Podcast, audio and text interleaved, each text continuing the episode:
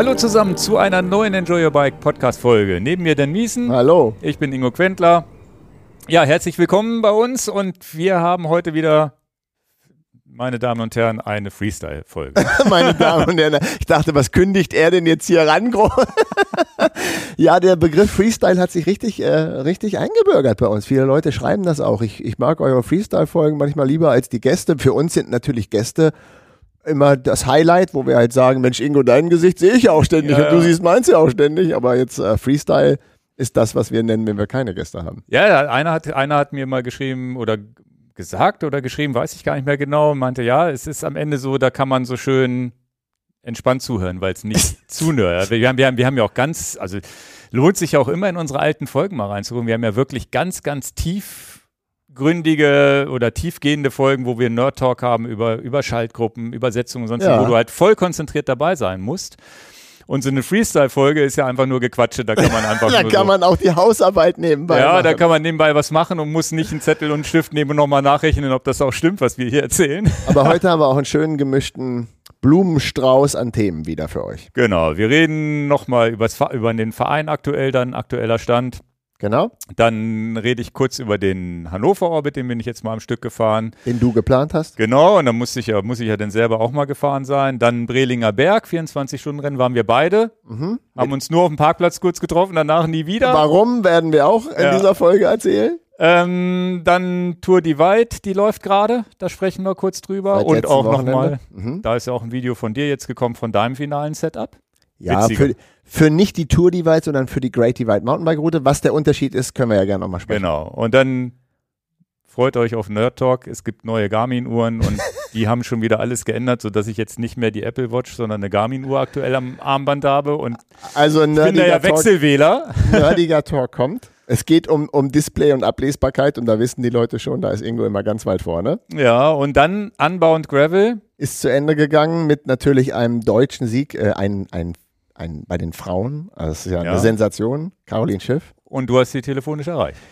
Und den Marius habe ich auch angerufen, der ist die XL-Variante äh, äh, gefahren, denn der war ja auch schon mal bei uns im Podcast, also Genau. den auch gerne nochmal, der hat ja mal die Orbit-Serie gewonnen. Die beide habe ich gestern angerufen, mal zehn Minuten geplauscht und habe mir so ein paar Notizen gemacht und darüber werde ich berichten. Sehr gut. Und das, äh, ja, das ist ein bunter Themenmix, auf den ihr euch freuen könnt. Jetzt noch kurzer Gruß von unserem Sponsor. Ja, heute wieder mit dabei als Sponsor AG1. Vielen, vielen Dank für die Unterstützung dieses Podcasts. Ähm, Immer sehr wichtig für uns. genau. Und ist es auch immer sehr wichtig für uns, äh, insbesondere für mich, sich gesund zu ernähren. Hallo, das ist ja schon eine Frechheit. Ja, und gerade wenn man es vielleicht mal nicht so schafft, sich gesund zu ernähren, dann ist es erst recht wichtig. Das ist der Wink mit dem Zaunpfahl. Ne? Genau. Also morgens haben wir ja schon oft gesagt, die Routine ein bisschen was aufshaken oder ins Müsli reinmachen. Ja, mit AG1 hat man so ein Produkt, wo man sagen kann, okay, jeden Morgen einen Löffel in Wasser shaken, trinken, sehr, sehr einfach in der Anwendung, sehr natürlich in der Anwendung und deswegen bin ich auch auf den Zug irgendwann aufgesprungen. Vor zwei Jahren war es ungefähr, seitdem bin ich schon AG1-Fan. Diese Inhaltsstoffe, Mikronährstoffe mit hoher Bioverfügbarkeit, die werden halt auch sehr gut vom Körper aufgenommen. Ja, und wir haben für euch immer, die Hörer haben hier und die Hörerinnen haben ein Angebot. Geht auf die Webseite drinkag1.com und dann Schrägstrich enjoy your bike. Ja, neben dem Shaker, ihr auch, bekommt auch so eine Aufbewahrungsbox, Messlöffel und so weiter, bekommt ihr auch zusätzlich noch fünf Travel Packs und einen Jahresvorrat an Vitamin D3. Das Ganze, wie gesagt, drinkag1.com-enjoy your bike. Den Link findet ihr auch unten in den Show Notes. Ja, und damit nochmal vielen, vielen Dank an AG1 und danke für die Unterstützung des Podcasts. So, dann geht's jetzt weiter im Programm. Ja, kurzes Vereinsupdate. Erlebnis statt Ergebnis. Fleißig überall finden Ausfahrten statt. Ja, also wir haben diesen Verein, wer nicht alles, ich will so ein bisschen nochmal zurückgehen. Äh, gehen. Vor über einem Jahr haben wir diese Vorarbeiten gemacht, um den Verein auf die, auf die Reihe zu kriegen, dass wir so ein, ja, so ein, so ein Erlebnisverein haben. Und wir haben ja am Ende des Tages ja auch lange ge- überlegt, welchen Namen geben wir denn. Und da wir dachten, wir brauchen einen Erlebnisverein, wo man gute Laune hat, wo es um keine Bestzeiten geht, außer man hat tatsächlich dieses Erlebnis Fahrradfahren. Dann haben wir den Verein ja so schon nennen wollen, Erlebnis statt Ergebnis. Und wir haben ihn am 13. Januar gegründet. Äh, mit, ja, mal sehen, was die Zukunft so bringt, ne? ob sich Leute da wohlfühlen, ob wir überhaupt Leute zur, zur motivieren können, da beizutreten, was die für eine Erwartungshaltung haben, was wir so haben und mal im Podcast ein Update geben ist ja auch immer ganz gut, weil es sich natürlich nicht täglich überschlägt mit Nachrichten von dem Verein. Fakt ist, dieser Verein hat aktuell 582 Mitglieder und das muss ich sagen, ist eine Hausnummer.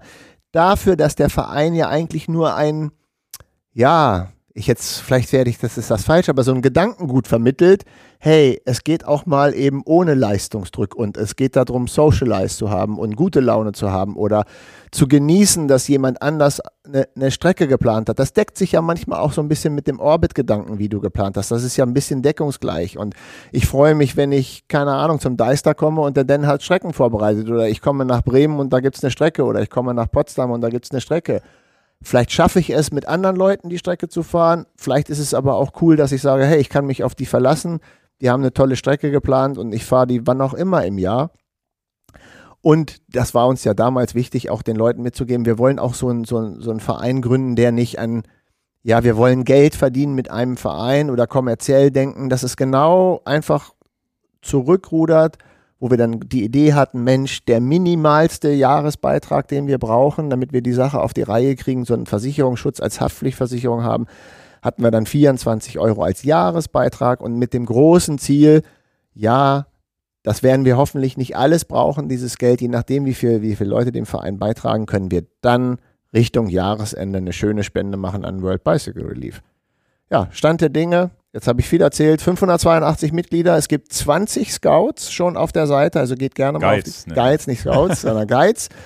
Äh, auf, der, auf der Webseite erlebnis.me findet ihr die ganzen Guides. Und meisten haben, von denen haben auch so eine, so eine Kollektion an Strecken, damit es halt auch viel Auswahl gibt. Und äh, da stehen dann auch Ausfahrten, Termine. Wenn man sich zu einem gewissen festen Termin verabreden will, geht da drauf. Da findet ihr die ganzen Informationen.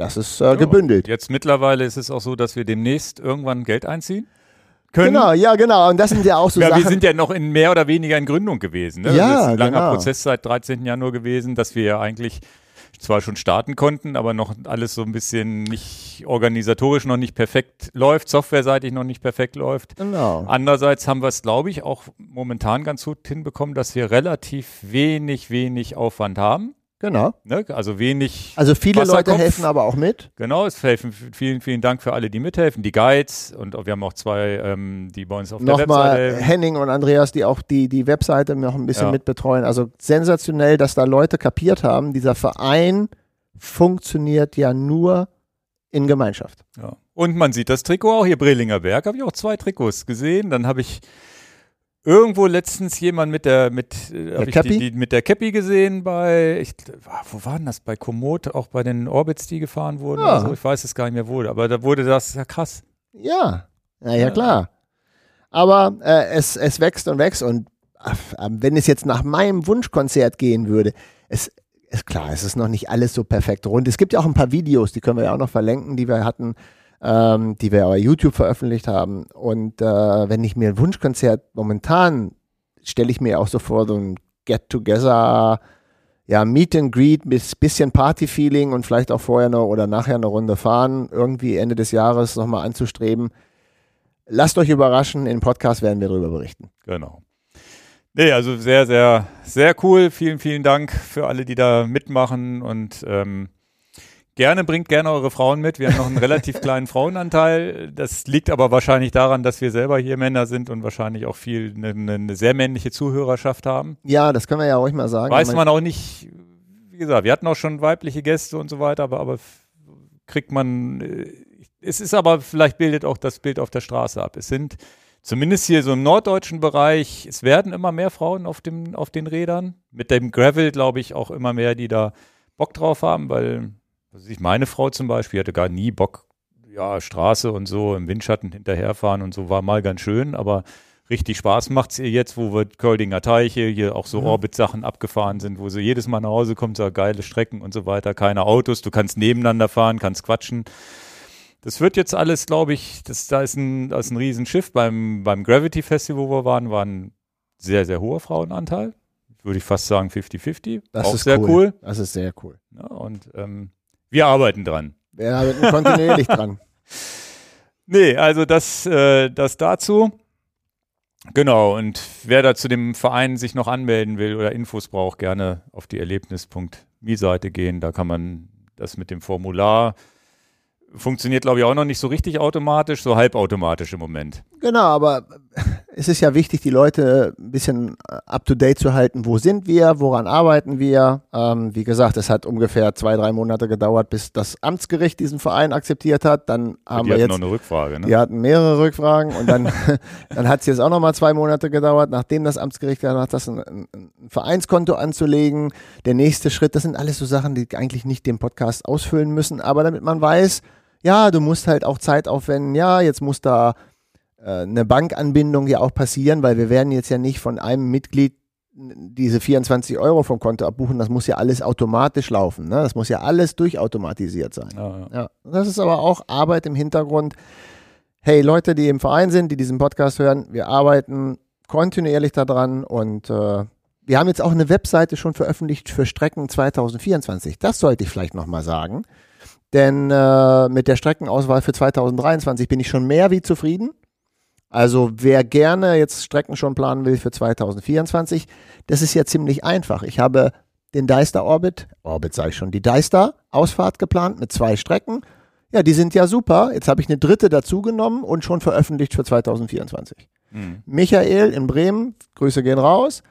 Die super Bremen-Runde, die war, ja, was soll man an der Bremen-Runde verbessern? Die ist sensationell klasse. Wer es dieses Jahr nicht geschafft hat, schafft es vielleicht 2024. Die Strecke und die Einladung gibt es schon auf der Webseite für 2024. Ab und zu verschicken wir auch Newsletter, wo Genau. wir dann reinschreiben, da gibt es jetzt eine, eine, eine Weste, wo wir eine Umfrage gestartet haben für eine schwarze Erlebnis äh, statt Ergebnismesse äh, Weste, die nicht ganz billig ist, wo wir dann gefragt haben, hat da überhaupt jemand Interesse dran? Genau. Und danach entscheiden wir dann, ob wir sie produzieren lassen oder nicht Und in welchen Stückzahlen? und in welchen Stückzahlen, welche Größen wir brauchen und so weiter. Das kommt noch, ähm, ist ich weiß nicht, ob ich schaffe, noch, noch vorm Urlaub oder so, würde ich vielleicht sogar auch noch mal eine Vereinsausfahrt für diesen hannoverschen Orbit anbieten wollen. Hätte ich Mhm. Bock drauf. Aber das wäre so eine spontane Sache, würde ich nur machen, je nach Wetter, wo ich dann sagen würde, zwei, drei Tage vorher. Das wäre so ein ganz spontanes Ding. Ja, da, da ist immer schwierig, wie kriegt man es mit, wenn man nicht ständig diese Webseite ähm, Da, da, aufmacht da guckt. müsste dann, also für diese ganz spontane Sache würde ich dann auch noch mal so ein Newsletter opfern. Anders habe ich ja keine Chance, die Leute Okay. zu erreichen. Okay. Aber das sind so Sachen, die würde ich jetzt, na, wenn da jetzt wirklich genau der Tag schlechtes Wetter ist, was, was noch ein Tipp für euch ist, wir haben ja auch so regelmäßige Ausfahrten. Wenn Ausfahrten geplant sind und es ist wirklich, ihr seht, ah, da ist richtiges schlechtes Wetter und ihr seht, sehr, da seht ihr ja selber in der Wetter-App, habt vielleicht keinen Bock zu fahren oder was auch immer, guckt in den Komoot-Link rein, in den ersten Kommentar. Da würde dann auch drinstehen, dass die Fahrt ausfällt. Also das ist dann immer noch, gerade hier für diese Donnerstagsabendsfahrt hier in Hannover, die Ja. dann alle zwei Wochen stattfindet, da steht dann im Komoot-Link drin, ja, findet doch nicht statt, weil es regnet. Das war einmal der Fall. Wenn man da nicht reinguckt, einer war tatsächlich am Lindermarkt. Ich habe das zufällig mitbekommen, weil ich da an dem Tag zwar nicht mitgefahren wäre, aber auch da kurz zum Treffpunkt gegangen bin. Habe selber nicht mitbekommen. Also da, anders kriegen wir es auch nicht hin, weil da Also- jedes Mal ein Newsletter rauszuschicken, wäre auch, glaube ich, zu viel. Auf gar keinen Fall zu viel Newsletter, das will auf dieser Welt keiner haben, ich Ja. auch nicht. So alle drei, vier Wochen ist das eine tolle Sache. Äh, möchte ich gerne, gute, gute, äh, dass, dass du Da das werden wir sagst. vielleicht auch irgendwann ein anderes Werkzeug für haben. Ne? Momentan ist es der Komoot-Kommentar. Genau. Und der Komoot-Kommentar, das möchte ich nochmal Leuten, die vielleicht neu in der Welt sind, äh, erklären. Das ist, momentan ist das so. Und ich habe auch mit Komoot telefoniert, Grüße gehen raus. Ähm, die arbeiten ja auch daran, an einer Plattform, dass sich Komoot-User untereinander mehr ja, austauschen können über Nachrichten und so. Aber das ist Zukunftsmusik und nicht Stand heute. Stand heute ist es so, ihr habt eine Strecke, jetzt nehmen wir mal den Guide. Ihr habt eine Strecke geplant, die wollt ihr der Welt mitteilen, dann ist das tatsächlich ganz, ganz, ganz, ganz, ganz wichtig, dass ihr einen kleinen Kommentar selber schreibt zu eurer Strecke. Und das ist dann der allererste Kommentar, der bei eurer Strecke angezeigt wird, den ihr auch immer wieder bearbeiten könnt. Wenn es mal eine Baustelle gibt, wenn es schlechtes Wetter gibt, wenn sich was auch immer, ein Termin ändert oder sowas. Das heißt, ihr selber müsst, wenn ihr eine Strecke plant, auch den ersten Kommentar dort. Sonst macht das wer anders und dann Sonst hat man macht den das wer Salat. anders und dann hat man den Salat und muss dann den Kommentar dann weglöschen, dass man wieder an erster Stelle steht. Ja. ja, ja. Da kommen wir gleich zum, würde ich jetzt mal zum nächsten Thema rüber wechseln, nämlich zum Thema Orbit in Hannover, Line Satellites. Genau das mache ich bei meinem Orbit-Link, ne, es gibt ja einmal den offiziellen von Raphael und auch meinen eigenen, wo ich jetzt schon drei kleine Streckenabschnitte ändern musste und schreibe dann oben ins Update, auch in den ersten Kommentar oben Update rein, was ich geändert habe und wann und warum. Warum musstest du die Streckenabschnitte ändern? Wegen ja, Baustelle oder? Nee, einmal war es tatsächlich eine, eine Privatstraße Ah. Wo ich im Winter schön durchgefahren bin und das Schild nicht gesehen habe. Jetzt sind da wahrscheinlich der eine oder andere durchgefahren. Jetzt macht der da auch natürlich irgendwie was hin, dass man das sieht, dass es eine Privatstraße ist. Der hat auch, glaube ich, schon geschimpft mit Leuten, die das versucht haben. Also da, da muss ich drum rum. Dadurch wird die Durchfahrt durch Holtensinn auch besser. Man fährt dann zwar kurz auf dem Radweg ähm, an der Straße lang, aber man kommt geradeaus auf die Ampel zu, einmal rüber. Also okay. es wird auch ein bisschen sicherer dadurch, weil man sonst ne, zwar an der Tankstelle direkt vorbeigekommen wäre. Dann habe ich am, am Hildesheimer Kanal ist ähm, eine Möglichkeit, rechts hochzufahren, um dann Brücke links zu fahren oder eben direkt an der Brücke so eine komischen U-Turn zu fahren. Und dieses rechts hoch, das ist was, wo man immer vorbeiballert. Ne, also bin ich selber dran vorbeigeballert und gesagt, hätte ich jetzt hier rechts hoch gemusst, das siehst du schlecht Ach auf so, dem Navigationsgerät. Okay, okay. Und wenn du eh unter der Brücke bist, das sind so Kleinigkeiten, die man dann umplant. Ein, ein komischer Spot war, ein Punkt, der war einfach da, der hätte nicht da sein müssen, den habe ich weggenommen. Also es waren so zwei kleine Änderungen. Ein, ein dritter Blö, ein drittes blödes Ding, was momentan auf der Strecke ist, ist ein Zaun bei so einem komischen Loch mit so komischen Antennen, die sie da aufbauen. Da kann, muss man einfach absteigen, das Rad drum rumtragen. Das geht irgendwie, man kommt da durch. Das gehört ja zum Abenteuer auch ein bisschen dazu. Das ist die einzige Schiebepassage plus ein Baum, wo man mal das Rad drüber tragen muss. Ansonsten gibt es auf der gesamten Strecke, ich bin sie jetzt ja gefahren, gar keine Schiebepassage, ähm, wo ich gesagt habe, wenn ich das umplane, dann wird der Gesamt, dann, dann fährt man die ganze, ganze Zeit an der Hauptstraße. Man Wenn hat nicht, hinkriegt, man hat nicht den, den schönen Golfplatz und die schöne steinige Straße da lang, wo ich gesagt habe, okay, da muss, solange das noch geht, dass man da drum rumkommt um die Sperre, lasse ich es drin. Und äh, mittlerweile ist auch, hat auch Raphael die Änderung eingearbeitet. Das heißt, die offizielle Orbit-Strecke ist auch besser. Aber wenn ihr den Line Satellites, Line Orbit fahren wollt, eigentlich am besten immer die Strecke bei mir raussuchen. Und ich weiß gar nicht, da war Raphael sich auch nicht sicher ich glaube, sie, wenn ihr die vor drei Wochen auf den Garmin oder Wahoo geladen habt und der, äh, ich den Namen nicht ändern würde, dann würde das Update, glaube ich, nicht reingepusht werden. Weißt du das?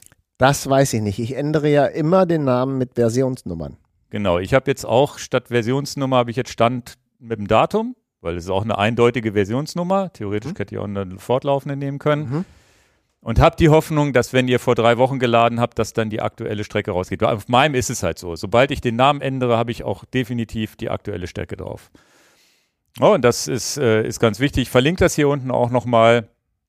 Ich verlinke auch, äh, da, da möchte ich mich auch sehr herzlich bedanken bei Leuten, die den Orbit schon gefahren sind. Habe sehr viel positives Feedback mit bisher bekommen. Also entweder mal. Äh, Warst du beim letzten Podcast nicht sicher? Nee, und ich war ja auch selber nicht sicher, wie sich das Ganze, da komme ich ja gleich zu, zu der Fahrt, wo ich, wo ich selber gefahren bin, ob sich das Ganze als Gesamtfahrt stimmig anfühlt. Mhm. Wenn du natürlich, das ist, ist, ist wie im Videoschnitt, wo du in einzelne Teile schneidest und dann bastelst du alles zusammen und der Rhythmus stimmt nicht und das funktioniert eigentlich gar nicht, weil das irgendwie doof ist. Das heißt, dieser Gesamtrhythmus war mir ja gar nicht sicher, ob das so funktioniert. Und da sind auch schöne, also der, ich habe hier einen Bericht von Björn, den verlinke ich unten mal von seiner Fahrt der sehr, sehr, auch bei sich im Kommentar, glaube ich, bei, bei Komoot sehr, sehr lang beschrieben hat, also sehr schön beschrieben hat, also auch im schönen, mit einem schönen, also ein gute, gute, gutes Erzähldeutsch, wie er den Orbit erlebt hat. Und ähm, verlinke ich unten mal, da möchte ich mich ganz viel bedanken. Ich wurde auch ganz oft getaggt in ähm, Strava oder auch bei Komoot, wo einer dann, at Ingo Quentler, ich bin in Orbit gefahren oder so und dann habe ich das so mitbekommen. Also Hut ab für alle, die den gefahren sind und bis jetzt Gott sei Dank relativ positives Feedback dabei. Ja, ja, und ähm, jetzt kommen wir zu, zu, dass ich den Orbit halt selber gefahren bin. Ja, dann merkt man natürlich auch, dann, dann probiert man natürlich auch diesen komischen Bereich mit dem Privatschild dazu umfahren und solche Sachen. Und war dann am Ende auch ganz zufrieden mit der Fahrt. Also wir sind hier mit dem, mit dem, mit, mit, mit aus dem Sales-Team, Axel, Olaf und äh, Stefan sind mitgekommen, André war mit dabei. Und dann sind wir hier gemeinsam gefahren, haben, haben hab auch ein kleines Video gedreht, was ich hoffe, dass das diesen Ja, Sonntag. hier sieht man ein Foto. genau, hier sieht man ein Foto von uns. Da sehen die Räder aber sauber aus. Das da war, war mal, der ja, Start. hier guckt ihr das dreckige Rad von mir und äh, ne, meins sieht man zum Glück nicht. Also ein paar sind auch mit dreckigen Rädern gekommen. Nämlich ja, André- ja, André anreisen mit dreckigem Rad kann ich auch. ja, ja, André und ich auf jeden Fall. Nee, und dann haben wir diese Runde gedreht. Videodreh ist, also ich habe hab jetzt bis hinter Hildesheim schon zusammengeschnitten. Ich hoffe, den Rest kriege ich bis zum Wochenende auch noch hin. Dann kommt am Sonntag das Video dazu. In dem Video habt ihr dann mal einen guten Überblick über die Highlights, was bei welchem Kilometer man in Hildesheim ankommt und so weiter. Also auch nochmal. Habt ihr da Getränke vom Volkslauf gemobst? Ja, oder ja, haben wir, klar. ja. Wenn die uns das da hinstellen. Ja, ja. Nein, war eine lustige Szene da. Tatsächlich war, wir kommen, das ist tatsächlich dieses Ding, was ich umgeplant habe, wo man jetzt da von links aus dem Grünen rauskommt.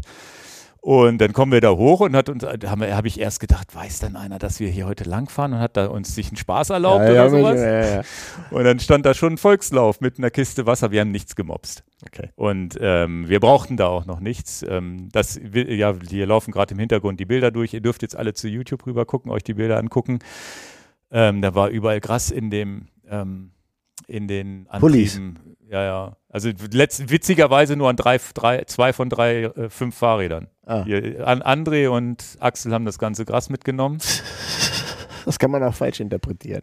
Ja, ja, weiß ich gar nicht, warum und weshalb. Und ähm, nee, und dann das Video sei euch ans Herz gelegt, weil ich glaube, es ist, also es sind, gar- ist gar nicht so viel Sprechen, sondern viel Natur. Also ihr seht dann, habt ein bisschen Eindruck von der Strecke, ihr seht auch, wo der steile Part ist und so weiter. Und ihr kriegt natürlich auch nochmal ein Gefühl dafür, wenn ihr den Orbit selber fahren wollt, ja, was passiert, wo und wann und wie. Und ich glaube, er macht auch Geschmack drauf, den zu fahren. Einfach, weil es auch schöne viele Highlights gibt, kleine Highlights. Ähm, genau, der, der, man hat letztendlich ein, vom, vom Rhythmus fand ich es ganz gut. Und tatsächlich, wenn ihr wirklich kaputt seid, und das war bei, bei, bei, bei André war das der Fall. Gut, der war jetzt auch irgendwie ein bisschen müde in den Beinen. Der ist dann irgendwo hinter, hinter der Marienburg oder so, dann hat er ein bisschen abgekürzt. Das ist definitiv gar kein Problem. Und er hat auch so abgekürzt, dass er einen Großteil der Strecke zurückgefahren ist. Er hat halt nur den Deister ausgelassen. Wenn ihr aber hinter der Marienburg wirklich kaputt seid, nehmt euch vielleicht eine Pause, fahrt den Deister vielleicht doch, weil wenn ihr wirklich die letzten 40, 50 Kilometer sind relativ chillig und ohne viel Berge zu fahren. Also man kommt wieder richt, relativ flach Richtung Kronsberg. Also das war zum Beispiel bei, bei Axel der Fall. Der ist jetzt, äh, hat bei den Bergen, das sieht man auch im Video, hat auch bei den Bergen gerne mal geschimpft. Oh, mit meiner 1 zu 1 Übersetzung hier, ne, wenn es steil wurde. Aber auch er ist dann auf dem flachen Stück, irgendwann kommt die Luft dann wieder. Man hat also immer noch mal die Zeit, sich auch wieder irgendwo zu, äh, zu erholen. Aber der mittlere Part ist schon sehr hügelig. Da kann da es auch schon mal sein, dass man ein bisschen kaputt ist. Gehört, gehört halt ein bisschen mit dazu. Ähm, zum Setup kurz. Ähm, einige von uns mit 650B gefahren, einige von uns mit äh, 700C, ich selber auch äh, 700C, meine, mein Lieblingssetup eigentlich P-Rope-Felgen mit 40 mm Conti Alle Terra Speed. 700C gefahren? Nee, nee, André 650B. nicht. André ist 650B, ich glaube, ähm, Stefan auch, wenn ich mich richtig erinnere. Ja. Mhm. Axel ist, glaube ich, auch 40 mm gefahren und ich glaube, alles ist gut, was man so in dem Bereich Bei deiner Strecke bis. jetzt. Ja, ja, Also da ist, sind ja Trails und auch mal eine Wurzel und so. Also beides geht, da muss man nicht extra neue Laufräder kaufen. Genau, also ihr müsst euch keine großen Sorgen machen. Übersetzungsmäßig ist halt ein Stück ab Golf, äh, ab in, in, in den Hildesheimer Bergen so ein Golfplatz, wo du wirklich, wo es wirklich steil wird, wo es wirklich hart wird, wo man vielleicht, entweder wenn der Tag ganz heiß ist oder wenn man die Beine nicht hat, vielleicht eine 1 zu 1 Übersetzung. Was ist denn die steilste Steigung. Ingo? Es Was ist ist, 10, 18 Prozent. oh, das schon, okay. Also das ist, ich würde sagen, die, diese, ab dem Golfplatz ist Läuterungsniveau. Okay. Und zwar ähnlich wie bei der Läuterung, du, du, du fährst sowieso schon relativ steil und biegst rechts ab und Die, Leut die, die Läuterung, das versteht nicht jeder, aber das ist eine schöne Steigung in, im Deister, die, die ja in deinen Orbits auch drin war. Also die, dieses Ding hat man und wenn euch da eins zu eins zu wenig, zu viel oder sonst wie ist, das seid euch da nicht zu schade abzusteigen und zu sagen, okay, ich spare mir die Körner und schiebe da hoch. Es ist wirklich nur der eine Part, weil im Deister bin ich sehr, sehr nett gewesen. Im Gegensatz zum Kollegen links neben mir und habe die bei der Vereinsausfahrt, ich habe tatsächlich zum Annaturm hoch das, dieses ganz seichte Stück den Kamm hochgenommen. Also du hast da vielleicht einmal 5, 6 Prozent, sonst ist das ja viel, 3, 4 Prozent. Aber sechs Kilometer am Stück berghoch, muss man auch fahren. Annaturm hatten wir damals, haben wir letzte Woche drüber gesprochen, ist ja ein schöner Verpflegungspunkt. Wenn er denn offen ist. Wenn du vor 17 Uhr da ankommst. Ja. Was sehr unwahrscheinlich ist. Ja. Zumindest wenn du am Kronsberg startest. War uns gar nicht so bewusst. Das Okay. Gute ist, du fährst da bergab. Leider dann nochmal kurz berghoch, weil ohne, ohne Wasserräder darf man eigentlich keinen Deister-Orbit machen. Deswegen musste ich noch einmal berghoch planen, aber dann in Wenigsen der Edeka. Aber da war, haben wir auch eingekauft dann. ähm, und Das ist dann Kilometer 170? ähm, ja, Also kommt doch nicht drauf an, Ingo. nee, nee, nee, nee, da hast du ja noch 40, 50. Okay. Aber Wenigsen ist der Punkt, wo du, nee, wo noch ein Anstieg kommt, mit dem man nicht rechnet. Hinter Holtensen nach Lüdersen hoch. Lüdersen kennst du das kleine Ortschaft? Aber da ist ja nicht, das bringt dann ja nicht. Okay. Ja, Naja, wenn ich man weiß, genug nicht, ob du, Kilometer. ich weiß nicht, ob du die, Sta du, du kennst die Straßensteigungen da in Lüdersen. Du, ich weiß nicht, ob du die Gravel-Steigung da hoch kennst. Das Ja. ist so ein, schon ein ganz schöner Acker da hoch und auch nochmal ein bisschen, also der, also ein bisschen Körner aber, witz, aber tatsächlich, wenn ihr euch in, in Lüdersen verpflegt, dann, äh, wenn ihr euch dann Wenigsen. in Wenigsen verpflegt, und da ist der Edeka wirklich ein Tipp, und da ist auch die Eisdiele, das ist eine schöne Eisdiele, die ist auch ein Tipp. Die haben wir ausgelassen, weil wir uns vorgenommen haben, abends noch Pizza zu essen. Ob wir das geschafft haben oder nicht, weil wir sind dann doch sehr spät am Kronsberg wieder angekommen und der Pizzabringdienst, weiß ich nicht, ob der noch offen hatte. Das seht ihr im Video. Ach so, du willst es nicht verraten. Genau. Deswegen haben wir das Eis da ausgeladen und gesagt, jetzt noch eine halbe Stunde hier hinsetzen, Eis essen geht nicht. Und wir haben vorher schon viel Zeit verplempert und haben hier mal eine halbe Stunde und da mal eine halbe Stunde Pause gemacht. Und äh, dann geht's aber wirklich Lüdersen noch einmal kurz berghoch, eine schöne Abfahrt da hinten, bisschen holprig zwar, aber geiler Ausblick auch über Hannover oder Richtung Hannover. Und dann danach nur noch flach. Und das, das ist dann so die Belohnung am Ende, dass man da so ansehen vorbei relativ flach dann wieder Richtung Ziel kommt. Ja, ich habe jetzt äh, meinen Luftdruck nochmal nach auch nach Mike Kluge Fahr Fahrsicherheitstraining fahre ich jetzt die 40 mm Reifen nur noch mit 2,0 hinten und 1,8 vorne. Und witzigerweise auf der Schon wirklich Straße ultra schnell. Das bin ich in Bremen schon gefahren auf der Straße und bin an so einer Rennradgruppe vorbei und solche Sachen. Also das geht schon richtig schnell und im Gelände nochmal echt viel, viel sicheres Gefühl. Und Mike Kluge hat ja bei uns in dem Fahrtraining ja auch gesagt, Mensch, manchmal ist ja ein schmalerer Reifen besser als ein dickerer. Ich habe das Gefühl, dass diese ganzen Wurzelpassagen, dass ich da viel, viel besser rüberkomme als sonst mit, mit schmal, so ein bisschen mehr wie auf der Schiene, aber weich genug und mehr Grip. Und auch hier André, irgendwann mal gibt es auch einen kleinen Ausschnitt im Video, wo er sagt, hier, das war das Fahrsicherheitstraining, wo er bergab hinter mir hergefahren sind und meinte, okay, das war schon ganz schön schnell. Und André ist ja nun noch skillmäßig mir ja natürlich trotzdem noch überlegen. Und ich muss selber auch sagen,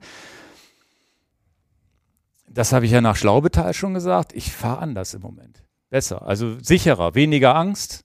Ne? Und diese Trails, wenn dann mal eine Wurzel ist, da keine Angst drüber zu fahren, mehr Geschwindigkeit, dadurch mehr Sicherheit, mehr Gefühl bei dem Ganzen. Also es ist so schon, ja, kann ich, ich kann ich euch nochmal ans Herz legen. Ne? Es gibt ja diesen Termin in Deister, guckt da bei Mike Kluge mal auf die Webseite. Also bei mir ist das schon ein kleiner, kleiner Pluspunkt. Ich mir überlegen, ob ich nicht nochmal bei ihm einchecken muss, damit das noch, weil wenn du merkst, dass ich, wenn, wenn ich jetzt merke, dass ich weniger Angst habe in den Abfahrten und das trotz dünnerer Reifen, die haben ja auch nicht viel Profil.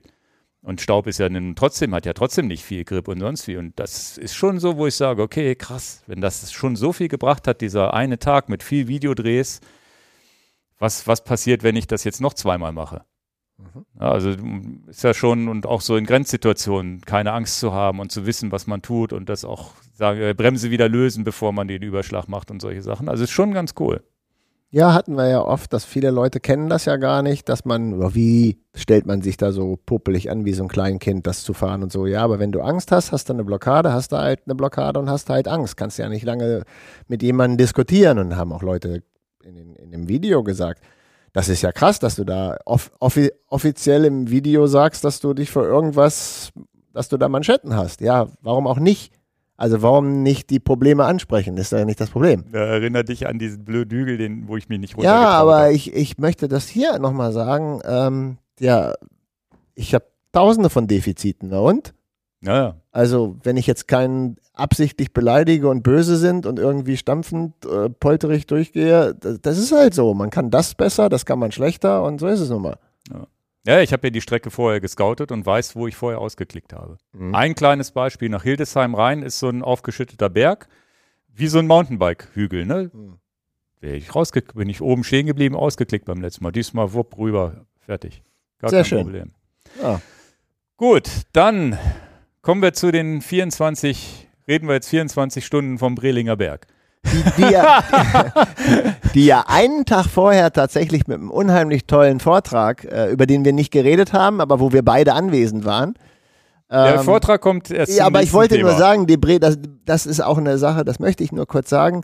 Guckt da gerne mal auch immer rum. Der Arne Schierek, Grüße gehen auch wieder raus. Der hat auch immer coole Sachen. Letztes Jahr war Jonas Deichmann da und ähm, dieses Jahr Markus Weinberg. Guckt da mal rum, was da für Vorträge in der Wedemark sind. Das macht der Arne richtig gut und der war nämlich einen Tag vorher der Vortrag. Das ist ja sozusagen auch Tradition. 24-Stunden-Rennen, Samstag auf Sonntag und am Freitagabend ein kleines Happening mit ein paar Häppchen und einen schönen Vortrag da in diesen, ich glaube, Bissendorf heißt das da auch. ja, also Ja. für mich heißt es ja Wedemark.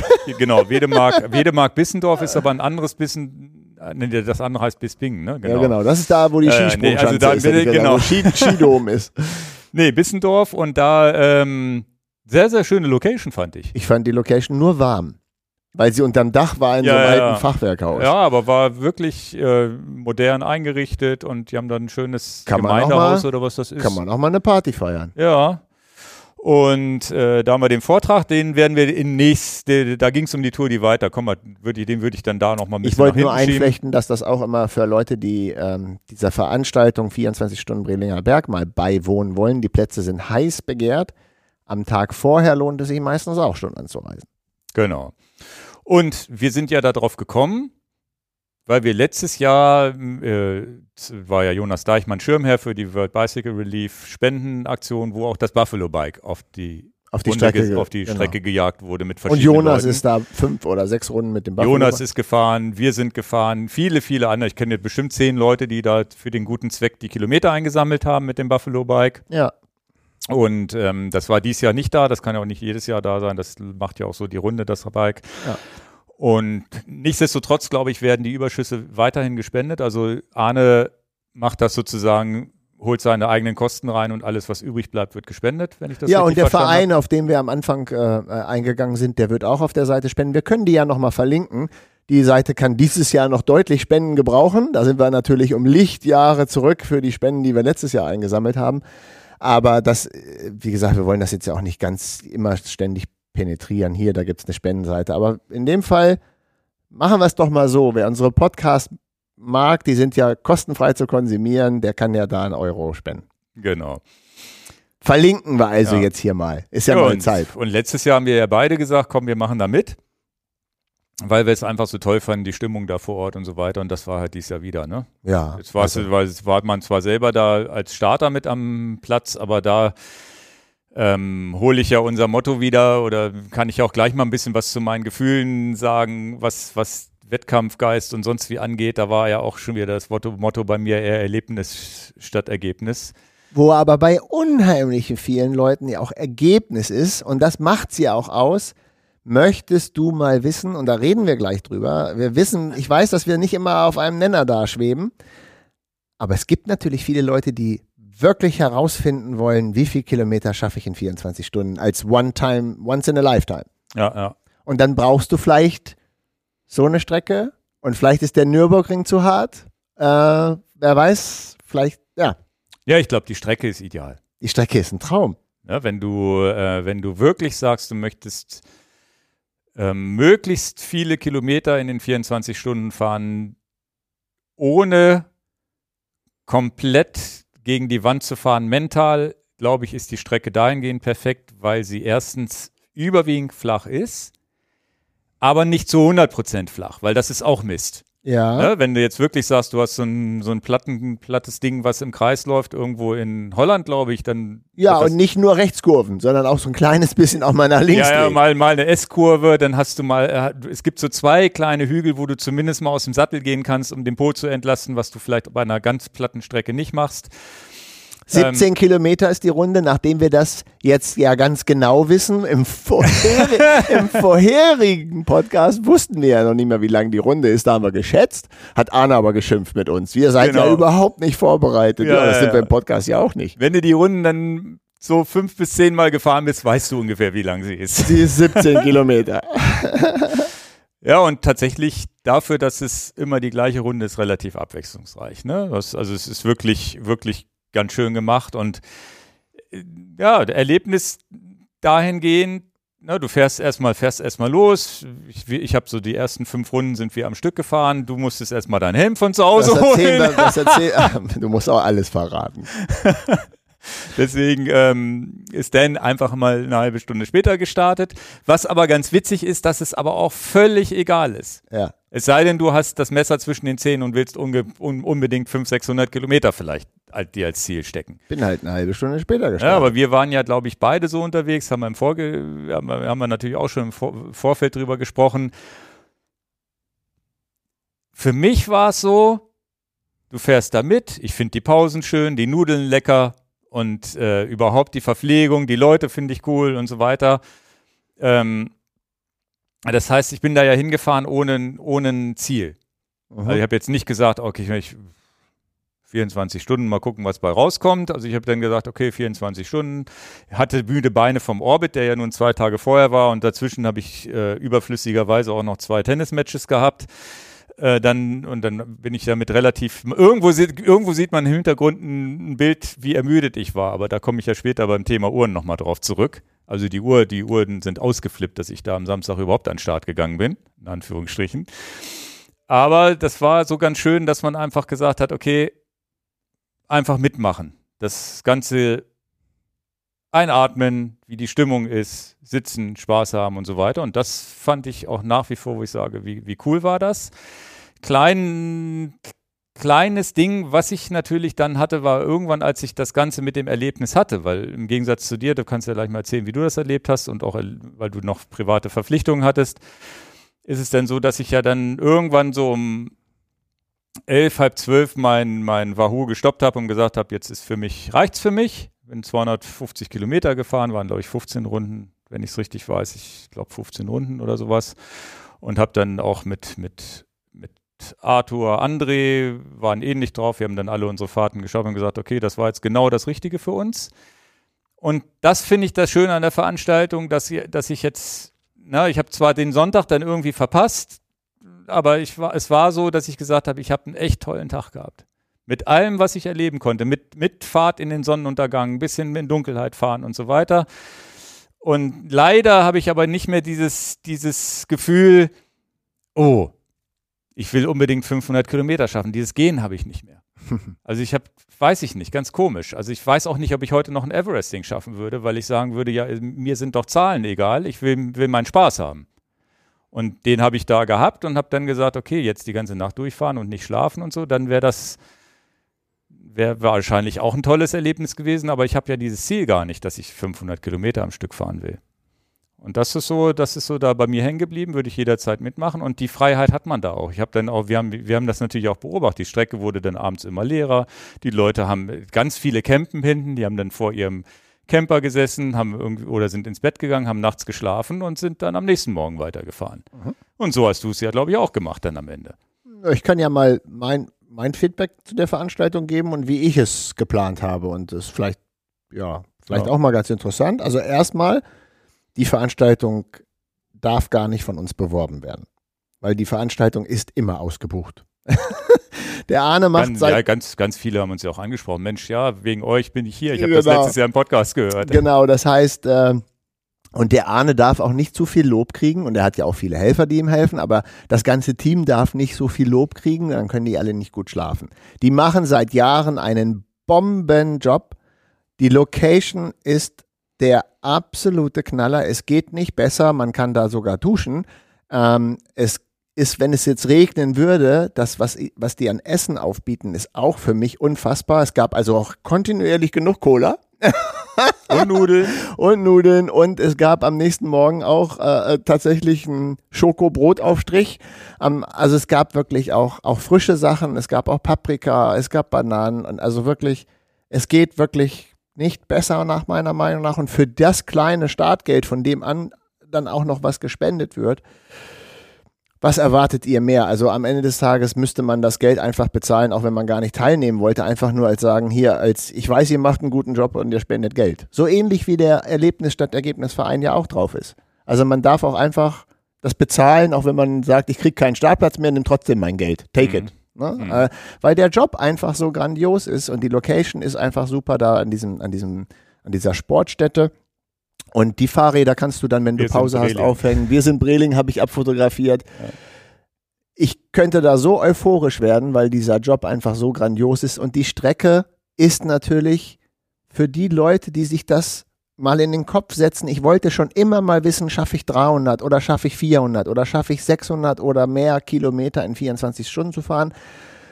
Ich glaube, dass das in ganz vielen Leuten schlummert in mir auch. Damals war es bei mir, schaffe ich über 500 Kilometer zu fahren in 24 Stunden. Das war dann unsere berühmte Zusammenfahrt in, in, in äh, Trondheim-Oslo, wo ich dann sagte, okay, das habe ich jetzt aber auch gemacht. Das heißt, ich falle auch in die Kategorien, die du dich gesetzt hast. Ja, ich habe auf gar keinen Fall den Anspruch, bei 24 Stunden Brelinger Berg 500 Kilometer schaffen zu müssen. Das habe ich ja schon ja, mal wir gemacht. Wir müssten ja 552 Kilometer Verstehe ich. Du weißt sogar, dass es 551 waren, die wir gefahren ja, sind. Ja, deswegen, das habe ich ja. Den Anspruch habe ich ja auch gar ja. nicht mehr, aber ich habe ja im, in meiner Konstitution, wie ich jetzt so bin und in meinem Leben, das große Interesse, zu einer Veranstaltung zu kommen, wo ich viele Leute kenne, wo mich auch Leute kennen und wo man weiß, man hat so ein familiäres, ja, das familiäre Gefühl. Familiär, ja, ja. Familiär ist halt das auch, obwohl die ja vielleicht ein bisschen fremd sind, hast du das Gefühl, die sind trotzdem familiär. Da gab es einen Teilnehmer, der ist aus äh, New York angereist, also ein Deutscher. Und dann kam ich kurz mit ihm in, ins Gespräch und er war ein bisschen müde am nächsten Morgen etc. pp. Man hat ja schon das Gefühl, ja, fährst du jetzt bei mir im Hinterrad oder machst dieses oder jenes. Das gefällt mir unheimlich gut und immer, wenn es auch was zu essen äh, gibt und auch vielleicht nicht. Du bist immer dabei. Bin ich ne? immer dabei. ja, lege ich aber auch Wert drauf. Äh, ähm, das hebt die Stimmung gigantisch. Also ja. Äh, das, das weiß ja auch jeder auf dem Schiff, was irgendwie lange unterwegs ist, musste zumindest mal einen guten Koch haben. Mhm. Ne? Und, und allein, dass diese Stimmung so ist, macht es ja wert, obwohl ich ja gar nicht, ich hatte von, von Anfang an ja gar nicht den Plan, 24 Stunden fahren zu wollen, weil dann geht mein ganzes Privatleben hops. Mhm. Nach 24 Stunden wach bleiben kann ich auch 20 Stunden schlafen, weil ich echt platt bin. Und das kann ich zu Hause auch nicht abliefern. Ich muss also auch funktionieren und ich fand es unheimlich gut. Meine Planung war, ich hatte es ja auch schon angekündigt, hey, ich fahre zweimal 100. Finde ich super. Und das mhm. macht das, das, das reicht mir auch. Ich habe einen tollen Samstagnachmittag da gehabt und ich habe einen tollen Sonntagmorgen gehabt. Ich jetzt für meinen Teil habe so entschieden, ich wollte aber gerne den Abend familiär verbringen, bin dann nach Hause gefahren, bin am nächsten Morgen wiedergekommen. Ich könnte mir auch vorstellen, dass ich es umgekehrt mache. Dass ich vielleicht mal nur die Nacht mitnehme, dass ich um 18 Uhr bis morgens um 6 fahre. Würde auch passen. Aber beides wäre jetzt too much. Bei mir kam jetzt auch noch hinzu, ich war das Wochenende vorher auch gerade in, in Spanien äh, weg und dann muss man es auch nicht über, also den Bogen überspannen, oh, muss man ja auch nicht machen.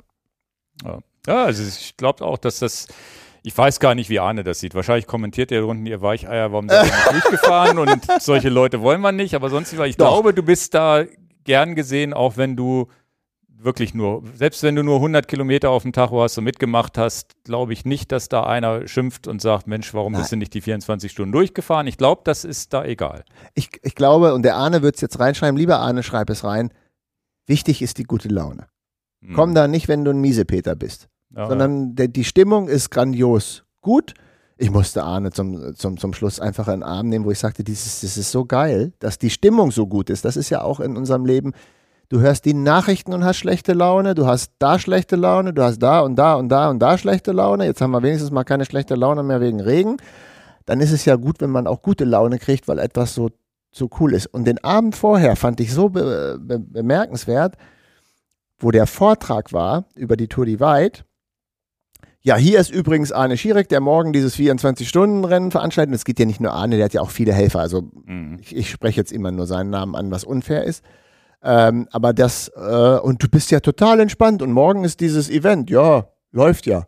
Also, dass man halt auch weiß, die haben diese äh, Confident, die, die haben diese Sicherheit, ja, ja. da- dass das läuft. Routine. Routine. Ja, ja. Nee, wie gesagt, war wieder ein tolles Ding. Wie gesagt, am, am, am Ende war für mich tatsächlich waren die das Schönste die Pausen. ne, weil ich Ja, ja, aber das, ja, so, äh, auch auf der Strecke cool, ne? So ist es nicht, aber es war so diese Pausen da zu sitzen und so weiter, das hätte ich stundenlang machen. Haben wir, haben wir auch stundenlang. Das haben wir auch zelebriert. Das, dadurch, dass ich ja dieses, dieses Wettbewerbsgehen, dieses habe ich ja nicht aktuell mehr. Ich, das ist ganz komisch auch. Das weiß ich nicht, ob das jetzt am gesetzten Alter liegt oder sonst wie, dass ich nicht mehr das Gefühl habe, oh, da muss ich jetzt zeigen, dass ich der Schnellere bin oder den muss ich unbedingt noch einholen oder die Kilometer. Ich weiß nicht mal, wie viele Jahreskilometer ich habe. Interessiert mich alles nicht mehr. Und früher war das immer so, ah, und Strava und gucken. Ich tracke zwar jeden Mist und tracke auch meine Gesundheit, wie man sieht, aber es ist am Ende wettbewerbsmäßig, ja, finde ich es auch cool. Dann fährst du halt schneller als ich oder mehr Kilometer als ich und habe da dann gesessen und meine Nudeln und so weiter. Und dann war ich aber auch mental und das war- vielleicht wäre ich auch da geblieben, hätte gecampt und morgens weiter, wenn ich nicht diesen Orbit und den Kra also ich war auch wirklich mental müde, wo ich gesagt habe, okay, jetzt nach 250 Kilometern ist auch Schluss. Sonst hätte ich mich da vielleicht noch drauf gesetzt, einfach nur aus Spaß. Egal, ob es denn noch 300 geworden wären, 350. Ich wollte auch erst die 300 noch voll machen, wo ich gesagt habe, na gut, 300 ist ja auch eine schöne Zahl und dann war es aber auch wieder egal und dann habe ich hier zu, zu, zu Arthur gesagt, komm, ich gehe ins Bett. ja, und die Entscheidung muss man aber auch treffen können. Die, die, so, es ist ja, das hört sich jetzt so einfach an, aber du sitzt ja trotzdem in dem Augenblick und denkst, naja, eigentlich müsstest du jetzt noch weitermachen. Das ist so geil hier und sonst wie, aber dann bist du auch kaputt und, und dann musste ich auch sagen, okay, dann brichst du auch mal was ab. In Anführungsstrichen, obwohl ich ja keine Ziele hatte, brichst es ja trotzdem irgendwie ab. Und dann war es auch gut so. Weil ich glaube, für meinen Körper war es auch gar nicht doof, dann am Sonntag zu Hause aufzuwachen und aus, ich war auch wirklich im Arsch dann. Mit dem, diesen Orbit, so schön wie das ist, dass der flache, äh, flache Dings hatte, geschenkt kriegt man den dann, egal welchen Orbit du fährst, kriegst du ja nie. Erinner dich an, an Schlaubetal, 130 Kilometer, ja, die machen wir ja mit links. Mit den paar Höhenmetern. dann kam der Sand. Ja, nee, also war, wie gesagt, immer, immer wieder toll. Guckt euch da an. Ich glaube, die haben auch wahrscheinlich sicherlich ein paar schöne Fotos auf der Webseite. Und ich freue mich, ich habe abends auch die Stimmung da noch mitgenommen. Dann war Disco, an der, Disco am Straßenrand, dann war der, war der Kaffeemann, der, der, der war an so einem, an so einer, an so einem Parkplatz, auf, auf, oben auf so einem Hügel, wo man dann noch einen Espresso trinken konnte. Da haben wir kurz angehalten, also alles mitgenommen. Sehr, sehr schön gemacht und ja, alles auf so eine sympathische und so entspannte Art und auch die, es waren ein paar Fahrer dabei, die wirklich, ich weiß gar nicht, ob es dieses Jahr wieder welche gab, die 700, 800 gefahren sind, Was ich unfassbar finde. die dann wirklich mit dem TT und runter und die an einem vorbeigeschossen Wahnsinn. sind. Wobei ich aber auch genossen habe, mal, ich kann alleine heutzutage keinen 30er Schnitt mehr abliefern und ich bin auch 36 Millimeter breite Reifen gefahren. Also Ja. ne, ich bin jetzt da ja auch nicht mit super Maschine angereist. Fand ich für mich auch mal schön, mal wieder einen 30er Schnitt auf der Uhr zu sehen auf 100 Kilometer. Fand ich gut. Ja, also geil. weil ich halt auch mal Leuten hinterherfahren kann, die dann da äh, schön vorne im Wind fahren. Dann, äh, das habe ich auch genossen. Ja. Dann ich diese, sonst nicht die, so die, oft. die, die Velomobile, wenn die an Ja, einem die sind ja so sexy. Oh, aber auch krass, ne? Wo ich, ich hatte, Die fahren ja ich doppelte so einen Geschwindigkeit. Schiss da drin. Die sind ja, die sind ja so hoch wie ein Autoreifen, habe ich das Gefühl, wie so ein SUV-Reifen. Mehr ist das ja nicht. Wenn die an einem vorbeigeschossen sind, Die machen auch so ein schönes Geräusch. Ja, ja. Mhm. Witzigerweise sind sie bergauf gleich schnell wie wir. Ach ja? Da haben die ein Riesenproblem durch Gewicht und ähm, ich glaube, die können, das, äh, zumindest mit Arthur, der meinte, dass, dass die gar nicht so viel Watt treten können da drin. Die treten auch nur ihre 180, 200 Watt, sind aber durch die Aerodynamik super schnell. Aber durch diesen engen Tretwinkel oder dieses Liegen kann man auch gar nicht jetzt sagen, na gut, mache ich mal 400 Watt draus. Oder Ah. zumindest nicht so lang, glaube ich. Weil es eine andere Geometrie ist. Und die sind äh, bergab, bergauf dann relativ langsam, bergab natürlich doppelt so schnell wie du. Also es ist Ja, die sind im. Flachen schon doppelt so schnell Ja. wie du. Und ich meine, die fahren immer so an die 1000, 1100 Kilometer. Das ist sehr fast, fast unfassbar. Ja. Nee, also definitiv allein das ist schon sehenswert, von denen immer mal überholt zu werden. Ja, ja, und die stehen dann ja auch, ich nenne das dann mal den Park Fermé. Ne? Die stehen dann ja. da auch, in der, wo du die Pause machst und dann kann man da mal, mal gucken. Ja. Also muss ich ganz ehrlich sagen, anderes Wort fällt mir nicht ein, wie ich finde die Dinger ganz schön sexy. Also, wenn die nicht so teuer wären, dann hätte ich auch eins, aber die sind auch sehr teuer. Ja, ja teuer und äh, ich bin einmal ein Liegerad. Nein, das Wort heißt preisintensiv. Preisintensiv, genau. Ähm, ich bin so ein Liegerad mal Probe gefahren, als ich eine gebrochene Hand hatte, weil ich dachte, ja, das ist das Einzige, was ich fahren kann mit einer Hand. Ich glaube, Liegerad und diese Velomobile sind nochmal mit dieser Verkleidung nochmal ein ganz anderer Schnackpreis. Ja, es ist aber beides, aber, aber, aber alleine beim Liegerad niedrig zu, so niedrig zu sitzen, war ein komisches Gefühl. Ah. Sitzt du auf einem normalen Fahrrad, kannst du zwischen den Autos erkennen, ob da ein Fußgänger dazwischen ist oder kommt da was raus oder sonst. Du kannst halt über die Autodächer hinweg gucken. Liegerad oder Velomobil bist du ja sozusagen die Hälfte von so einem Auto und wenn ich äh, insbesondere in der Stadt, also ich habe das jetzt in der Stadtprobe gefahren, also ich glaube, in der Stadt ist das der Supergau, weil du ja nichts siehst. Du siehst nur deine Straße und ich hätte immer Schiss, dass da irgendwo gleich einer zwischen den Autos hervorkommt, den ich aber, wenn ich groß wäre, mit meinem Kopf über den Autos gesehen hätte. Das war ein ganz komisches Gefühl, gewöhnt man sich vielleicht dran. Ganz oft sind das aber ja so Landstraßenflitzer, die dann wirklich 30, 40 Kilometer irgendwie zwischen aus, aus vom Dorf in die Stadt reinpendeln. Da kenn, kennt man, kenne ich so in Hannover Leute, die irgendwo in irgendwelchen Fernsehsendungen oder bei YouTube schon mal aufgetaucht sind, die das wohl jeden Tag so machen. Und das ist ja das Gefährt, wo du wirklich deine 30, 40 mitfährst, ohne viel Kraftaufwand. Mhm. Das ist schon krass. Nee, sehr spannend. Also im Rahmen des ähm, der, der Veranstaltung war dann auch ähm, der Vortrag von Markus Weinberg über die Tour de Weit. Nicht über das, was du fährst, ne? sondern die Tour de Weit, das Rennen. Genau. Hochinteressant, was er ja gesagt hat, dass es ja in dem Sinne gar kein Rennen ist, sondern ein Verein, der das veranstaltet. Der dir sagt, dann und dann geht's los und der auch irgendwelche Tracker-Sachen im, im Bilde hat, aber letztendlich ist es kein offizielles Rennen, ne? Ah, es ist für viele Leute nicht einfach ähm, zu verstehen. War es auch für mich am Anfang nicht.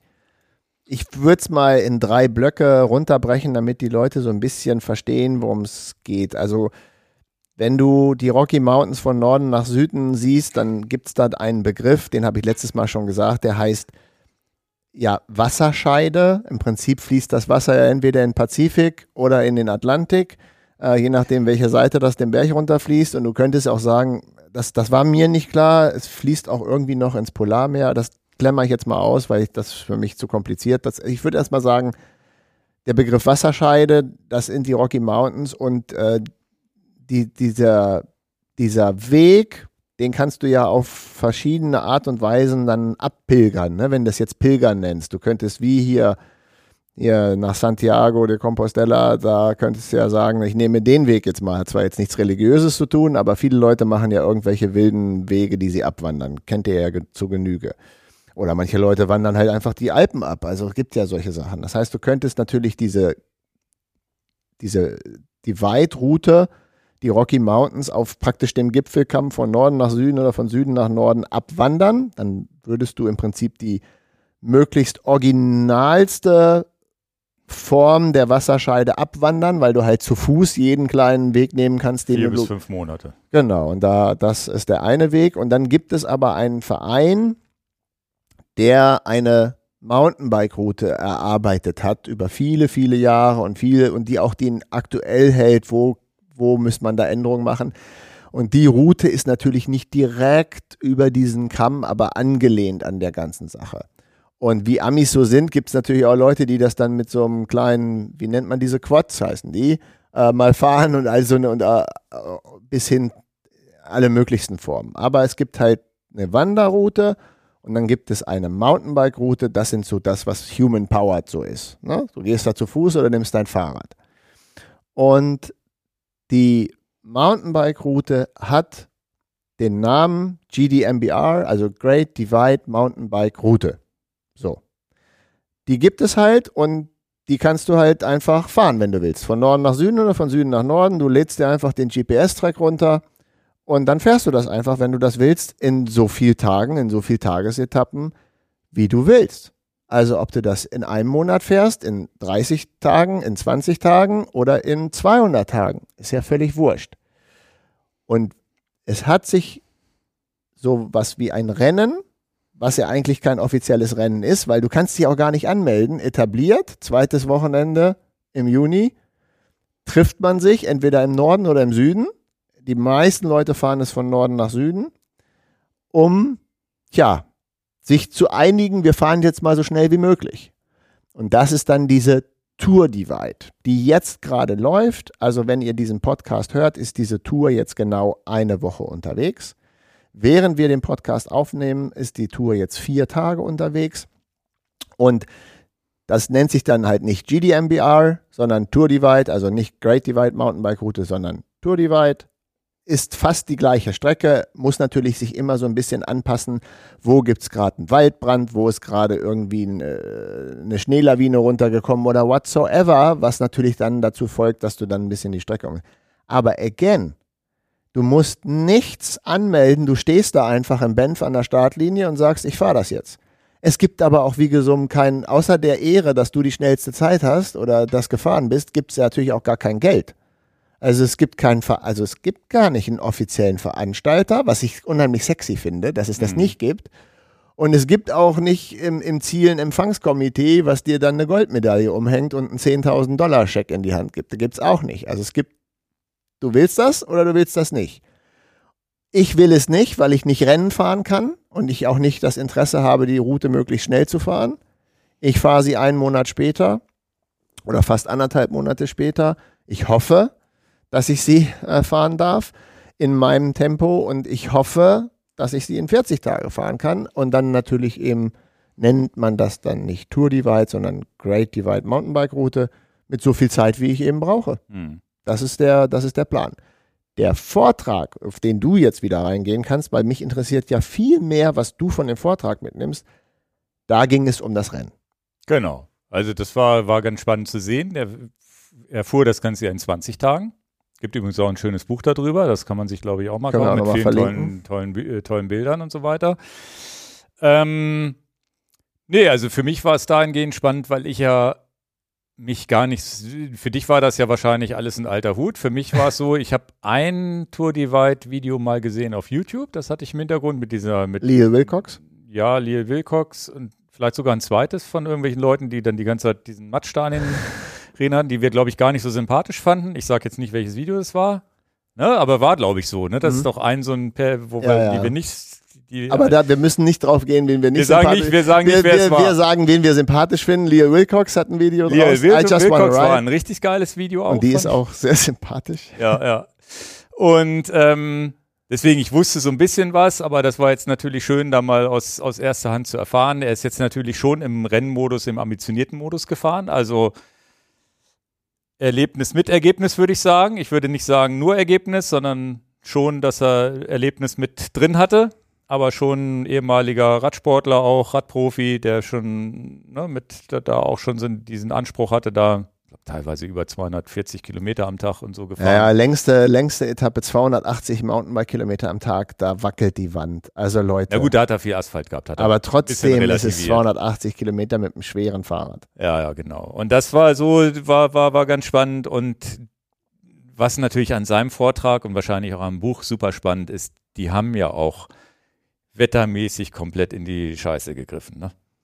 Also viel, ich meine, er hat den schlimmsten Schneesturm erlebt, den es da je gab, die regenreichste Zeit und Hochwasser und noch mehr Schnee und noch mehr Schnee und sonst wie da oben in den Bergen, wie es seit 30 Jahren nicht gab. Also der ist unter, die sind unter schlimmsten Bedingungen da unterwegs gewesen. Teilweise ist er noch über den Schneeberg rübergekommen und die anderen schon nicht mehr.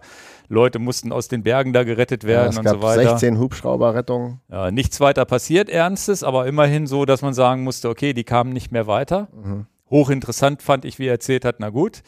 Das ist oft dem geschuldet, dass die Leute kaputt sind und sich nicht in Bewegung halten und dann wird man wohl kalt und fängt an zu frieren und zu erfrieren, in Anführungsstrichen im schlimmsten Fall, wenn man nicht gerettet wird. War, fand ich einen sehr, sehr wertvollen Tipp, dass er gesagt hat, okay, egal wie schlecht es dir geht und wenn du dein Rad schiebst oder sonst wie, du musst weiter in Bewegung bleiben damit du, damit du dann oben nicht erfrierst. Trotzdem hat er irgendwie so ein Foto von seiner Frostbeule in der Hand gezeigt, ne, weil er immer ohne Handschuhe gefahren ist, weil er sonst Kälte unempfindlich ist, aber selbst das hat ihn wohl. Da würden wir ja sowieso schon mit dicken Und die Beule fahren. an der Hand, die fand ich äh, bemerkenswert groß. Unglaublich. Ja, eine sogenannte Frostbeule. Ich wusste gar nicht, dass es das in echt gibt. Ja. Aber Also- da, danke fürs Gespräch. Ich, ich, ja, genau so geht's mir auch. Ich war wirklich baff. Ich dachte, das kann doch nicht wahr sein. Ja, ja. Wir Richtig sagen krass. ja das Wort Frostbeule einfach mal so. Ja, ja, ja. Aber der hat richtig so eine Beule auf der Hand gehabt. Krass. Also, ja, ja. Nee, also war. Mich interessiert eigentlich eher alles, was du über diesen Vortrag erzählst. Also deswegen Ja, möchte ich dir viel mehr Redeanteil dazu geben, der, der, weil, der irgendwie weil ich wüsste schon alles. acht oder zehn Kilo abgenommen in den, in den 20, in 20 Tagen. Auch Wahnsinn. Wo ich denken würde, dass da der Jojo einsetzt, sobald man wieder da ist und man das, aber das Jojo ist nur zur Hälfte eingesetzt, hat wohl fünf nur wieder zugenommen. Jonas Deichmann hatte, glaube ich, auch diese 10 Kilo Geschichte, aber der ist ja auch ein ganzes Jahr unterwegs gewesen und hatte die dann aber auch wieder relativ schnell nach ein, zwei Monaten drauf. Also das fand ich krass. 10 Kilo in drei Wochen? Das kann ja nicht nur Wasser und, und Fett gewesen sein. Also, Das geht schon an die Substanz. was, was auch hängen geblieben ist, ist der Zieleinlauf. Ja. Tada! Du kommst da unten in Mexiko an und siehst ein Schild, ja, hier ist die Grenze mit Stacheldraht. Und da wartet keiner auf dich. Keiner wartet da auf dich. Witzigerweise, weil ja. bist wirklich alleine. du kommst da alleine an und es gibt wohl eine Person, die nichts mit dem Verein zu tun hat, die man anrufen kann, die ihn dann da abholt. Irgendwie so ein Mensch, der sich darauf eingestellt hat, die Leute da abzuholen. Ja, die Handynummer habe ich auch schon. Ah, die hast du, geil. Weil du kommst, du müsstest sonst, glaube ich, irgendwie 100 Meilen wieder zurückzufahren, Da hat um ja keiner Bock Ort, drauf. um wieder in den nächsten Ort zu Das kommen. macht dich ja mental völlig Du fertig. kommst am Ziel an, musst nochmal 150 Meilen fahren, um dann wieder in die Zivilisation Aber bei mir, bei zurückzukommen. mir ist noch schlimmer. Ich muss nach Tucson. Mein, mein Rückflug geht ab Tucson, Arizona. Das sind, da bist du mit dem Auto vier Stunden unterwegs. Ja gut, aber gibt es denn nicht in, in dem nächsten Ort irgendwie Es die Möglichkeit mit nächsten. Bussen oder Na, sowas? es gibt keinen nächsten. Wo Ort. lässt du dich denn hinbringen? Wo lassen die sich denn hinbringen? Ja, zu seiner Ranch, zu seinem, zu seinem, wo er zu Hause ist. Also wo er sein Hotel gebucht hat oder was? Ja, Hotel. Da ist nichts. Und von da aus lässt du dich von ihm dann woanders hinbringen. Also es ist ja, er hat Ach ja, so, er fährt, er der, ist- der Abholer bringt dich zu... der macht, genau. Ich habe ihn eine jetzt Ranch auch, und da kann man pennen. ich habe, genau, ich habe ihn jetzt auch schon, äh, Holger hat das gemacht, schon geschrieben, ob er denn schon mal Radkartons für uns organisieren kann. Ja, die lassen die Leute ja meistens hier liegen. Die, die in die andere Richtung fahren. Genau. Okay. Guck mal, ich fliege nach Calgary und nach Banff und habe diesen tollen Koffer, da gibt es ein Video, wie ich den vorbereitet habe. Ja, den schenke ich jemanden, der in Banff mir über den Weg kommt, der sagt, ich freue mich über diesen gebastelten Koffer von Dan, den verschenke ich ja da, weil ich kann ja nicht einen Radkoffer mitnehmen. Im Gegenzug brauche ich ja, wenn ich im Süden ankomme, verdammt nochmal einen Pappkarton, damit ich, damit ich ja das Rad in, Flieg, in ein Flugzeug reinschmeißen kann. Hm. Also dieser, Jeffrey heißt der, den kennen auch alle. Und das ist sein Geschäftsmodell. Und Nimmt der, der da Geld für? Ja, Ach, das ist ein Geschäftsmodell. das ist ein Geschäftsmodell, der nimmt nicht 20 Cent. Was nimmt er denn? Das kann ich hier im Podcast nicht sagen, weil dann denken die Leute, ich habe nicht alle Tassen im Schrank.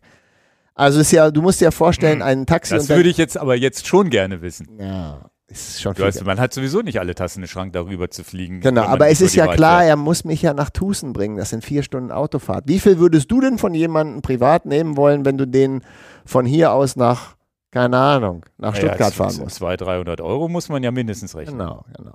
Also ist es ein Geschäftsmodell, was ja auch völlig okay ist, weil da ist ja sowieso nichts, mit dem du Geschäfte machen kannst. Ja, das ist ja super für den. Ja, Also ist klar. ja- ist ja Und ein es ist ja eine. Win. Danke, dass du es sagst. In dem Fall ist es ja auch eine Win-Win-Situation. Ich gebe Geld für Dienstleistung. Ja, ja. Ich habe ja Ist unterwegs. ja wie ein Taxifahrer. Genau. Taxi ist auch teuer, wenn du von hier nach Frankfurt fährst. Ist halt so. ja, ja, ist ein Mensch und ein Auto, was gemietet werden muss am Ende Genau, aber jedenfalls ist er auch, glaube ich, hat er da sein, seine Lebensaufgabe auch mit, äh, äh, also er ist ja auch ganz nett, dass er dich dann an der Grenze auch abholt, weil es ist ja auch nochmal 30 Meilen. aber du hast erzählt, dass du das beeindruckend fandst, du kommst dann an der, am Grenzzaun an und da ist nichts. Ja, Ja, ist ja keiner. Und wenn du nicht mit jemandem zufällig gerade da zusammen langkommst, bist du halt auch alleine da im Ziel. genau. Und natürlich musst du auch sehen, Musst viele der Amerikaner haben da ja auch ein, fast alle haben ein Tracking-System unterwegs. Wir haben ja auch von Garmin äh, den InReach Mini dabei, also den Holger bestelle ich ich. mir übrigens gerade. Ja. Ich habe auch das, ich habe jetzt hier zum Orbit mein Handy einfach zu Hause vergessen, wo ich gesagt habe, hätte ich so ein InReach, hätte ich wenigstens, Not, also hast ja gar nichts mehr. Ja. Jetzt war ich mit Leuten unterwegs, war es egal, ne? Aber Ja. lass das, das Handy, irgendwie hat dieses, diese Wahoo Element App, hat letztens 60 Prozent von meinem Akku leer gesaugt, dann stehst du mit einem leeren Akku nach, nach drei Stunden da. Sehr gut. Ja. Also- Also, nur mal so nebenbei, ja. InReach Mini kannst du mich ja dann fragen, wie du den einrichtest. Da Ja, ja, genau. dau dauert, dauert fünf Minuten länger. Okay. Aber der ist ja super, der hält halt lange und dann wollte ich sagen, und viele Leute, die, die das machen, haben ja, insbesondere die Amerikaner, haben dann ja Leute, die dich verfolgen und dann wissen die ja, wann du an diesem Grenzzaun ankommst und dann steht vielleicht die liebe Ehefrau, der liebe Ehemann, der liebe Bruder, der liebe Vereinskollege im Ziel dann da Na und gut, feiert deine das. liebe Ehefrau, ob die sich ins Flugzeug setzt, wage ich zu bezweifeln, da extra für, aber. Das äh, ist ausgeschlossen. aber sie ist eine liebe Ehefrau. Danke Ja, fürs das Gespräch. Nein, aber, aber ähm, ist ja klar, dass da viele Leute als Freunde und Bekannte auftauchen. ja, ja. Ja, cool. Ja. Naja, es ist, wie gesagt, ich fand es jetzt nochmal beeindruckend. Was hast du noch mitgenommen vom Vortrag? Hast du noch was? Naja, gut, diesen Matsch und Schnee und sonst wie ist alles beeindruckend. Tolle Bilder hat er gezeigt. Also, wenn ihr den Vortrag irgendwo bei euch in der Nähe in der Stadt habt, der kommt, glaube ich, im November auch nochmal nach Hannover, wenn ich das richtig gesehen habe. Wir haben auch ein bisschen gequatscht, vielleicht dann auch zu uns in den Podcast rein. Im Rahmen, wenn er sowieso hier in Hannover ist, vielleicht klappt das, hoffe ich, dass es vielleicht sogar klappt, dass man nochmal mit ihm so, so sprechen kann. Was ich schön finde, gegenüber YouTube-Videos, dass es, ähm, und das ist tatsächlich was, was man leider auch immer wieder vergisst, wie toll es ist, Vorträge zu hören. Ja. Dass da vorne jemand steht, der vielleicht auch nochmal eine Frage beantwortet am Ende und ähm, du hattest ja auch eine Frage gestellt, kommen wir vielleicht noch zu, zu dein, auch wenn wir auf dein Setup eingehen. Und das ist so, wo ich sage, okay, das ist ja irgendwie, ja, das ist ja auch so, Michael Martin, da war ich auch schon, der macht ja auch tolle Vorträge und Bildvorträge und dann gibt es so tolle YouTube-Videos. Wir sind ja nun selber, machen wir schöne Abenteuervideos, wie wir irgendwo rumfahren. Aber es ist irgendwie menschlicher, wenn da einer steht, was erzählt. Und das ist so, hat, hat Spaß gemacht. Ja, ich habe das schon genossen, obwohl, ja, weiß ich nicht. Obwohl, Obwohl ich, du das gar nicht in deiner, in obwohl es deiner nicht meine Agenda wäre, was ich, also es ist noch nicht annähernd der Funke, wo ich sage, ich möchte jemals sowas fahren. ist nicht so mein Ding vielleicht, keine Ahnung, kann ja noch kommen. Aber es war halt, hat mich mitgerissen. War, war super angenehm. Hat er ja auch gut gemacht, er konnte ja auch gut reden. Klar. Also hört dir mal einen Vortrag an von jemandem, der nicht reden kann, dann redest du vielleicht auch anders. Ne? Aber Ja. so, es war schon sehr schön. Ja. Für mich ist es halt nochmal, für mich war es halt nochmal so eine Bestätigung. Ich habe viel gelesen, habe viel gesehen, habe so viel konsumiert über Du wusstest die Tour. schon ich alles. Wusste, nee, nein, wusste nicht alles. Zum Beispiel hat er die Grenzüberquerung gar nicht äh, erwähnt, aber du überquerst, na, überquerst natürlich die Grenze von Kanada nach Amerika und wer von euch da draußen schon mal bei den ähm, Amis einge, eingereist ist mit manchmal diversen Stempeln in einem Pass, sagen wir es mal diplomatisch, der hat mit Homeland Security so seine Diskussionen. Mhm. Ich will das aber gar nicht hier äh, weiter äh, ausschmücken, aber Fakt ist, ich wollte unheimlich wissen, wie war denn die, die, die Grenzüberquerung? Die hat er ja völlig wegignoriert, aber ich wollte dann nachher nochmal im privaten Gespräch wissen, wie es dann war und er hat sie wegignoriert, weil sie im Prinzip äh, zehn Minuten eine Sache. Okay. Also no problem, weil Mhm. du bist da ja nicht am Flughafen von New York, wo vielleicht eine andere Immigration ist als an so einer Wald- und Ja, Wiesenübergang. gut, die kennen ja wahrscheinlich mittlerweile. Und die wissen ja schon, äh, genau, Ja, die, die Mischpoke, das ist auch das, äh, also der, das Keyword für unseren Post Podcast. äh, ja, und natürlich kommen da viele Leute als Fahrradfahrer über den Grenzübergang, die diese Great Divide Mountainbike Route fahren, und zwar all year round und nicht nur im Juni.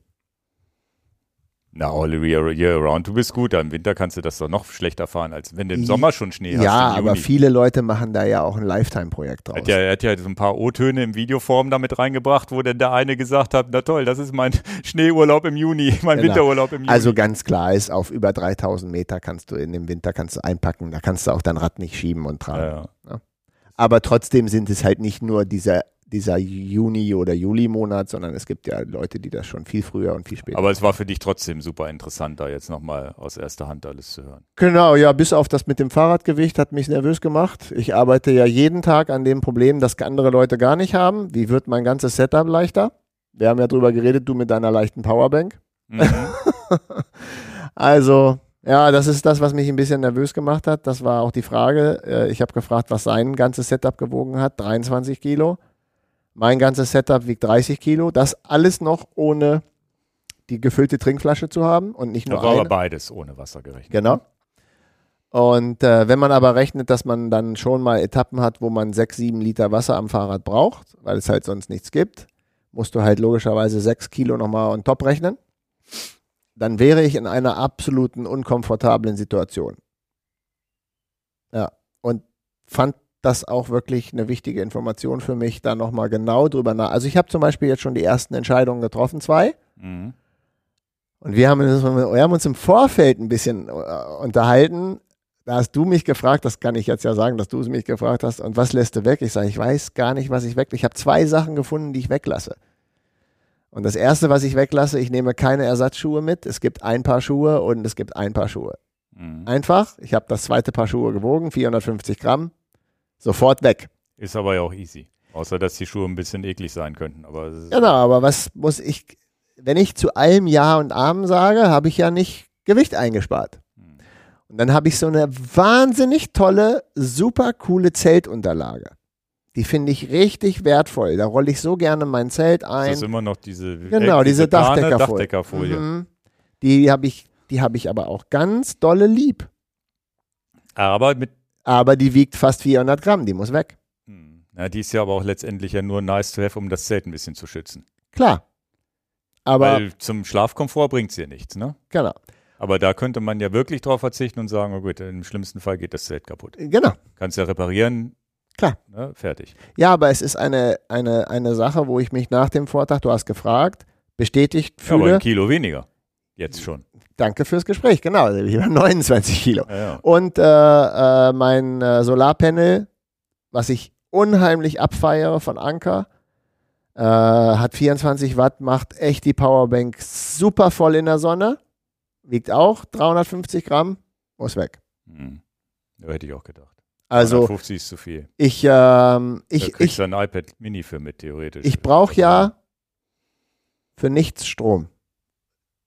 Also der Garmin InReach ist das Gerät, was Strom haben muss. Das Satellitennotfall. Na, und äh, nicht zu unterschätzen die Navigation. Ohne Strecke Genau. hast, wirst du ja auch aufgeschmissen. Genau, aber mein Garmin schafft 1000 Kilometer. Ja. So, mein Garmin schafft verbrieft 1000 Kilometer. So. 1% 10 Kilometer. Das ist ja mehrfach nachgecheckt von mir. Und Das, ist safe, das, das, System. das Telefon hat man ja auch dabei. aber kann- das Telefon ist nicht das, was ich zum, zum, zum Notfall brauche. Ich brauche den Garmin InReach zum Notfall. Ja, aber das Telefon hast du ja das- trotzdem dabei. Und wenn du das ausgeschaltet lässt und der Garmin wirklich, Genau. der Garmin muss ja nicht der Akku leer gehen, der kann ja auch komplett abstürzen, dann hast, kannst du ja sagen, ich habe ein ausgeschaltetes Telefon, das schalte ich dann ein, habe 100% Akku und habe die Komoot-Strecke Genau, drauf. ich wollte das mit dem Telefon so nicht machen. Ich wollte das Telefon auf Flugmodus machen, damit ich halt möglichst schnell convenient ein Foto machen kann, wenn ich sage, Ja, aber Flugmodus hält ja auch drei Tage, vier Tage, würde ich denken. Ja, lange Rede, kurzer Sinn. Ich habe jetzt also nicht zwei, sondern durch die, durch die, durch die Solarpanel, was nicht sicher war, ob ich es mitnehme. Hm. Aber das fliegt jetzt auch raus. Ähm, ja, so arbeite ich mich Stück für Stück, Stück für Stück vor. Ähm, ja, ich bin mal gespannt, was das Ganze zum Schluss wiegt. Also ähm, da, da muss ich ganz ehrlich sagen, das hat mich im, ähm, ich war schon im Vorfeld, ich bin auch jetzt noch super nervös, dass ich ein schweres Fahrrad habe. Also mit allen Anbauteilen. Aber nur wegen des Tragens, nicht wegen Genau. des Fahrens. Ne? Ja, fahren kein Problem. Und für Fahren bei steilen Bergen hoch stundenlang. Also da bin ich, ja, wir sind alle, guck mal, mein Open Gravel Bike wiegt 8 Kilo. Wie geil finde ich dieses Rad am Berg und so. Und jetzt hast du ein Rad, das Salzer Cutthroat mit diesem, ich habe ja einen Gepäckträger dran und hier noch ein paar stabile Sachen und Packtaschen dran und so. Das wiegt dann halt mit den Packtaschen, ohne dass ich Gepäck zulade, 12. So, zu dem Gewicht von Markus kann ich nur 11 zuladen. Und das ist mein großes Ziel, dass ich nicht so viel mit habe. Weil ich glaube, Na gut, jetzt hast du auch nicht die Ambition, der Schnellste zu sein. ja, aber ich möchte auch 20 meinen Tagen. Rücken nicht kaputt machen beim Genau, Tragen. das muss jetzt wahrscheinlich muss irgendwo ein Kompromiss her, ist ja eh so. Und da, so auf einem so schlechten Weg bist du jetzt ja auch nicht mit dem Gewicht. Nein, aber, aber ganz wichtig ist, äh, packst du zu Hause mal alle deine liebsten Gegenstände ein, die du auf so eine Bikepacking-Tour machen willst. Natürlich will ich auch einen Gaskocher dabei haben. Natürlich möchte ich auch das und das und das dabei haben. Und natürlich möchte ich vier Paar Socken Ein mitnehmen. Kocher hatte er sogar mit, ne? Genau. Als einziger, glaube ich. Mhm. Er meinte, das sei ein Gamechanger für ihn gewesen, weil er Genau. Und habe ich jetzt mit Holger telefoniert. Viele Grüße gehen raus. Ich sage, Holger, Kocher kommt mit. Aber wir haben dann den Vorteil, dass wir ja nur einen Kocher mitnehmen müssen, weil wir als Team fahren. Einer das nimmt heißt, die Gaskartusche, der andere den Kocher, wie auch immer, ne? Teilt Genau. man sich halt auf. genau, Luftpumpe nehmen wir eine sehr, sehr gute Luftpumpe mit und die zweite Luftpumpe ist dann halt nur so eine Notfallpumpe. Reicht nicht eine für zwei? Ja, und was machst du, wenn du dann trotzdem mal sagst, pass mal auf, an dem Tag fahren wir mal jeder 100 Kilometer, für, was jetzt komisch klingt, das meine ich jetzt Mhm. aber gar nicht, aber es könnte ja mal sein, dass jemand sagt, du, mir geht's nicht gut, ich habe Bauchschmerzen, ich möchte jetzt hier gerne noch drei Stunden liegen und der andere sagt, du nimmst es mir nicht übel, aber ich würde ganz gerne schon mal ein bisschen vorausfahren, weil ich momentan im Flow bin, ohne dass man sich griesgrämig ist, dann ist man getrennt, dann braucht man schon Hm. Schlauch und Pumpe, genau wie minimale medizinische Sache muss schon jeder an Bord haben. Die Essentials, ja. Okay. Also du merkst, man hat sich darüber schon sehr viele Gedanken gemacht, wie was so abläuft. Deswegen eigentlich könnte man sagen, ein Garmin InReach reicht für zwei Personen, sehe ich anders. Okay. Ja. Also so, wir kamen zu dem Vortrag. Das habe ich so mitgenommen, dass ich sehr nervös bin, dass mein Rad noch zu schwer ist. Und das ist aber auch ein Kopfkino bei mir, was ich nicht ausschalten kann. Ja, ich habe zum Beispiel gar nicht so viel Sorge mit Bären, also mit wilden Tieren. Habe ich überhaupt Hast du so ein Bärenspray denn auch dabei? ja. Ja. Ja. Aber ja, das ich, fand ich ja ganz witzig, wie er erzählt hat am Anfang. Fahrrad kilometerweit, das Essen auf den Baum hochgezogen, damit die Bären nicht kommen, ne? Oder da nicht rankommen. Und am Ende war es alles egal. Fahrrad direkt neben dem Zelt und Essen einfach im Fahrrad gelassen und so weiter. das, Also, kann dass ich mir da, bei, das kann ich mir bei mir nicht vorstellen. dass, also der hatte, am Anfang hat man total viel Angst und von Tag zu Tag wird man nachlässiger. ja, aber da ist auch Zumindest, aber vielleicht war das auch wegen des Race-Modus. Aber letztes Jahr ist eine Frau im Zelt von einem Bären getötet worden, weil die ihr Essen mit im Zelt genommen haben. Also zu nachlässig darfst du nicht werden. nicht. Hm, Also Essen mit ins Zelt nehmen geht nicht. okay. Das ist, ja, dann bist du aber auch, dann bist du aber auch der totale. Jetzt tut mir das leid, dass diese Frau ums Leben gekommen ist. Aber das darfst du auch nicht machen. Das sagt dir aber auch jeder. Also so, so, so schusselig kann man, man, das man weiß man. macht. Ich hätte es jetzt nicht gewusst. Ich habe für mich war das jetzt natürlich eine neue Information, habe mich aber auch noch nie um sowas gekümmert. Du darfst auch kein Deo-Spray äh, auflegen, wenn du Mhm. in Ruhe gelassen werden willst, wenn du abends schlafen möchtest. Also wegen den Tieren. Ansonsten darfst du dein Deo-Spray schon nehmen, aber nicht, wenn du sagst, du darfst ja nicht irgendwelche süßlichen Gerüche verbreiten. Und da sehe ich aber, für mich ist zum Beispiel das gar nicht so in meinem Fokus, dass ich das als Risiko sehe. Aber dass ich Rückenschmerzen kriege, diese Karre nicht bewegen kann und den Bergkamm nicht hochkriege, da habe ich irgendwie, ja, das ist, klingt jetzt völlig über, übertrieben, aber jeder hat so seine kleinen, kleinen Sachen. Der nächste sagt, ich nehme einen riesen Medikamentenschrank mit für, für das kann mir passieren, das kann mir passieren, das kann mir passieren, das kann mir passieren. Ja, für mich ist mein Migränespray das Wichtigste. Und vielleicht die Mullbinde jetzt gar nicht so das Wichtigste, wo ich sage, nehme ich ein zerrissenes T-Shirt. Ja, jeder hat, glaube ich, so seine Befindlichkeiten. Ihr habt jetzt natürlich auch eine große Ungewissheit. Jetzt, nachdem das so schlecht gelaufen ist im letzten Jahr mit dem Wetter, könnte er dies Jahr nur Glück haben, aber man weiß es nie. Das ist ja dann doch auch ein bisschen Lottospiel. Es kann ja sein, dass das Lottospiel sagt, ihr seid zehn Tage schneller oder eben zehn, zehn Tage langsamer, nur weil die Wetterbedingungen stimmen. Ist, Klar. dieses, ist diese, diese Strecke trocken? Kannst du sie fahren? Ist sie nass? Hast du diesen komischen, diese komische Erdnuss, äh, Er- Erdnussbutter-Schlamm, wo du nicht drin fahren kannst und das Ja. kann dir ich fünf, zehn, fünf bis zehn Tage Da kosten. kommen wir ja noch zu Anbauen Gravel auch zu, zu äh, Peanut Butter, da werde Ja. ich dir von berichten. Ja, jetzt aktuell, das verlinken wir unten auch mal, läuft ja die aktuelle Tour Divide. Ja, genau. Da Und- gibt es eine schöne Tracking-Möglichkeit. ich mache das hier mal auf. Genau, ich habe das hier auch schon offen. Da ist es jetzt so, dass ja, ein Deutscher, Ulrich Bartholomäus, ist Dritter. Also trackleaders.com ist das, wo ihr das findet. Aber Genau. wir verlinken das vielleicht auch mal. Ja, den, den tatsächlich dieses, diese, diese, diese Grafik habe ich ja bei ihm im Vortrag auch gesehen, wo man dann genau gucken kann, wer wo gerade ist. Genau, es gibt ein Team, was von Norden nach Süden fährt. Es gibt ein Team, was von Süden nach Norden fährt. Und äh, das, was am schnellsten zu erreichen ist, ist dann tatsächlich die Route von Norden nach Süden. Da ist immer die schnellste. Wenn ich das richtig sehe, Leo Wilcox, erste Frau hier. Genau, die legst du natürlich auch wieder drauf an, den, den Frauenrekord zu brechen. 900 Meilen und die Männer sind bei 1035 Meilen. Ach so, ich bin bei Pham. 1000 Meilen. Da musste ich mal einen Re Refresh machen. Da siehst du, die sind schon wieder, während wir hier gestartet haben, sind die schon wieder. Ja, weiter. du hattest, glaube ich, Bartholomäus als Zweiten mir vorhin erzählt. Der ist jetzt Dritter hier gewesen bei mir. Ah, okay. Ja. Aber nein, Dritter, die liegen ja alle eine Meile auseinander. Das kannst du vergessen. Nee, al- also nicht, nicht eine Meile, sondern ein 0,1 Meile sogar. Also die Ja. scheinen da alle auf einem Haufen zu fahren. Genau, genau. Ja, ja. Genau. Jens van Roost liegt aktuell vorne. Die kenne ich überhaupt nicht. Justinas Leweika. Habe ich auch noch nie gehört. Oder ist das Und- eine Frau? Nee. Justinas ist ein Männername, weiß man nicht. Und Ulrich Bartholomäus ist äh, jetzt auch noch in der Spitzengruppe dabei. Was ja viel interessanter an der ganzen Sache ist, dass die es ja völlig auf die Rekordzeit drauf anlegen, die ja von Mike Hall gehalten wird mit 13 Tagen und ein paar, paar, paar Stunden.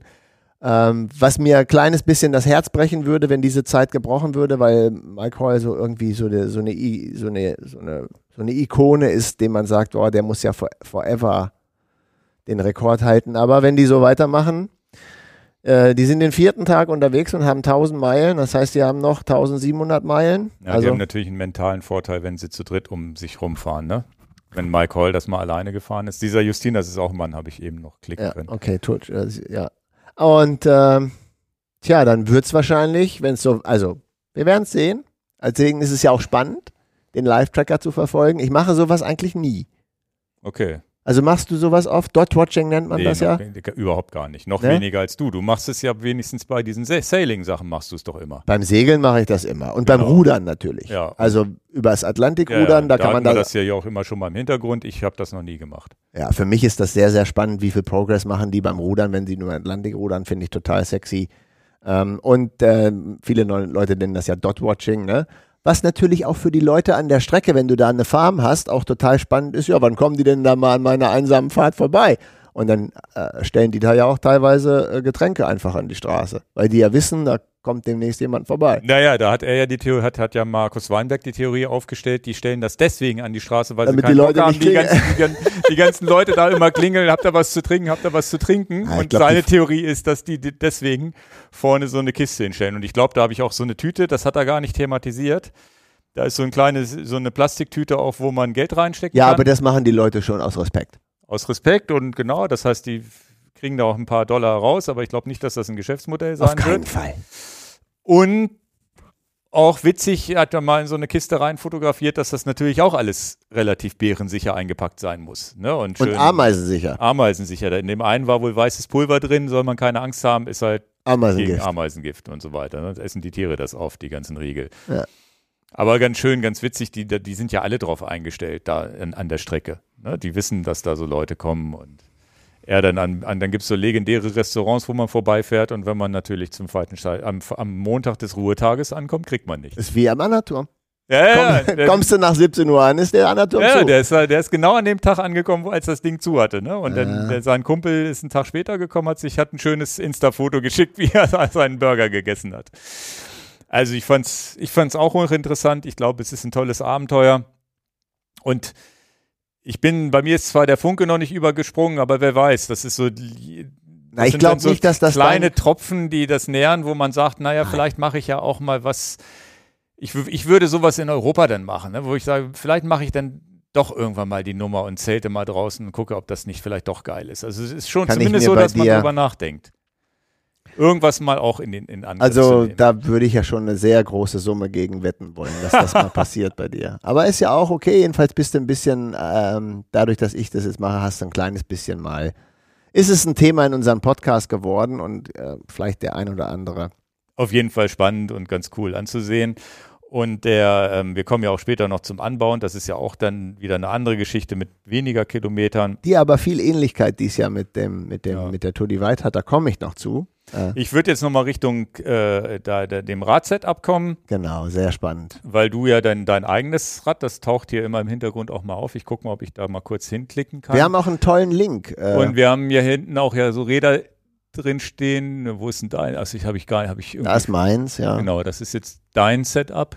ja. Ich sehe schon hinten Tailfin, dann Mhm. eine fette Rahmentasche, aber so groß und voll sieht das jetzt gar nicht aus. Ah. Das ist nur schwer, ne? Also ich habe äh, vorne äh, Lenkertasche von Apidura. Mhm. Ähm, ich habe mich entschieden, mein, mein Zelt dort vorne reinzupacken. Ich habe vor der Tasche äh, von Apidura habe ich eine Zusatztasche, wo ich im Prinzip meine, ja, meine wichtigen Sachen sowie Geldbeutel, ähm, im Prinzip Notfalladressen. Da wird auch mein Garmin InReach äh, an, dran befestigt. Ähm, da Ersatzbatterien, Handy, das sollte da eigentlich äh, Platz finden in der Tasche. Dann habe ich eine ganz große Rahmentasche, die ich komplett für Essen lassen möchte.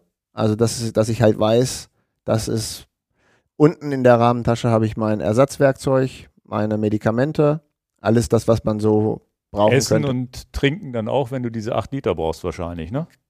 Ja, genau. Also Essen in der Tasche soll da rein. Ähm, ich habe zwei Trinkflaschen dabei, eine unter dem Rad, wo das Tretlager ist, und eine zweite Trinkflasche habe ich in einer sogenannten Food Pouch am Lenker. Also das Rad, ich bediene mich nicht aus einer Trinkflasche, die einen Flaschenhalter in, im Rahmen hat, sondern ich trinke aus der Food Pouch. Und füllst dann mit der unteren nach, weil die ist ja schlammig irgendwann. Genau, dann habe ich äh, als, Wasser, als, als Wasserfiltersystem, du musst ja das Wasser filtern, habe ich Sawyer, so eine kleine Kartusche und habe dafür Plastikbeutel. Da hat mir jetzt jemand im YouTube-Kommentar geschrieben, da gibt es noch bessere Beutel, der muss ich nochmal gucken, ob ich die auch nochmal teste. Das heißt, zusätzlich. Das sieht man in DT Swiss Video? Die sieht man, die, den Beutel sieht man im DT Swiss Video. Ja, okay. Hast du den gesehen oder was? Ja, aber nee, ich. den, den habe ich, ich habe das DT Swiss Video, habe ich den Anfang gesehen, den Vlog. Genau, und äh, das heißt, für, für mehr Wasser habe ich halt letztendlich, ja, wie, wie kann ich euch das klar machen? So, so Plastikbeutel, die einen Schraubverschluss haben, wo dann auch der, wo dann auch der, der Filter dran ist. Und äh, das ist dann, wenn ich mehr Wasser mit an Bord nehmen will, äh, das strappe ich dann aber überall ran. Dann habe ich vorne zwei Taschen von Apidura als Gabeltaschen. Ähm, die Apidura-Taschen sind deswegen so super, weil sie extrem leicht sind. Da wollte ich Tailfin-Taschen nehmen, habe mir die auch bestellt und teuer bezahlt für 140 Dollar oder nee, 140 Ja, ja. Pfund oder so. Und die sind aber schwerer, also bleibt es bei Apidura. Ähm, da kommen dann solche Sachen rein äh, wie Elektronik und äh, die Waschsachen, Zahnbürste und all das, was man so braucht, das habe ich dafür vorgesehen.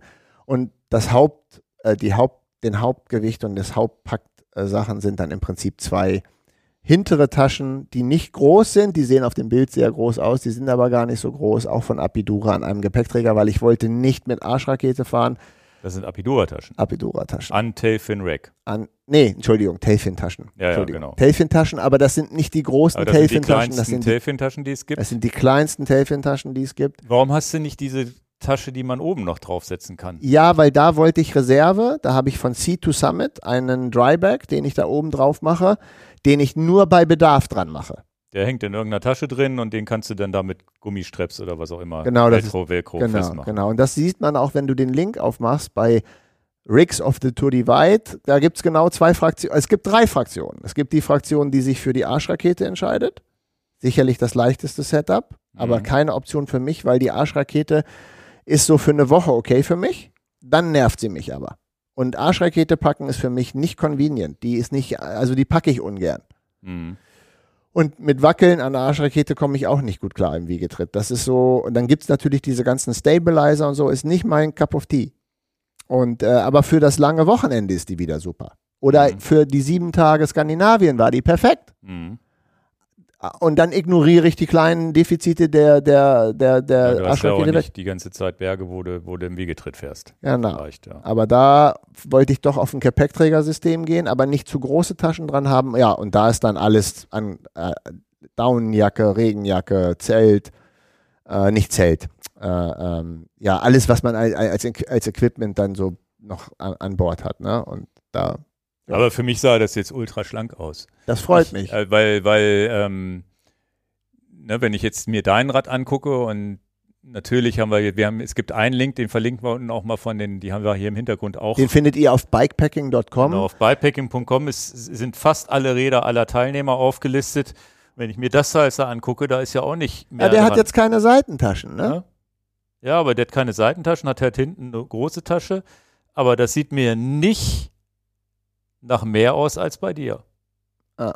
Und was natürlich hier minimalistisch ist, ist jetzt, wenn man hier das äh, Ulrich Bartholomäus Rad sieht, der ja nun einer der führenden jetzt aktuell ist. Auch, da wiederum sieht man, Der okay, da ist ja nichts dran. Eine Oberrohrtasche, Rahmen und Arschrakete und das war's. Und auch nicht eine große Arschrakete, ne? Ja. Mann, Mann, Mann, Mann, Mann, Mann, Mann. Ne? Und da ist ja nun wirklich nichts dran. Das ist, wo ich sage, das ist ja eine ganz andere Liga als dein Rad, während das die gleiche Liga ist. Mhm. Das ist halt, äh, ich glaube, du bist da, so wie ich das einschätze, gar nicht so. Ne, man, wie gesagt, du könntest ja ein Kilo sparen, indem du wahrscheinlich Helfen nicht dieses Rack da hinten dran machst. Die Taschen sind natürlich auch entsprechend schwerer, weil sie einen Klar. Verschlussmechanismus Aber, brauchen. aber den Luxus möchte ich gerne behalten. Ja, aber das ist vielleicht auch der, der dich das ein oder- oder andere Mal fahren lässt, wo du mit einer Arschrakete schieben müsstest, weil der Wiegetritt vielleicht doof ist oder was auch immer. Ne? Ach, wenn ich das alles, aber dann wäre es auch keine spannendes, dann wäre es auch kein spannendes Abenteuer mehr, wenn man alles schon vorher wüsste. Ja, ihr könnt euch das Video mal angucken vom letzten Wochenende, wo man sieht, wie du damit eigentlich so fast so eine Jungfernfahrt voll bepackt gemacht hast. Bin ich zu DT Swiss gefahren? Genau, als die Laufräder, also das ist ja in, in zweifacher Hinsicht ein ganz schönes Video, weil man dein Setup mal sieht, weil man sieht, wie du damit durch den Wald fährst und so weiter. Und das zweite ist halt, man sieht mal, was State Swiss mit so Laufrädern macht, wenn sie die checken. Was mir unheimlich confident, äh, was mir super gefallen hat, also Zuversicht gegeben hat. Ähm, ich habe die Laufräder wirklich gequält. Ich habe sie nicht geschont. Ja. Und was war war, der, dran, der ne? Höhenschlag war 0,17 Millimeter und der Seitenschlag, der schlimmste Seitenschlag war, glaube ich, das Hinterrad mit 0,25 Millimeter Seiten. Das ist ja völlig irrelevant. Manche schlechten Reifen haben das. Ja. Ja. Nee, also das, Das ja, hat mir gefallen. Wird spannend. Wir, am spannendsten wird ja, wird's ja, wenn du wieder da bist und wir sehen, wie es gelaufen ist. Ja, was das wohl alles so mit einem macht. Es ist ja schon, glaube ich, ähm, und das ist das Besondere und das äh, im Gegensatz auch zu anderen Sachen und auch im Gegensatz zum, zum Anbauen, wo wir später noch drauf kommen, man ist es ja eine Fahrt ins Ungewisse. Ne, du hast ein relativ großes Lotteriespiel, was das Wetter und die Untergründe und die Fahrbarkeit von, von Gelände angeht. Es ist etwas, was man so noch nie gemacht hat. Man ist auch tatsächlich über Tage, Wochen, Monaten, über einen Monat unterwegs, was man vorher so ja noch nicht erlebt hat. Also es ist schon, glaube ich, mal was, was, was ganz Neues, was, was man so noch nicht, also ich glaube, Meine, auch das meine, Größte, meine was du längste gemacht hast. Ne? Ja, meine längste Abenteuerreise war über den Atlantik segeln. Das waren deutlich weniger Tage.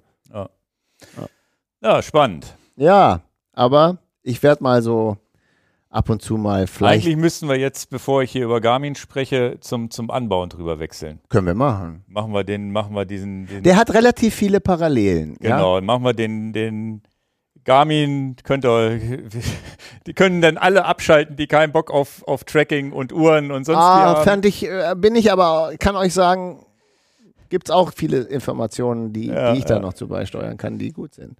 Genau, dann würde ich nämlich tatsächlich zum Unbound Gravel rübergehen. Da hattest du mit Marius Kartäusch und äh, Caroline Schiff gesprochen, die das Ganze gewonnen hat. Ähm, bevor wir da anfangen, ist es ja so, dass wir drüber über ein über, über, über etwas ähnliches, abenteuermäßiges sprechen, wie, wie, wie Tour Divide und dann doch irgendwie doch nicht. Ne, es Ja, ist ja trotzdem irgendwie, dass Leute sich Gedanken machen müssen, welches Rad fahre ich, was packe ich dran und was brauche ich, self-supported und so weiter. Und gleichzeitig ist es ein ganz anderer Schnack, weil es nur darum geht, so schnell wie möglich 300 und ein paar zerquetschte, ich weiß es gar nicht, das wirst du mir gleich 300, sagen. 320 Kilometer müssten es umgerechnet Ja, sein, ja. die 200 Meilen, bei denen wird ja alles in, in Meilen angegeben. Ne? Dann, das, das ist Und bei Marius waren es halt komplett- 560 Kilometer. Also es ist an gleich und doch komplett anders. Ja, und deswegen schön, dass die beiden Zeit hatten, mit mir kurz mal zu, zu schnacken. Fangen wir vielleicht äh, zuerst mit, mit Marius an, äh, in der Reihenfolge, wie ich sie auch Ja, angerufen immer habe. Ladies first, ne? Ja, ja, aber jetzt machen wir es mal in der Reihenfolge, wie ich sie angerufen habe. Äh, und, und da ja nun jeder weiß, dass die Caroline gewonnen hat, ähm, Also nur noch mal zu Marius äh, Kartäusch, der war bei uns schon mal im Podcast, weil er vor zwei Jahren die Orbit-Serie gewonnen hat. genau. Als relativer Anfänger. Ja. Ne? Er war ja neu im Gravel und sonst wie. Und damals hatten wir ihn dann einfach mal eingeladen, hat er hier erzählt, wie er gefahren ist über seinen schweren Motorradschurz in Griechenland und dann ist er aufs Rad gestiegen und so weiter. Nur als Hintergrund zur Person, warum wir überhaupt den Kontakt dazu haben und krass, dass der da so drin aufgeht auch. Ne? Und letztes Jahr hat der einen rausgekloppt, der hat, der hat schon die Wand gewackelt, da ist er Zweiter geworden bei dieser langen äh, äh, Fahrt, denn ähm, das muss man wissen. Im Anbauend auch. Genau. Ja. Und der ist ja nun auch voll berufstätig und da auf, aufs Treppchen zu fahren und wer weiß, worum es geht, da, da, da musst du schon wirklich einen Pfund drauf haben oder auch zwei. Also das ist ja, es geht um so schnell wie möglich diese Distanz hinter sich zu bringen und Früher hieß dieses Ding Dirty Cancer und jetzt heißt es Unbound und das ist ja das amerikanische Gravel-Rennen schlichthin. Es ist, wenn es ein Event gibt, über das sich in der Gravel-Szene alle unterhalten, dann ist es das. Und entsprechend bedeutet das auch, wenn du da vorne reinfährst oder auch äh, so wo, wie, wie Caroline Schiff da gewinnst, dann auch gegen das beste Feld, was es auf der Welt jemals an einem Tag an einem Startpunkt steht. Ja. Also da ist ja, da ist ja alles, was Rang und Namen hat, fährt da mit. Genau, und jetzt könnte man sagen, und das ist auch passiert, ja Mensch, sie hat die Gravel-Meisterschaft, die Weltmeisterschaft gewonnen, die Caroline. Let, Ob- Obwohl es ja gar nicht die UCI Gravel-Weltmeisterschaft war. aber Aber den die, Status hat es. Mhm. Ja? Das ist mehr wert als eine UCE-Weltmeisterschaft wahrscheinlich. Genau. Wo sie übrigens letztes Jahr auch schon gut abgeschnitten hat. Dritte oder vierte, glaube ich, war. In jedem Fall, ganz kurz der Reihenfolge nach, Marius ist letztes Jahr Zweiter geworden bei der langen Strecke. Und jetzt muss man das unterscheiden. Das ist mir nicht ganz klar gewesen, aber durch den, durch den Call ist es mir klar gewesen. Jetzt gibt es Unbound 200 Elite Männer und Elite Frauen.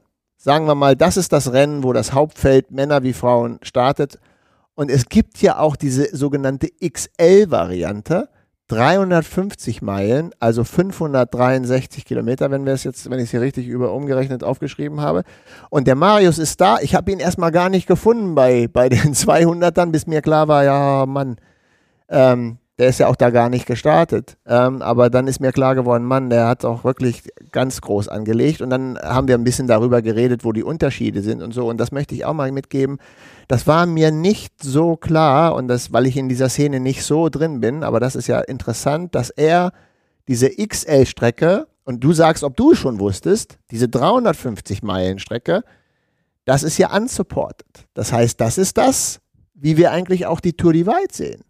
Du musst sehen, wo du was zu essen kriegst. Du hast keinen Mechaniker an der Strecke und wenn dein Rad dreckig ist, musst du es selber sauber machen. Also es ist genau dieser unsupported Gedanke da. Der 200 Meilen Rennen nicht. Beim 200, gen- danke fürs Gespräch. Beim 200-Meilen-Rennen eben nicht. Und so wie die mir darüber berichtet haben, wie das durchorganisiert ist, da war ich ja von der Socken, das habe ich ja gesagt, ist ja Formel 1. Kommen wir aber gleich noch Ja, zu. ja. Das heißt, ja, der, der Marius hatte jetzt einen 4 Zentimeter Schnitt in, seiner, in seinem Hinterreifen, in der Decke. Hat richtig Pech gehabt. Dann hat er da Duct Tape reingeklebt, was ich ja auch noch dachte, ist ja krass. Also wirklich Duct Tape kennst du, weiß ja jeder, worum es geht. Das ist dieses Gewebeklebeband. Weil bei 4 Zentimeter Schnitt in einer Decke, da kannst du hier auch nicht eine Wurst oder einen Stöpsel reinmachen und kriegst das wieder repariert. ja, ja. Und dann hatte er insgesamt drei Aerotanschläuche dabei und natürlich war dann, sind die dann alle kaputt gegangen und er ist letztendlich bei Kilometer, äh, ich habe es mir notiert, erste Platten gab es bei Kilometer 140 und ähm, bei Letzte- 220 war dann der letzte Aerotanschlauch auch verbraucht und dann ist er bei 220 raus von 563. Das mal im Vorfeld schon mal mitgegeben, dass er da raus ist, wegen, Mhm. wegen der Panne. Was aber cool an der Sache war, ist, äh, bis dahin war er auch ganz vorne. Also auch auf Sieg. Und natürlich habe ich ihn gefragt, ah, hast du dir zugetraut, das Ding nach Hause zu bringen als Sieger? Und das darf natürlich, er hatte so viel Sorge gestern im Telefongespräch, dass er arrogant rüberkommt, aber man hat ja manchmal schon so eine Leistungseinschätzung, wie du sagtest, hier bei Brelinger Berg ging die Kurve definitiv nach unten und nicht ansteigend, aber manchmal hat man ja auch das Gegenteilige gesagt, ich habe das Tapering perfekt gemacht, eigentlich passt alles, ich bin voll auf Sieg. Und wenn man dann losfährt, dann weiß man vielleicht bei den ersten 100 Kilometern von 560, this is my day, das mache ich heute. Und, oder ich schließe, ich mache den Sack zu, ich hab's drauf. Weil ich einfach, das Training hat gepasst und er hatte 10.000 Kilometer vorbereitet. Er hatte ein bisschen mal löschen, dass er dreimal so eine, so eine, so eine Woche ein bisschen kränklich war und das Training nicht voll durchziehen konnte. Ich habe mir hier so ein paar Stichpunkte reingeschrieben. Ich gebe das jetzt einfach mal aus meiner Erinnerung. schon, er ist aber ja, das haben wir damals im Podcast auch schon, wenn er was macht, sehr strukturiert, ne? Genau, er hat einen Das muss man Trainingsplan. kopfmäßig auch erstmal hinkriegen. Ne? Äh, genau, er hat einen Amerikaner, der ihn da, auch ein, auch ein Gravel-Star, der ihn da äh, Trainingspläne geschrieben hat, an die er sich gehalten hat und so. Also er war top drauf und hätte er jetzt diese Panne nicht gehabt, wäre er sicherlich ein Kandidat gewesen. Wie gesagt, letztes Jahr Zweiter geworden. Äh, das sorgt ja auch dafür, dass man nicht unterschätzt wird, was man dann drauf hat, ne? dass man Mhm. da vorne mitspielen kann.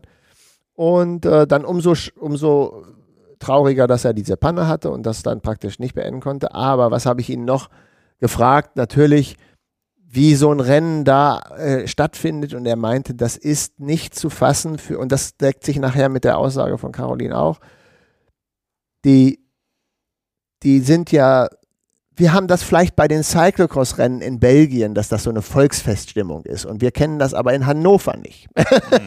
da haben wir beim Radrennen dieses Feeling nicht, wir kennen dieses überaus Feeling bei der Tour de France am Alpe d'Huez Berg und solche Sachen. Der meinte, das ist ja unvorstell, äh, unvorstellbar cool, wie die Leute das auch wirklich als das das Event rausstellen und abfeiern. Und der Start war jetzt um 15 Uhr am Freitag, ähm, ähm, weil es ja ein Rennen ist, was sowieso länger als 20 Stunden dauert. Haben sie es halt so gelegt, dass es dann auch nicht in der Dunkelheit finisht. Und er meinte, das ist, das ist ja, ich habe es original aufgeschrieben, er hat es mir gesagt, das ist unfassbar, wie die das abfeiern die Nationalhymne wird gespielt. Also die Leute sind. Ja gut, das ist Patri ein amerikanisches Ja, aber das nimmt dich ja trotzdem ist mit. Ja bei jedem Basketballspiel sonst, wo du denkst, krass, die spielen hier die Nationalhymne einfach bei so einem, bei so einem, bei so einem College-Spiel. Ne? Wenn wir beim, beim, beim, beim, beim Dorflauf die deutsche Nationalhymne spielen, sagen die alle, die Nazis waren ja. da. Also das kann auch falsch rüberkommen, aber in jedem Fall ist das, ähm, äh, ist das eine, eine Stimmung. Ich habe es mir, mir aufgeschrieben. Ähm, die Landschaft ist zwar etwas langweilig in Kansas, also ich gebe es mal original wieder, aber die Nationalhymne spielen die tausenden Zuschauer, das krasse Feeling, das erlebst du auch nur da und äh, zusammenfassend, er hat es auch gesagt, es ist Gänsehaut-Feeling am Start. Das ist natürlich auch das, was ich hier im Podcast mit rüberheben kann. Es könnte schon mal sein, dass ich da auch mal Bock hatte zuzugucken. Also fahren kann ich es nicht, aber wenn ich da zufälligerweise dafür, sein sollte. Muss man sich dafür qualifizieren? Das glaube ich nicht. Ich, das weiß ich nicht. Ich glaube, es wird wahrscheinlich ganz schnell ausgebucht sein. This I don't know. Weil fahren kann man, schaffen kann man es ja in jedem Fall. Nur halt nicht so schnell wie die Jungs da vorne. Naja, aber dann bist du aus, dann bist du raus. Also du kannst das ja nicht fahren wie die Great Divide und kommst dann nach drei Tagen im Ziel an. Dann ist das Rennen ist vorbei. Ja, aber also, du könntest es ja, du könntest es ja anbauend Great Mountainbike nennen und einfach irgendwann fahren. Das kannst du ja sowieso. Ja? Also eine Strecke jederzeit nachfahren, nur dann hast du natürlich nicht das Feeling von. Da dann musst du die Nationalhymne selber. Das hilft dann alles nichts. Ja, spannend. Also das habe ich mitgenommen. Äh, jetzt ist es natürlich ein bisschen blöd, äh, dass er diese Panne hat, aber bis dahin hat er gesagt, war es ein komplettes Top-Speed-Ausscheidungsrennen. Du darfst nicht vergessen, du fährst dann 30er Schnitt. Und der, ich habe gerade vorhin gesagt, wie toll ich das fand, hier mit meinem 36 mm Slicks den 30er Schnitt zu fahren auf der Straße, hier bei Brillinger Berg. Und die reißen mit so einem 30er Schnitt 560 Kilometer Gravel Wobei es, glaube ich, auch eine schnelle Strecke ist, ne? Also ja. Meine Anbauend ist auch schon nicht jetzt. Du hast vom Anbauen dieses Jahr nichts mitbekommen? Nee. Gut. Dann erzähle ich es dir mal. Mhm. Regenfälle, kompletter Super-GAU mit okay. dem Wetter. Und genau deswegen ist es so äh, schön, der Vergleich, du hattest das Peanut Butter Schlamm genannt und das ist auch tatsächlich für die Leute, die den Podcast hören, der Begriff, der in Amerika schon ein Eingebürger, ein Standardbegriff ist, also Peanut Butter, Erdnussbutter Schlamm. Das heißt, wenn Kann das. Man sich auch gut was drunter vorstellen. Genau, es sieht also auch wie Durchfall aus. Ja, ja. Muss man auch wirklich sagen. Und dann ist das ganze Rad in wirklich Windeseile so zugeschlammt, dass es sich auch nicht mehr bewegt. Also, dass das Rad auch nicht mehr dreht und es auch das Doppelte wiegt, wo wir vorhin beim Gewicht waren. Und äh, er ist ein Cervelo gefahren. Und da gibt es ja mit 40 mm Reifen noch ein bisschen Reifenfreiheit, aber äh, am Ende des Tages äh, ist dann so viel Schlamm am Rad, dass sich da auch nichts dreht. Und dann ist genau der entscheidende Punkt, dann musst du das mit Stöckchen, mit Löffelchen, mit was auch immer, musst du diesen Stramm, diesen, diesen Schlamm wegkratzen du kriegst den, du, das Rad dreht sich ja einfach nicht mehr. Und dann gibt es viele Bilder, ihr könnt das auch sehen, da gibt es ja auch viele Webseiten drüber, wo die auch ihr Fahrrad tragen müssen, weil Schieben ist keine Option mehr, wo sie rechts und links durch so, so Gras fahren, weil auf dem mittleren Weg kannst du einfach nicht mehr fahren. Also katastrophale Verhältnisse. Und wenn du self-supported unterwegs bist, ja, sieh zu, wie du den Schlamm von deinem Rad kriegst. Kannst ja, also, weißt du? Und ähm, jetzt ist ja die 40 mm G1 RS gefahren. Das ist doch so ähnlich wie mein TerraSpeed wahrscheinlich. Ne? Klar. Da hat er weniger Stolle, hat ihm das wenigstens geholfen, dass weniger kleben bleibt? An diesem, du kannst machen, was du willst. Du kannst dir den Reifen, das ist völlig unwichtig, welchen Reifen du hast. Bei Peanut Butter Schlamm ist das Ding, als wenn du Klebstoffschlamm auf deinem Fahrrad hast. Krass. Also du musst den wegkratzen, egal welchen, welche Stolle hat. Genau, er ist dann nach der ersten Panne auch nochmal wieder zum Spitzenfeld aufgeschlossen. Er, er, meinte, er hat nach der Panne sieben, acht Kilometer Rückstand gehabt und ist die wieder aufgefahren. Und wer von euch draußen weiß, was das bedeutet, sieben, acht Kilometer beim 30er Schnitt aufzuholen, der weiß ganz genau, da gehst du an deine absolute Leistungsgrenze und da hast du auch, da baust du ja ein Laktat auf, das ist ja gigantisch und du willst ja eigentlich noch ein paar Stunden weiterfahren. Ne? Oh, und er hat da wieder sieben Kilometer Rückstand bei der nächsten Panne. Bedeutet, dass wir jetzt merken, wenn du Rennfahrer bist im Gravel, sieben Kilometer kostet dich eine Panne. Jedes Mal sieben bis acht Kilometer. Krass. Drei Aerotanschläuche, das, ja gut. Wenn ich habe hier so Notizen, genau, genau. Und dann ja. letzte Panne bei Kilometer 220. Aber immer das gleiche Spiel wieder, ne? Also, äh, und dann habe ich ihn gefragt, ob es Sinn machen würde, äh, statt den Aerotanschläuchen vielleicht dann einfach nochmal eine andere Decke mitzunehmen und nur einen Schlauch in dem Fall wäre das bei ihm jetzt so gewesen, aber das machen so gut wie keiner. Es ist einfach Pech. Also ein 4 cm Riss im Reifen ist halt absolut ja, gut, Pech. Muss, da muss ja wirklich Pech haben. Ja. Ach, er schreibt hier, du hast ja noch geschrieben, dass das Rad nach zwei Sekunden doppelt so schwer wird durch diesen Pilot-Battage. Klar. Dass das richtig Gewicht auch ist. Ja. Äh, 70% did not finish, DNFs. 70% der Leute sind nicht im Ziel angekommen. 50 von 165 kommen ins Ziel. Boah. Wie hat er, hat er, hast du ihn gefragt, ob er dann da abgeholt wurde, ob das, oder war das ein Punkt, wo man dann. Genau, er hatte dann Freunde und ich glaube auch das Schwalbe-Team war dann da, die das, die da auf, auf der Strecke waren, ja. Die sponsern ihn auch, ne? Er genau. ist von Cervelo und Schwalbe. Cervelo gesponsert, Schwalbe gesponsert, Wahoo. Krass, also. dass der jetzt Sponsoren hat, ne? Damals mit dem Orbit klein angefangen und jetzt. Aber Sponsoren. verdient es ja auch und ich freue mich auch, dass das auch eine Aufmerksamkeit, guck mal, jetzt könnte ich wieder das habe ich schon mal gemacht, das kommt nicht bei den Fußballfans so gut an, aber da, da, kriegen die in der dritten Klasse schon alles in den Po geschoben. Das hätte ich vielleicht nicht sagen sollen, jetzt habe ich das gesagt. Also die kriegen halt viel Unterstützung in einer sehr niedrigen Klasse und das ist ja schon absoluter Topsport. Ach, du meinst dritte Bundesliga. Ja, ja. Wenn es die überhaupt noch gibt, weiß ich gar nicht. Ja, du weißt jedenfalls, was ich meine. In äh, unteren ja. Klassen wird da schon was bezahlt und geliefert und dann Leute na gut, aber er ist jetzt auch nicht Rampenlichtperson in dem Sinne, den man, den jeder jetzt kennt. Wir kennen ihn natürlich und in der Szene wird ja jetzt vielleicht auch der eine oder andere ihn kennen, aber von unseren Podcast-Hörern, die vielleicht den Podcast mit ihm damals noch nicht gehört haben, die neu eingestiegen sind, sagen, wer ist das denn? Ja, genau. Und dann trotzdem die Möglichkeit zu haben, da zumindest ein bisschen was kompensiert bekommen zu haben. Er muss ja die Reise trotzdem bezahlt haben, dann weiß er nicht. Ja, aber für seine Sponsoren, wenn er jetzt da gewonnen hätte, die, die lange Strecke, das ist auch in jedem Foto in oder in jeder Webseite dann zu sehen. Ja, ja. Also Immerhin wurde er hier heute mal genannt. Ah, nein, aber 100 Pro, also das, das verdient er ja auch. Und äh, ja, und dann habe ich ihn auch gefragt äh, zu den 200 Kilometer Rennen. Also erstmal vielen Dank auf diesem Wege, falls du das hörst, lieber Marius. Das, danke, dass du da mal kurz äh, mein, mein Gespräch geführt hast mit mir. Ähm, auch wenn es jetzt mit der, mit der Panne war, aber es gehört eben auch zum Leben dazu, dass man sagt, okay, es ist mal schief gelaufen. Das gibt mir natürlich auch was persönlich mit, dass man sagt, du, so ist es nun mal. Mhm. Du kannst dich auch nicht gegen alles versichern. Das geht einfach nicht. Und dann hast du ja auch wieder. Aber ganz kurzes, wir waren bei den Ricks zur Tour Divide, wo ja ganz klar ist, die Mehrheit der Leute bei der Tour Divide fährt eine Mountainbike-Geometrie, Mountainbike 29er Laufräder, unheimlich viel Reifenfreiheit. Ich fahre ja das Salzer Cuts Road, was genau das hat. Mhm. Was auch bei der Tour Divide, ich glaube mal auch so sieben von zehn Fahrern haben. Ja, ja, wir, die, wir, verlinken ja unten mal dieses, diese ganzen Bilder von den aktuellen mhm. Fahrern. Alles Salsa, Salsa, Salsa, zwischendurch mal Mountainbike, aber wenn dann mit Dropper. Ja, Achso, was ich dich noch fragen wollte, jetzt auf Topic, was mir eben aufgefallen ist, du ja. hast keine Aerobars drauf. Genau, wiegen 500 Gramm und ich bin nicht so der Aerobar-Fahrer. Okay. Bei der, bei der, beim Anbauen wahrscheinlich ist er bestimmt mit Aerobars ja, gefahren, ja. ne? Mhm. Klar. Klar.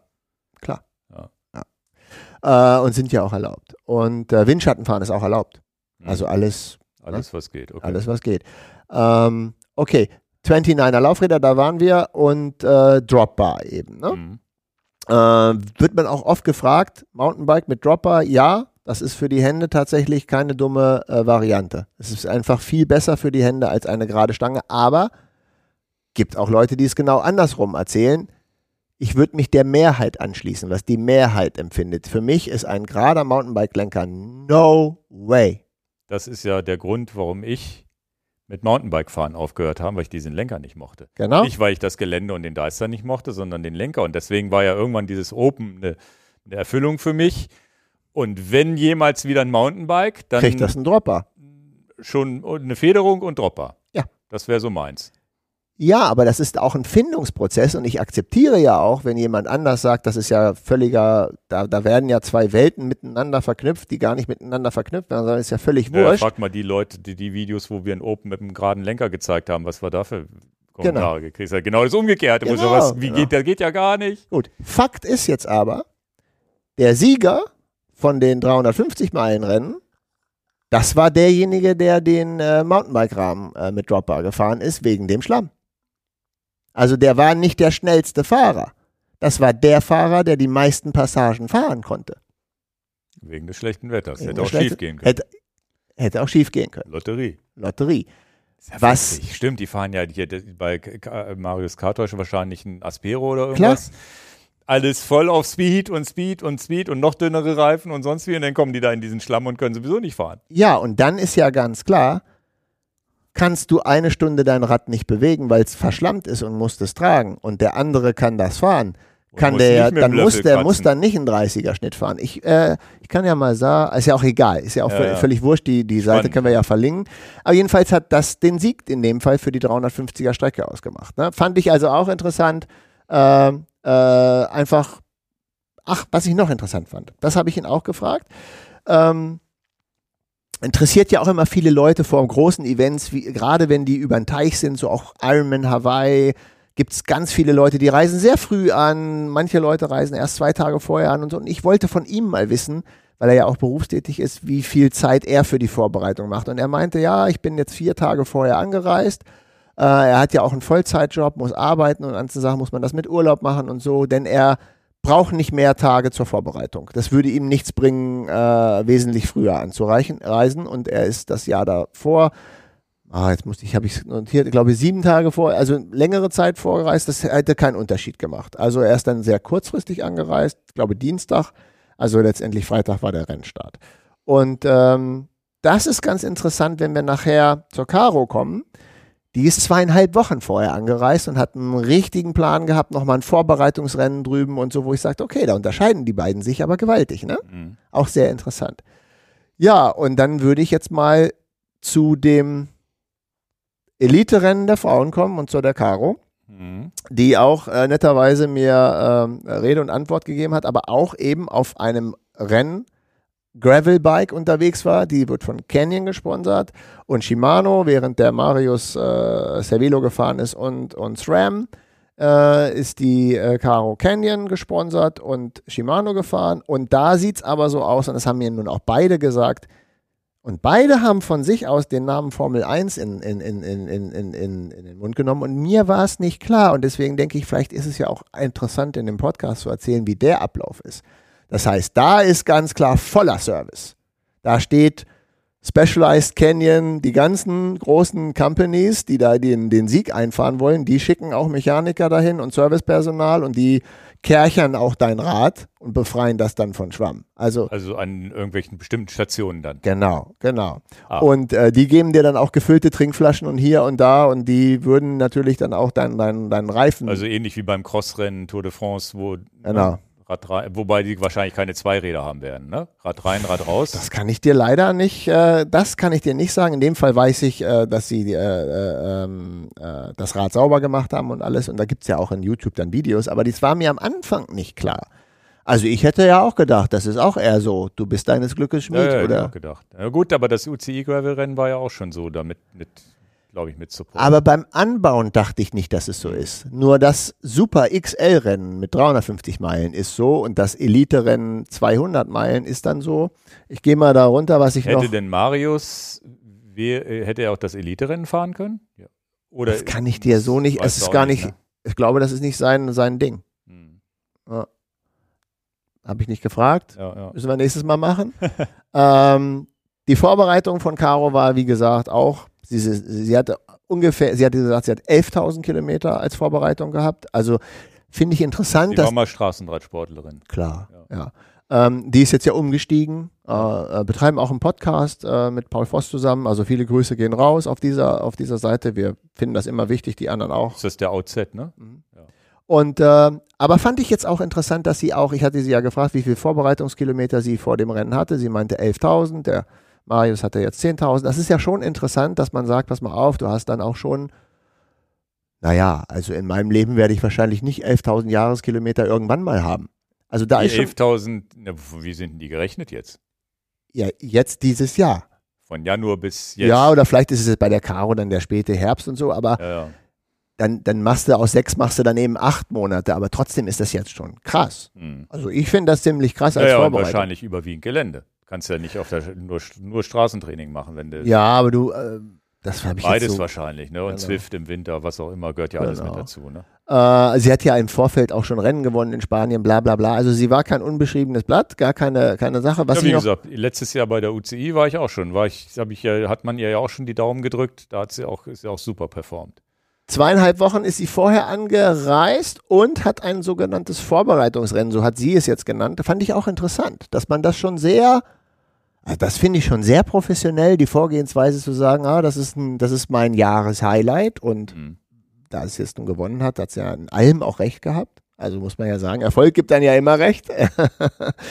äh, fand, das fand ich äh, äh, wichtig. Das, was ich auch, das Gleiche zu Marius sehe, hat sie auch gesagt, Gravel wird dort abgefeiert. Amis können das einfach. Ne? Also Originalton von ihr. Eine Ja, ganz ja. andere, eine ganz andere Nummer als in Europa habe ich mir als Originalton mitgenommen.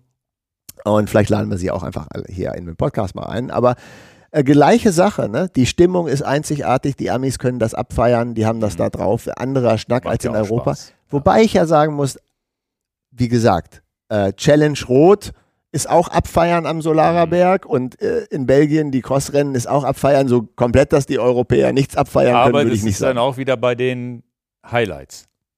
Ja. Anbauend ist ja auch ein Highlight, ne? Das Genau. ist ja auch klar. Ja, wie gesagt, das, das Gravelrennen. Ja, und dann eben ganz klar, ne? Hochdruckreiniger beim, beim, beim Checkpoint. Äh, Flaschen werden getauscht. Sie hat einen Trinkrucksack gewechselt. Warum sie den gewechselt hat, weiß ich nicht. Wahrscheinlich einmal, weil er leer war und dann wieder einen vollen Trinkrucksack. Mhm. Nehme ich jetzt mal an. Sie hat jetzt nur gesagt, sie hat einen neuen Höre ich Trink. jetzt mittlerweile Trink, das Thema Trink, Trinkrucksack, höre ich jetzt immer öfter. Ähm, auch ein witziges Video, was, ein- was ein Freund mir, der, der Arthur geteilt hat, mit dem ich auch äh, bei einem 24-Stunden-Rennen unterwegs war, ist ja in Sachen Aerodynamik. Ist nicht so doof. 4, 4 5 Watt, weil der Wind hinten besser schneidet. Das heißt, einen Trinkrucksack zu nehmen oder auch selbst eine Hüfttasche bringt dir aerodynamisch schon einen Vorteil. Ganz krass. Und was am meisten, der größte Gewinn fürs Geld, den du machen kannst, sind Aerosocken. Da kriegst Ach so, du, Geld, ich, Geld fünf, fünf bis zehn Watt kriegst du geschenkt, die du sonst an, an, als, als normaler Gravelfahrer gar nicht geschenkt kriegen könntest mit einem aerodynamischen Rahmen oder Laufrädern oder sonst jemandem. Ich habe mir die mal angeguckt, die gehen dann auch relativ hoch. Dann hast du halt den weißen Strich hier oben schon, wenn du durch die Sonne fährst. Aber ultra interessant, dass, ne, dass auch diese Marginal Gains, das summiert sich alles und dass das ein Trick, Trinkrucksack schneller ist, als äh, dadurch, dass hinten die Verwirbelung weniger werden, die Luft länger an deinem Körper sozusagen entlang gehen kann, ist, ein, ist so ein Trinkrucksack schneller als ohne. So hätte ich es gar nicht interpretiert. Ich hätte gesagt, es ist erstmal keine deutliche Verschlechterung.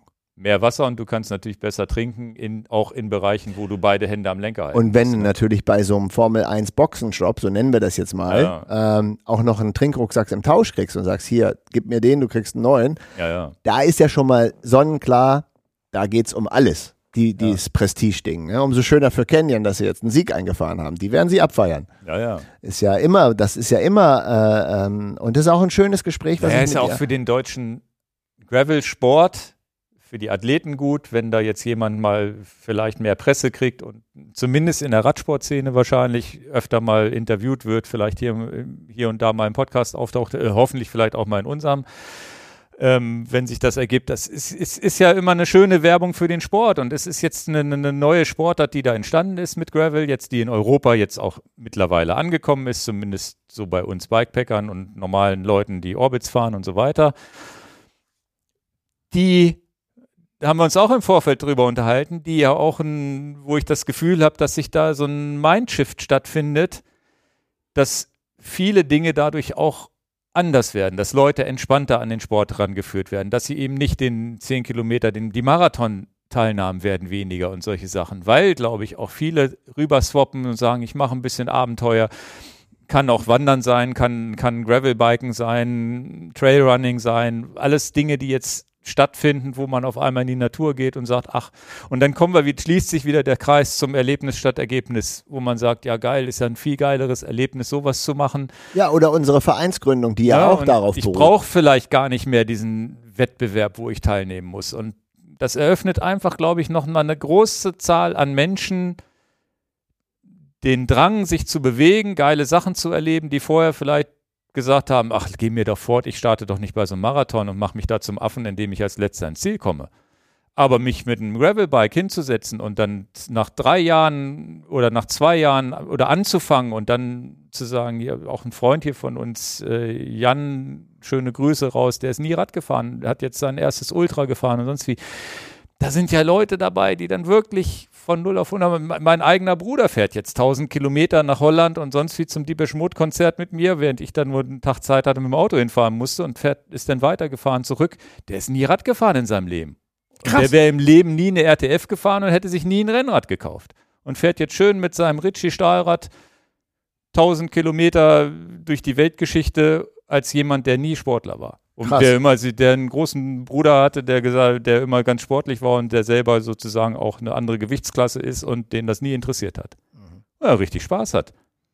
Und auf einmal sagt, naja, vielleicht verkaufe ich mir für nächsten Winter eine Rolle, damit ich ein bisschen fitter rankomme. Und wo Leute an den Sport ran, wo du es nie erwartet hättest. Mhm. Die ich in, in, meinem eigenen Dunstkreis. Echt hochinteressant. Mhm. Ich glaube, da ist ein Shift da wär, weiß ich nicht. Habe ich auch mal mit meiner Frau erwähnt, die dann mit mir jetzt schön da an den Seen lang fährt. Und früher Rennrad haben wir vielleicht vier Ausfahrten geschafft und dann nie wieder gemacht. Ja, und guck mal, wie viel Aufmerksamkeit jetzt dieses Anbauen Gravel oder wie wir das abfeiern. Wir, wir sind ja immer als Deutsche immer dabei, dass wir, ob jetzt Boris Becker was gewinnt oder Steffi Graf was gewinnt oder Bernhard Langer, den kennt sowieso jetzt keiner mehr, oder wer, oder, oder fußballmäßig oder wo auch immer, wenn die Deutschen irgendwas gewinnen, dann sind wir immer, das ist ja unser Sport, ne? ob auch Handball oder whatsoever. Ne? Ja, Und wenn ja. wir dann eine, eine deutsche Siegerin haben aus Bremen, die das anbauend ist, ah, dann ist es doch in aller Munde, ne? Aber Platz fünf interessiert schon wieder keinen. Aber ja. jetzt ist es so, wo man sagt, okay, Jetzt interessiert auch Platz 3 oder Platz äh, Ulrich Bartholomäus, der ist die Tour die Wald jetzt fährt, ist bei den Männern dann Dritter geworden bei den 350ern. Er hat das mhm. als Vorbereitung auch mhm. für die Tour die Wald genommen. Das mal am Rande. Aber jetzt sind wir bei der Caro. Ja, wo es ja auch äh, Aufmerksamkeit ist und natürlich kostet der ganze Zirkus auch unheimlich viel Geld. Ja, also das darf man auch nicht vergessen. Das heißt, es ist mein Anliegen hier im Podcast, das mache ich wirklich gerne, deren Sponsoren zu nennen, weil ich das auch wertschätzen möchte. Mhm. Und nicht, auch wenn diese Firma hier keine Canyon-Räder verkauft, ist es ja trotzdem bemerkenswert, dass als die Caro noch nicht in, im Rampenlicht stand, und das hat sie auch gesagt, das findet sie so befriedigend, dass sie sagt, Mensch, Canyon hat an, letztes Jahr an mich geglaubt, als ich noch nicht mhm. Erfolge vorzuweisen hatte. Und das im, im Nachgang ist das dann immer, reiben sich die Hände. Da haben wir ja die richtige gesponsert. Ja, und wer hatte den Arsch in der Hose am Vorfeld zu sagen, das riskieren wir mal? Stell dir vor, die wäre nach 50 Kilometer raus und alle hätten gesagt, wir wussten schon immer, dass die nichts drauf hat. Dann bist du der Idiot, der die auch noch gesponsert hat. Und jetzt ist es andersrum gekommen und das hat dir, da, das kann ich nicht so eins zu eins weitergeben. War eigentlich auch ziemlich privat, wo ich sagte, Mensch, krass, wie sie sich da das war so eine richtige Genugtuung für sich zu sagen, Mensch, toll, dass die Sponsoren an mich geglaubt haben und, und ich was zurückgeben kann. Und ich nenne das jetzt nochmal. Canyon als Fahrrad, Wahoo als Computer, Envy die Laufräder, Shimano als Schaltung. Und das ist ja auch nicht, nicht so unwichtig, dass man nochmal ein kleines bisschen den Sponsoren das auch einräumt, auch wenn jetzt der Podcast hier nicht eine Rechnung dafür stellt. Mhm. Ja, also, und da, da hat sie sich auch richtig drüber äh, äh, gefreut. Und jetzt Peanut Butter, Schlamm und Wetter, würde ich nochmal sagen. Mhm hat sie ja auch getroffen. Auch wenn sie später gestartet ist, das Wetter war trotzdem die ganze Zeit Käse mhm. mit Regen und so.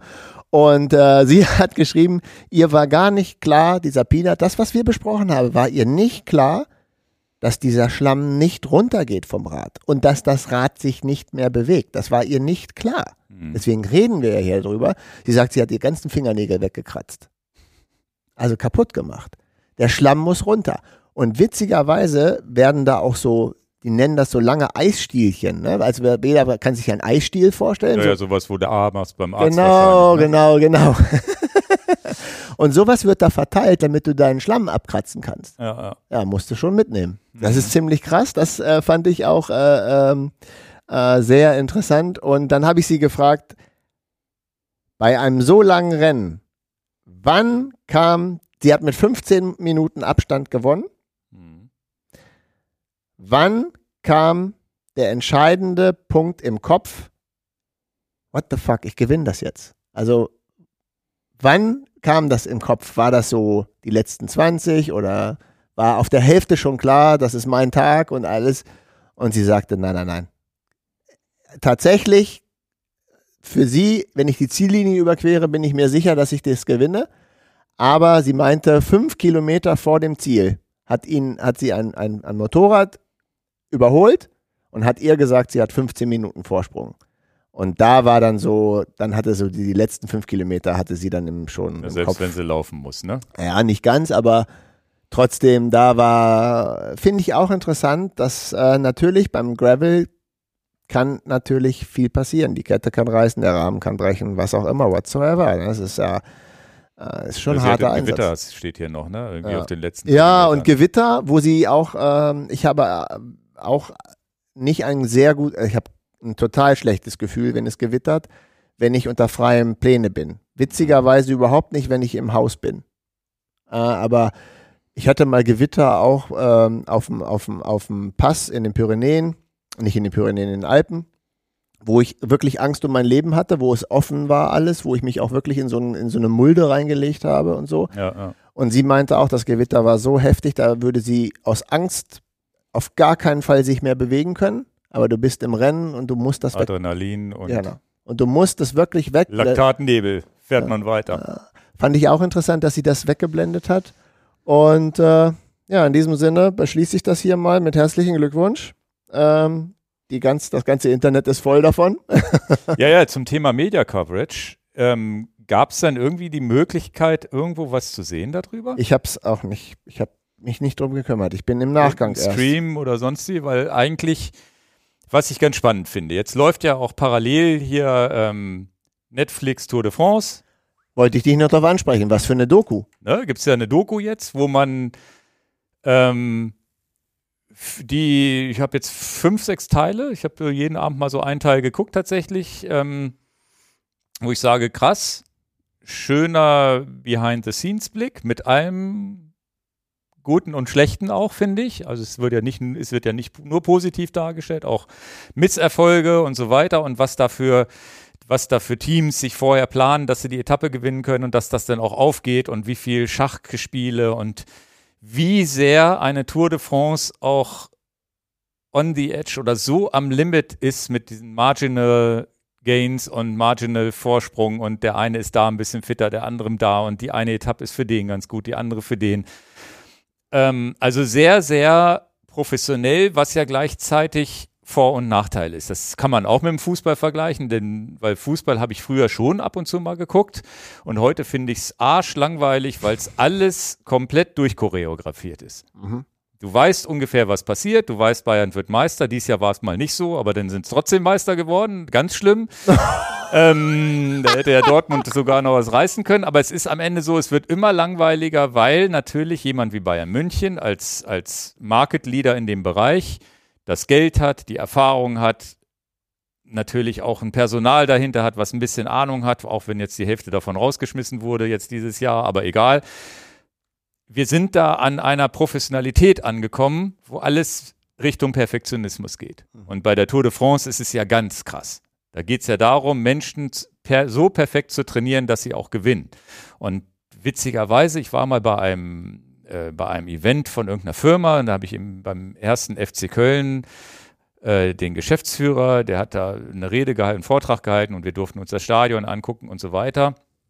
Und da wurde mir erstmal bewusst, dass ja in diesem Geschäft die Ware, die gehandelt wird oder die Menschen, die da auf dem Fußballplatz stehen, wo man denkt, die Fußballmillionäre, das sind ja die, die den Fame abkriegen, das sind ja eigentlich nur Leute, die man einsetzt gegen Geld dafür, dass sie gewinnen. Und er hat den, der hat den Spruch gemacht, Hoffentlich darf ich das überhaupt sagen, aber der hat den Spruch gemacht. Ähm, ich weiß auch gar nicht, ob Ich der habe heute schon, noch, ich hab schon ich Angst, weiß, ob wir jetzt den Podcast schneiden müssen in den nächsten zwei Sekunden. Ich habe ja schon Sprüche Ich gesagt, nicht, die ich normalerweise nicht aber sage. das ist auch schon zehn Jahre her. Aha. Ich weiß nicht, ob das der Geschäftsführer, ob es den heute noch gibt. Keine Ahnung. Aber er meinte, aber er hat das spaßig gesagt. Er meinte, wenn die Männer da, wenn die Jungs da in den Turnhosen Scheiße bauen, verliert er seinen Job. Also es ist am Ende so, so hat er es tatsächlich Ja, gesagt. das ist ja noch ein harmloser Spruch. Nein, aber es ist trotzdem so, wo, wo, wo ich dann dachte, ja krass, dieses ganze Management und so ein Oliver Kahn, der jetzt seinen Job verloren hat, ja, weil die Leute in den Turnhosen da unten nicht richtig gespielt haben. Und dann ist dann wechselt man mal den Trainer und so weiter und da gehört ja auch viel Zufall dazu. Dass so ein erster FC Köln verliert dann, weil in der letzten Minute der Bielefeld irgendwo noch ein Tor schießt vielleicht. Keine Ahnung. Alles frei erfunden, weil ich, wie gesagt, den Fußball ja nicht mehr verfolge. Jetzt ist es bei der Tour de France ja auch ähnlich. Und das habe ich zwischen den Zeilen in der Doku auch bei, bei Wenn Education First keine Siege einfährt, ist das Team tot. Genau. EF muss einen Sieg haben, damit die, die, ich glaube, der König war das, wo ich den, die, diesen sportlichen Leiter, ich weiß die Namen nicht mehr, wo einer war, der den, der dann gesagt hat, hier, dieser, dieser Chaosfahr, wie, wie hieß Ja, ja, das ne? war Alpecin-Team. Genau, Alpecin mit dem, mit dem Sprinter, ähm, oh, Philipsen, glaube ich, hieß der, ne? Philipsen und der hieß, äh, hieß irgendwie so von wegen Chaos-Typ, der immer, immer alles vergessen hat, Helm vergessen und so weiter. Und der, der, der, der Alpecin-Chef, glaube ich, eh ein emotionsloserer Typ, der gesagt hat, es geht so nicht. Und wo ich dann zwischen den Zeilen auch das gleiche Gefühl hatte, ja, die investieren in eine Person, damit die einen Sieg einfährt und wenn das nicht passiert, ist deren eigener Job in Gefahr und so weiter. Und dann hat er den Sieg Gott sei Dank eingefahren und so weiter, alles ist gut. Und dann siehst du aber auch die Unterschied in dem Auto die unterschiedlichen Charaktere von, von, von sportlichen Leitern. Also es ist schön, wirklich ein schöner Blick in, hinter die Kulissen, wo du siehst, wie, wie ähm, Grisha Niermann hier aus Hannover, der, der bei, bei Sunweb, äh, Sunweb sage ich schon, hier bei, das ist ein schöner Versprecher. ist doch die Nachfolger von Jumbo Wismar. ist Jumbo das jetzt. Wismar. Der auf der einen Seite, Sehr gut, sehr der, der, der, fuck, fuck, fuck, hörst du nur, wie der mit voll Leib und Seele sich fluchen kann, sich mit Leib und Seele freuen kann und, und irgendein anderer sportlicher Leiter, dieser Franzose, glaube ich, der in dem, der im Auto komplett ausgeflippt ist, als die gewonnen haben und gar nicht mehr konnte und die anderen Ineos wieder ein bisschen abgekriegt, die haben den Sieg, ja, ne, freuen sich auch, aber nicht so ausgeflippt wie das Team, was kein Geld hat. Mhm. Also hochinteressant. Und was sagst du über Lefebvre, über Quickstep? Ähm, Ich würde gern was dazu sagen, was mir so auf den Fingern brennt nachher. nee, nee, nee, dann mach du das, weil ich bin jetzt, glaube ich, mit meinem F- erstmal damit durch. Ich würde aber gleich mal die Welle schlagen, die, die Brücke schlagen wollen zu den Gravel-Events. Dann mach das, machen doch erst, mach das doch erstmal. Weil, weil, so, dann, dann Netflix-Serie ist ja so, wo man das auch nochmal sieht, wie, wie, wie sehr strukturiert das ist. Jetzt ist es so, Tour de France gucken wir uns noch an, dass der Funke überspringt, ist aber nicht mehr so wie in den Jahren zuvor. Auf keinen Fall mehr. Und da ist ein ähnlich, habe ich ein ähnliches Gefühl, dass das irgendwann wie in der Fußball-Bundesliga so ist, ich kenne keinen Namen mehr, was sind das für Leute, die da fahren und so weiter und interessiert mich das überhaupt noch? Und dann schlage ich jetzt mal die Brücke zu diesen Gravel-Events, wo so ein Unbound, zumindest habe ich den, habe ich dann irgendwo im Web einen Blogpost über den, dass das äh, Caroline Schiff gewonnen hat, dass es ähm, wie es so ja, wie verlaufen hast du das ist. erfahren, genau?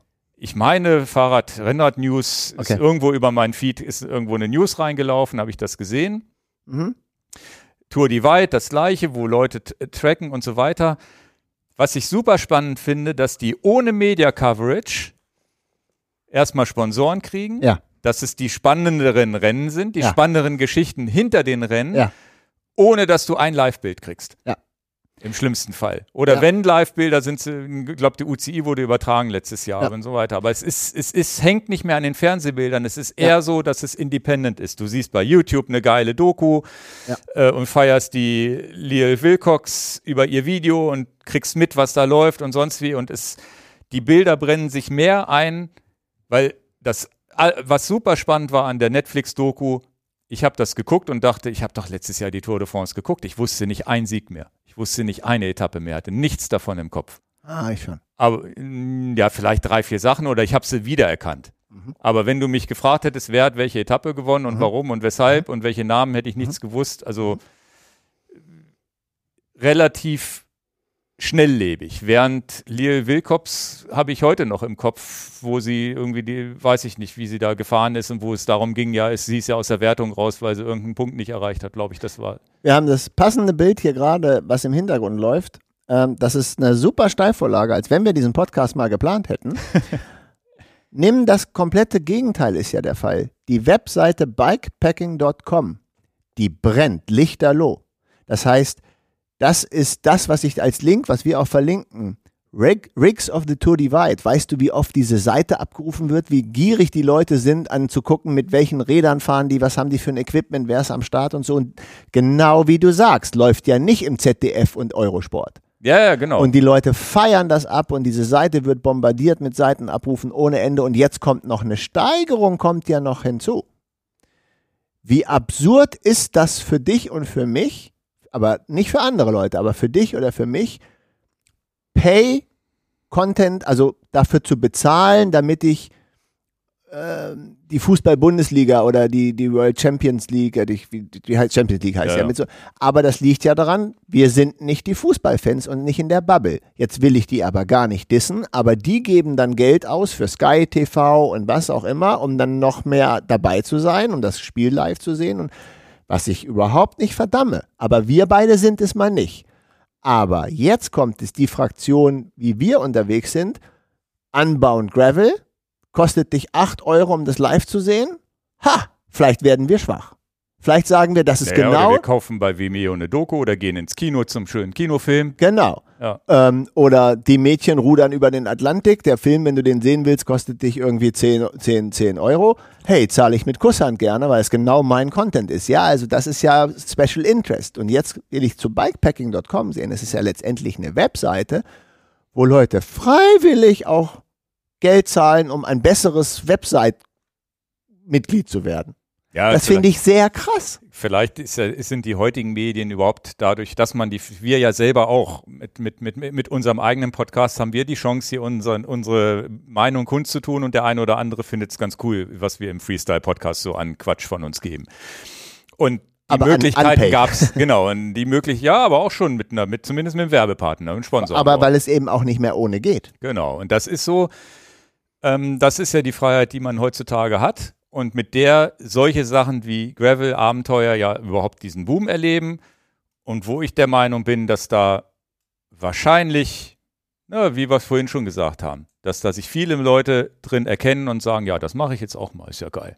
Die nie Sportler waren. Und das motiviert Und mich nicht für diesen aus dem- Podcast. Genau, nicht aus dem Sportinteresse, sondern aus dem Abenteuerinteresse das Ganze gucken und irgendwie mitbekommen und man sich die Infos sucht und man sich sogar mit Fotos zufrieden gibt und gar keine Live-Coverage braucht und trotzdem mehr geflasht ist von dem Erlebnis oder von jetzt vielleicht von unserem Bericht, von deinem Bericht, ähm, wie du mit den mit mit Marius und mit Caroline gesprochen hast, wo Leute sich wiederfinden und sagen, das finde ich ja viel spannender als als als als den Tour de France Zielsprint von jemandem, der für mich eine Anonymität besitzt, mit dem ich mich nicht identifiziere. Ja. Und ich glaube, mehr, in den, in den, mehr von unseren Hörern identifizieren sich mit einer Caroline Schiff als mit, mit einem Tour de France-Sieger. Wahrscheinlich. Also so ist, glaube ich, unsere Kundschaft so ein bisschen äh, äh, unterwegs. Ja, sehr interessant, dass du das sagst, äh, mit der nicht vorhandenen Media-Coverage, denn klar, ist immer eine Zeitsache, aber wird anbauend für mich convenient, abrufbar angeboten, klicke ich das Rennen. Mhm. Und jetzt umso mehr. Deswegen vielleicht hilft es euch ja auch ein kleines bisschen, dass ich mal kurz das Telefongespräch weitergebe. Ist ein bisschen blöd, dass ich jetzt das nicht anders gemacht habe. Das habe ich mir gestern überlegt. Also tatsächlich kam es mir gestern in den Kopf. Man hätte sie sonst ja auch sicherlich live anrufen können für den Podcast oder auch Marius. Aber, dass man sagt, man hört sich spannend an, das weckt so genau mein Special Interest. Ja, ich Aber- war jetzt selber viel auf der Straße und unterwegs, deswegen habe ich es nicht wirklich an dem Wochenende live verfolgt. Ich glaube, ich war auch gar nicht da. Das war das Wochenende. 2. Juni. Genau. Und das, äh, das Schöne ist, finde ich, auch bei den Sachen, was bei der Tour de France nicht so ist. Eine Tour de France eine Woche später zu gucken, wer gewonnen hat, oder wie das Rennen war, macht man nicht. Aber hier ist es ganz egal. Jetzt würde ich auf die Reise gehen, nachdem wir diesen Podcast, nachdem ich jetzt auch von den Interviews erfahren habe. Jetzt gucke ich dann trotzdem, ob ich, ob ich Bilder sehe und so weiter. Das ist ja egal, wann man das guckt oder ob man einen Film sich hinterher anguckt oder sonst wie. Man muss das nicht live sehen und hat ist trotzdem total mitfiebernd. Mhm. Genauso wie Markus Weinberg. Ich kannte das Buch, du kanntest das Buch ja, glaube ich, vorher schon so ein bisschen. Ja, genau. Ähm, ich kannte das Buch ja nicht. Ich habe ja alleine mitgefiebert dass er es geschafft hat, habe ich schon wohl mir gedacht, aber ich habe ja mitgefiebert, ja, was ist denn passiert und wie lange hat er gebraucht und so weiter. Das war super spannend, obwohl das Ding ein Jahr her war. Klar. Und das ist ganz geil. Ja. Naja, also. Sehr gut. Die Doku haben wir gar nicht auf dem Schirm von. Ich, ich hatte gedacht, ob es vielleicht dein Pick ist. Mein Pick ist es nicht. Aber ja, den habe ich absichtlich nicht gepickt. Weil ich dachte, den kennt sowieso jeder, der Netflix hat, weiß, dass Tour de France ist und so weiter. das also, kaum, kaum mehr sagen. Aber eine super Doku, finde ich auch. Ähm, besser, als, besser als erwartet. Ich ja, gedacht, ja. Okay, und äh, mir geht es ähnlich äh, wie dir. Am spannendsten finde ich die unterschiedlichen Charaktere. Ähm, das interessiert mich tatsächlich brennend, deine Meinung dazu. Ich habe eine ganz klare Sache. Und ähm, ja, die sportlichen Leiter, den Grisha hast du jetzt genannt und ähm, Manch, aber manche kenne ich auch gar nicht mehr. Ja, ich, genau. aber, die, ich finde, aber es sind auch viele alt. Äh, gut. Was ich Rolf schade, Alder kennst du auch. Ja, ja, was ich schade finde, dass nicht der Name jedes Mal eingeblendet wird. Zum Beispiel dieser Name von der Frau, die zwischendurch äh, und was die, deren Funktion wird nie, die wurde vielleicht am Anfang ja, mal sie eingeblendet. ist eine britische Journalistin, die taucht öfters schon mal auf. Ist egal, ja, aber, aber sie Witz, müssen aber, den Namen einblenden. Äh, der, der Witz ist, manchmal hört man ja nur zu, guckt den Leuten ins Gesicht und hat den Namen nicht gelesen. Fünf genau. Minuten später kommt der Mensch wieder rein. Ich finde, da muss jedes Mal der Name drunter stehen. Patrick Lefebvre, Leiter vom Team Quickstep, ja. ist mein absoluter, also den finde ich sensationell vom Charakter her und wie er sein Team so aufpackt und äh, dass er das Team so nennt, wir sind The Wolfpack. Ne? Ja, ja, das ist dieser so, grauhaarige. Ja, genau. Und, ähm, und ich hatte die, das Vergnügen, schon mal bei Paris-Roubaix den Tag vorher bei Quickstep im Hotel sein zu dürfen. Damals war ich sehr beeindruckt, wie sie ihre Reifen kleben und wie sie alles vorbereiten und wie sie auch sagen, das ist unser Rennen. Wir sind für Paris-Roubaix, das ist unser Rennen. Da. Und, und das, das, und auch sein Mindset und seine Einstellung, die nimmt mich total mit. Ja. Der sportliche Leiter, den ich von Team Alpecin nicht kenne. Eins ist mal ganz klar. Bei dem will ich auf gar keinen Fall im Team sein. genau, ne? Und, und, und. Der geht zum Lachen in den Keller, ne? Und da, da, da habe ich auch gedacht, alter Schwede. Also da, und das, das finde ich jetzt da vielleicht mal ganz interessant. Schreibt doch, schreibt doch euren sportlichen Lieblingsleiter in die YouTube-Kommentare rein. Ich habe meinen jetzt ja rausgegeben, Lefebvre von Quickstep. Und äh, gerne auch äh, Alltag schreiben, Grisha Niermann schreiben, whatsoever. Schreibt es gerne rein. Aber ich fand es so interessant. Ich habe keinen Gesprächspartner, außer dass du jetzt im Podcast bist und ich weiß, dass du die gesehen hast. Ich hätte am liebsten wirklich genau diese Umfrage wie in so einem, ja in so einem Café. Der von Education First, den fand ich auch super sympathisch. Ja. Aber wäre nicht so ganz my cup of tea. Aber fand ich super sympathisch. Wel welcher war das aus, diesem, aus dem französischen kleinen Teams? Die waren auch ganz cool, fand ich. Groupama, genau. Ja. ja. Habe ich den Namen. FDJ, Einer genau. heißt Philippe, glaube ich. Ja, die kennen wir da nicht so. Aber fand ich auch super sympathisch, wo er sagte, hey, wir haben einfach ein Zehntel des Budgets wie Ineos. Ja. Und wie die sich dann freuen über so einen Sieg. Ja. Und wie verhalten denn die Freude bei, bei, bei den Großen ist. Ne? Die sagen, ja, jetzt haben wir es in der Tasche. Naja, aber Jetzt wird. Natürlich auch erfolgsverwöhnt wahrscheinlich, äh, erfolgsverwöhnt. Jetzt wird FC Freiburg deutscher Meister oder Bayern München deutscher ja. Meister. Dreimal hast du raten, wo die Party komplett ausrastet. Nee, also fand ich auch. Äh, ist spannend, vor allem zwischen den Zeilen. Das mal, da gucke ich ja am liebsten dann hin an die Sachen, die nicht so, an der, was, was wird gesprochen und welche Gestiken und Aber so weiter. mit den sportlichen Leitern hast du da die ähnliche Herangehensweise, das fand ich sehr interessant. Ja, den einen fand ich jedenfalls auch unsympathisch. der hat aber selber zugesagt, dass er zugegeben, dass er wenig emotional ist. Wo es dann darum geht, der, der muss jetzt gewinnen hier. Gut, also ich auch, auch, es ist heute nicht mein Pick. Äh, nee, kann ich meiner ja schon, auch nicht. Äh, meine, okay. Aber, aber wir haben es untergebracht. Aber wir haben es untergebracht, obwohl es auch wirklich natürlich Netflix manchmal schafft, Sachen komplett in eine Grütze zu hauen. Das mal nicht, das fand ich gut. Ja. Also ich habe schon alles gesehen. Ich wollte die Originalfassung sehen, bis ich dann gesehen habe, dass es Französisch ist. ich dachte, es wäre eine englische. Aber du lernst du Französisch? Ja, auch schon nicht mehr so, wie ich wollte. Okay. Aber Leider. in jedem Fall können wir jetzt beide sagen, ist, äh, ist sehenswert, ne? Ja, ja. Und du hast noch nicht alles durch. Ja, ein, zwei Folgen fehlen, glaube ich, noch. Ja. Aber Sehr schön. Ja, ich glaube, das Thema Garmin müssen wir weg, weglassen. Das wird zu lang für heute. Okay. Dann mach es doch kurz. Hm. Ist nicht kurz? Nee, nee, nee. Nee, das äh, verschieben wir auf nächstes Mal. Okay. Weil dann haben wir wenigstens für nächstes Mal noch ein Thema. Nachdem wir heute alles weggefrühstückt haben, würde ich sagen, wir verschieben es auf nächstes Mal, machen jetzt die Picks, weil das wird tatsächlich zu lang, weil das ist auch nochmal ein Nerd-Talk, wo ich sicherlich eine halbe Stunde ausholen werde und das wird jetzt, glaube ich, too much und passt auch gar nicht so schön in die Stimmung, wo wir um Abenteuer reden. Okay. Na? Ja, ich finde die Uhr aber geil, die du da hast. Ja. Ich kann ja zumindest schon mal sagen, dass ich momentan die, die, die neue Garmin ja, da müssen wir entweder ganz oder gar nicht. Ja, aber kriegst du es nicht in zehn Minuten? Ja, ich krieg's auch schnell hin. Genau. Also das können wir doch jetzt nicht, wir haben es angekündigt. Ja, ja, es ist auch schade drum, ne? Da sitzen da alle und sagen, oh Mensch, ich wollte das aber hören. Aber dann und bündelst alle, doch die, mal. alle, die beim Thema Abenteuer Pass bleiben auf. wollen, die kommen zu den Picks wieder. also, es gibt ähm, das äh, kurze Einleitung. Also ich bin ja so ein bisschen, ich bin ja Chorus-Fan, bin Wahoo-Fan und Garmin-Fan und äh, äh, auch Nein, ich mag Ingo, auch du bist grundsätzlich Gadget-Fan. bin, bin, bin Wechselwähler, was, was Uhren und, und Fahrradcomputer angeht. Und ähm, da sehr, sehr tief in dem Thema drin, die eine kann das besser, die andere kann das besser und welchen Kompromiss gehe ich jetzt ein und Ablesbarkeit und so weiter.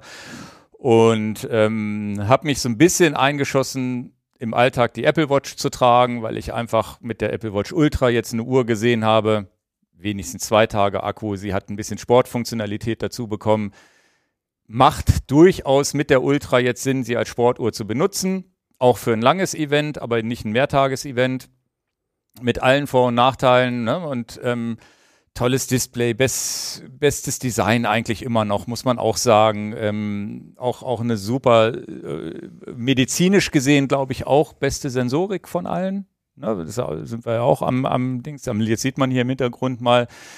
Ähm, ich tracke ja auch mein ganzes Leben in Anführungsstrichen, meine, wie, wie müde bin ich, HRV-Status und so weiter. Und da sieht man aber auch, Garmin sagt, ich bin hier im Hintergrund sieht man das, Garmin sagt ähm, Training Readiness 7, also sehr schwach. Meine Apple Watch hat mich auf 8, 8% über die Athletic App eingeschätzt.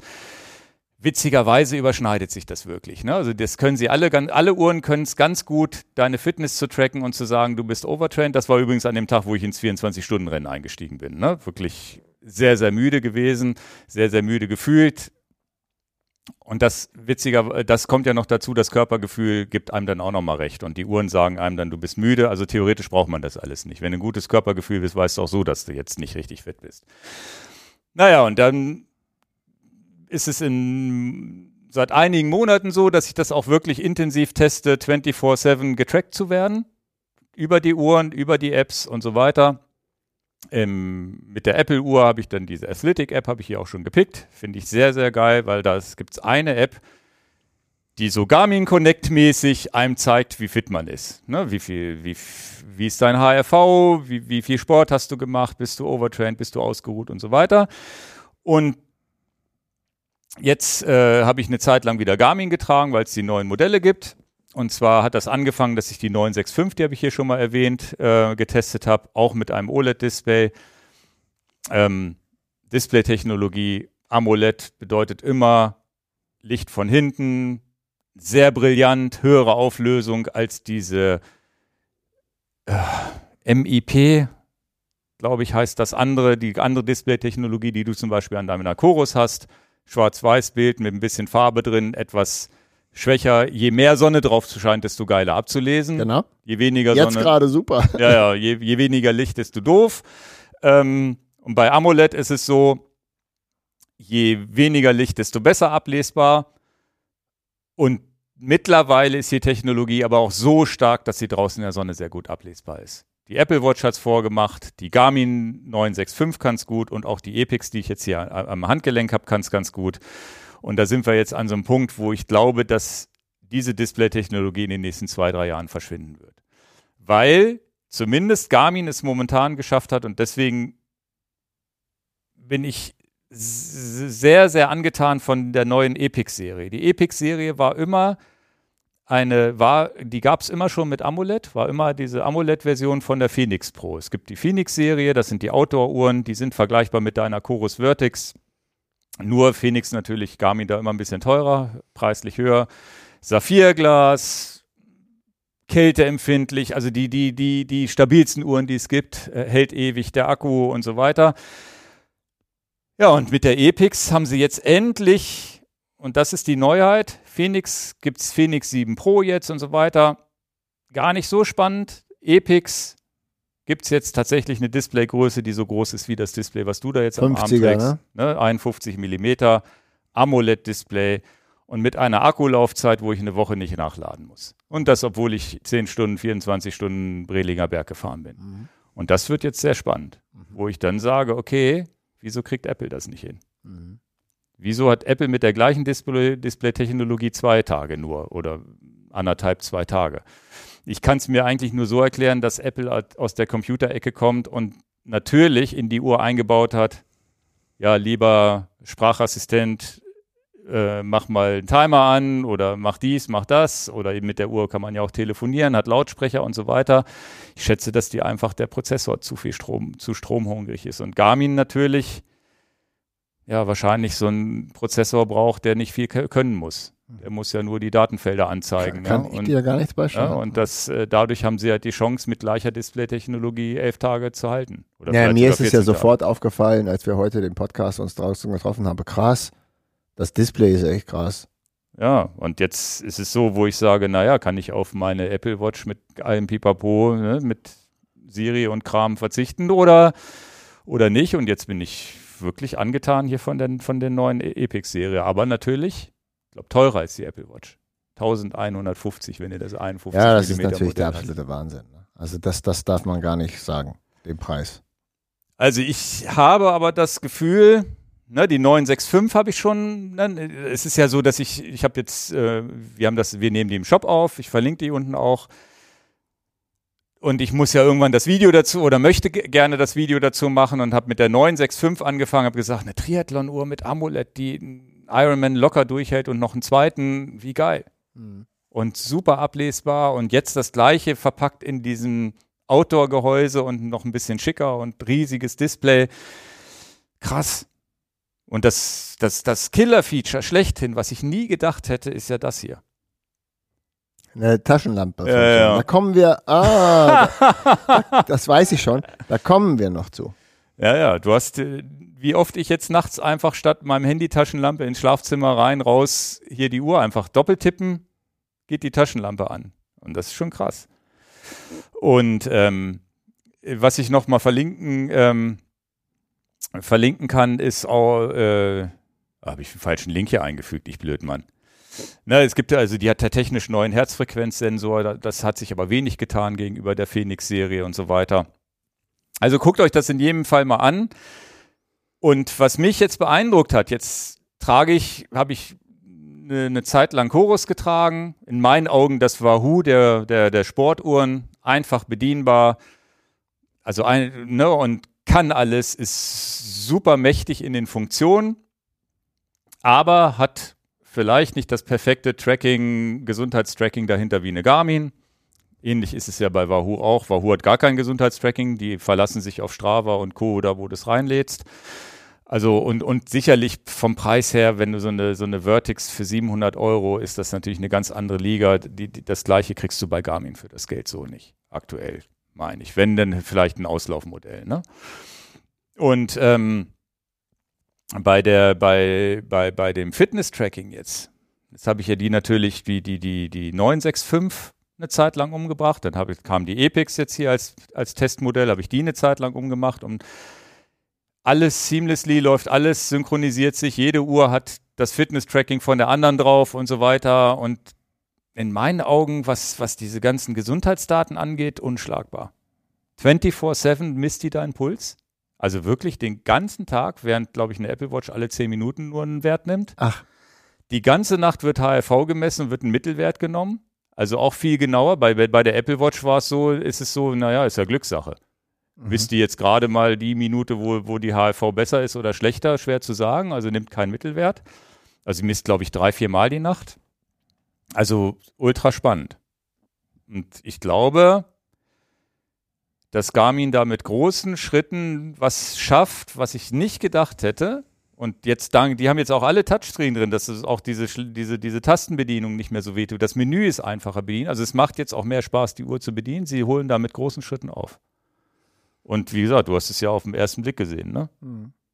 Und wenn du einmal OLED hattest, dann habe ich mal gesagt, habe ich gesagt, ich habe ja noch andere Testuhren, dann mal wieder zurück zu dem Display es tut nicht so doll weh am Auge, so, es ist nicht so das Gefühl, oh, jetzt gehe ich wieder ins Altmodische zurück, aber es ist schon was anderes. Man, das, ist, das AMOLED ist schon, schon ganz cool. Jetzt haben wir ja beim Vorgespräch drüber gesprochen, wenn du deine Tour Divide fährst, sind, würdest du natürlich trotzdem mit einer Chorus besser fahren, weil du dich einen Monat nicht, nicht drum wechseln, kümmern. Weil ich einfach weiß. Musst dich ja Monat nichts anderes kümmern. Genau, die hat jetzt 72 Prozent Akku noch. Und ich war mit denen auch drei Tage in Andalusien und das ist auch schon wieder zwei Wochen her. Naja, und bei der Tour Divide würdest du die ja nicht als Backup laufen lassen, oder würdest du sie laufen lassen? Ich lasse sie nicht laufen, nur wenn der Garmin kaputt nee, geht. Aber würde. du hättest halt eine Uhr, die immer, genau, die startklar wäre. Ja, also fa Fakt ist, die müsste ich nicht laden. Ja, ja. Nee, also es ist, ist irgendwie ein spannendes Thema, wo ich sage, naja, Apple, ne, jetzt gab es die Keynote, Apple, Apple erlaubt jetzt, ja, haben, haben viele abgefeiert. Apple erlaubt jetzt Powermeter-Kopplung, Speed- und Cadence-Kopplung. Jetzt ist der Witz, dass man dann die Uhr trägt, die ganzen Sensoren koppelt, alles natürlich schön aufnehmen kann und so weiter, alles an Braucht aber wird. noch mehr Akku, oder nicht? Ja, das weiß ich nicht, ob der, ob der Akku schneller leer geht, ist ja Bluetooth. Ich, also geht auch nur Bluetooth, natürlich kein ANT Plus. Ja, aber haben die meisten ja. Ja, und dann ist es aber so, dass du, und dann haben sie als schönes neues Feature, dass die, dass du dann dein iPhone da das Display des Apple Watch spiegelt und du dir das vorne an, an dran machen kannst und als Fahrradcomputer benutzen kannst. Mhm. Aber Keiner der ganzen Reviewer hat jemals hinterfragt, wieso kopple ich denn diese ganzen Sensoren nicht direkt mit dem iPhone? Wofür mhm. die Uhr? Mhm. Also außer, dass die Uhr vielleicht noch den Puls sendet. Ist ja eigentlich totaler Quatsch. Kann ich ja dann direkt mit dem iPhone koppeln und schon hätte ich einen Hammerhead Karo in iPhone-Form. Ja, das Problem ist ja nach wie vor, dass die Dinger aussteigen bei zu viel Hitze. Die iPhones am ja, ja, ja, das kommt dazu, klar. Und dass natürlich wir in der Bubble, wo wir sind, schon mal gerne fahren, ohne dass das, äh, dass der Akku vom Telefon komplett leer geht. Ja, ja, das ist schon klar, aber theoretisch gesehen ist das schon wieder so ein Punkt, sie wollen beide Geräte verkaufen, habe ich so das Gefühl. Ach so, meinst du das? Ja. Also es ist am Ende, äh, ganz spannend. Also wir haben ja auch Leute zukommen lassen. Hier, Mensch, Apple hat doch jetzt, macht doch die, die, die Powermeter an die Uhr dran, jetzt wird die ja noch vollwertiger. Ja, weiß ich nicht so genau. Tatsächlich ist jetzt mein Setup. Aktuell trage ich äh, 24-7 die Garmin. Mache ja auch Schlaftracking und alles damit. Bin, bin sehr zufrieden mit dem ganzen Tracking und wie gesagt, diesen, diesen Screenshot, den man hier gesehen hat, wenn ich dann tatsächlich in Dings in Orbit gefahren bin, ähm, ja, sieht man da Orbit gefahren, zu viel Tennis gespielt und sonst wie, dann zeigen einem die Uhren das zuverlässig an, dass man ins Overtraining geht, mehr oder weniger, oder ermüdet ist, fatigued steht da pur. Ähm, Finde ich super geil. Dass ich lasse jetzt tatsächlich ähm, immer die Garmin-Uhr mitlaufen, wenn ich Rad fahre damit auch wirklich alles in dem Garmin Connect auch mitverarbeitet wird, um da auch nochmal das zu testen. Und da werde ich im Video sicherlich auch mal nochmal wirklich Screenshots zeigen, wie die Analyse läuft und warum und weshalb. Hab dann letztens versucht, nochmal den Garmin 1040 zu aktivieren, aber da komme ich momentan von Wahoo nicht weg. Ich lasse dann die Wahoo lieber, lieber vorne am Fahrradcomputer den Wahoo, aber bei Strava kommen, läuft dann die Uhr rein irgendwie. Also es läuft dann beides parallel. Den Wahoo nehme ich dann nur noch zum, zum Routing und zum, zum Anzeigen und so weiter. Aber die, die, wirklich die ganzen Fitnessdaten landen jetzt alle bei Garmin und da macht Garmin mit dem Garmin Connect, was ja früher richtig wehgetan hat, die App zu benutzen, das ist echt immer besser geworden. Ist völlig uninteressant für Leute, die nur dreimal die Woche Rad fahren, weil die dieses Ermüdungsproblem nicht haben, ne? Ist auch, auch klar. Aber jemand, der wirklich da Bock drauf hat, zu gucken, ja, wie geht's mir denn und wie habe ich, hab ich Schlaftracking, dieses Datentracking, da ist, glaube ich, haben die momentan auch gegenüber Apple die Nase vorn. Auch die Athletic-Apps. Ne? Die Athletic-App kommt da sehr, sehr nah dran, aber da ist Garmin sehr, sehr weit vorn. Ansonsten nach wie vor Koros ist, äh, ist dann wieder diese einfache Bedienung, ähnlich wie bei Wahoo. Ne? den Garmin, in, den Garmin, den Garmin nach einem halben, nach, drei, vier Monaten aus dem Regal zu nehmen und wieder zum Laufen zu kriegen, das war schon Arbeit genug. Ne? Dann hat er Updates gemacht, dann ist er abgestürzt, Kartenupdates und sonst wie. Irgendwie nach, nach einer Nacht angeschaltet liegen lassen. Da war immer dieses Download-Schild an. Irgendwie danach ging er dann wieder. Also es war dann auch schon so, wurde das ist okay. Oh, wie schön, dass mein Wahoo anschalten immer geht, ne? Also es ist, wie gesagt, aber es ist so Geschmackssache. Es ist so krass. Aber es ist wertvoll für viele Leute, die, naja, ich, ich sage, weil es ja so eine hohe Investitionssumme ist, ist es gut, Erfahrungsberichte einzusammeln. Es ist aber auch ganz schwer, dann den, also es ist ganz schwer, da den perfekten Tipp zu geben, weil ähm, Apple Watch 1000 Euro plus, die beste Epix 1150 Euro. Dann gibt es äh, die Phoenix-Serie, ist die gleiche wie die Epix, die können beide das gleiche, nur mit dem mit der alten Display-Technologie, ich nenne sie jetzt mal alt. Ja, die Entscheidungsfindung darüber ist Akkulaufzeit. Je mehr Akkulaufzeit ich brauche, desto eher muss ich auf dieses Shiny Display verzichten. Klar. Braucht ja, halt mehr Strom. Jetzt ist das Shiny Display. einfach. Jetzt ist das Shiny Display, aber finde ich, bei einer Akkulaufzeit von 60, 55 Stunden GPS, glaube ich, da angekommen, wo wir damals die erste, EP, äh, die erste Vertex abgefeiert haben mit 60 Stunden GPS-Laufzeit. Das heißt, wir sind jetzt mit schicken, schicken Display. Ja, aber zwei Jahre später Niveau. oder drei Jahre später. Genau, aber mit einer hochmodernen Akkutechnologie. Ja, das heißt, ja, ne, das ist, wo ich, wo ich sage, okay, das ist ja das erste Mal, dass alles stimmt. Eben Apple Watch Display auf Sportuhr. Ne? Also mehr ist, das ist es ja. Jetzt ist es aber auch wirklich so, 1100 Euro plus. Jetzt sitze ich hier so ein bisschen an der Quelle und habe die als Testuhr hier auch aktuell erstmal nur. Das kann sein, also kann ich vielleicht dann auch kaufen, muss oder muss ich dann kaufen, wenn ich sie behalten will. Es ist auch so, wenn du diese 1000 Euro ausgibst, dann musst du ja mindestens sagen, okay, die muss ja auch drei, vier Jahre halten in der Technologie. Das wird sie aber auch. Ja, aber hättest du jetzt, wenn du im letzten Jahr gesagt hast, du kaufst, na, Epix gab es nur mit 47 mm Display, Display ist mir zu klein, dann kaufe ich vielleicht doch eine Phoenix 7. Und jetzt kommt dieses Jahr deine Wunschuhr, wo du, oh, jetzt Epix mit 51 mm. Aber das ist ständig so. Das hast du mit ganz Ja, vielen. aber das ist schon so, wo wir da an so einem Punkt sind, na, wann, wann ist der Punkt, wo man wechselt? Es gibt ja genug Leute, die sagen, ich trage die Uhr auf, zehn Jahre, bis sie komplett kaputt geht. Das ist wahrscheinlich der richtigste Weg. Aber jemand, der dann sagt, okay, ich will dann doch das schönere Display, der sitzt dann da und muss dieses Jahr vielleicht eine neue kaufen. Kenne ich sogar einen. Okay. also ganz schwer, ganz schwer zu, zu ähm so dein 10 Minuten Zeitfenster hast du auch nur ein paar Sekunden überschritten. Naja, es waren jetzt 17. so, ich habe das hier aufgeschrieben. ich habe dich auch nicht unterbrochen. Ja, ja, ich, ich, ich, ich verlinke das unten, aber witzigerweise, was, was ich gut finde, was, was mich nicht so falsch darstellen lässt, äh, stellen lässt, dass du auch sofort angefixt warst und sagst, das ist jetzt mal, das ist, glaube ich, auch eine Akkulaufzeit, mit der du leben könntest, jetzt mal unabhängig ja, ja, von der also Games. um, das wäre jetzt genau der entscheidende äh, letzte Input von mir. Ähm, für große Display für gute Ablesbarkeit und für sensationelle Akku Akkulaufzeit. Das sind meine drei Key Features, die ich ähm, in die Waagschale werfe. Aufzeichnen bei Nacht. Ich lege die Uhr sowieso ab. Bei ja. Ballsportarten lege ich die Uhr ab. Beim Schwimmen, wenn es nicht gerade eine wichtige Seedurchquerung ist, lege ich die Uhr ab. Das heißt, ich bin nicht der 24-7-Typ. Ich lege ja, die ja. Uhr oft ab. Ähm, ich wege zwischen diesen drei Sachen ab.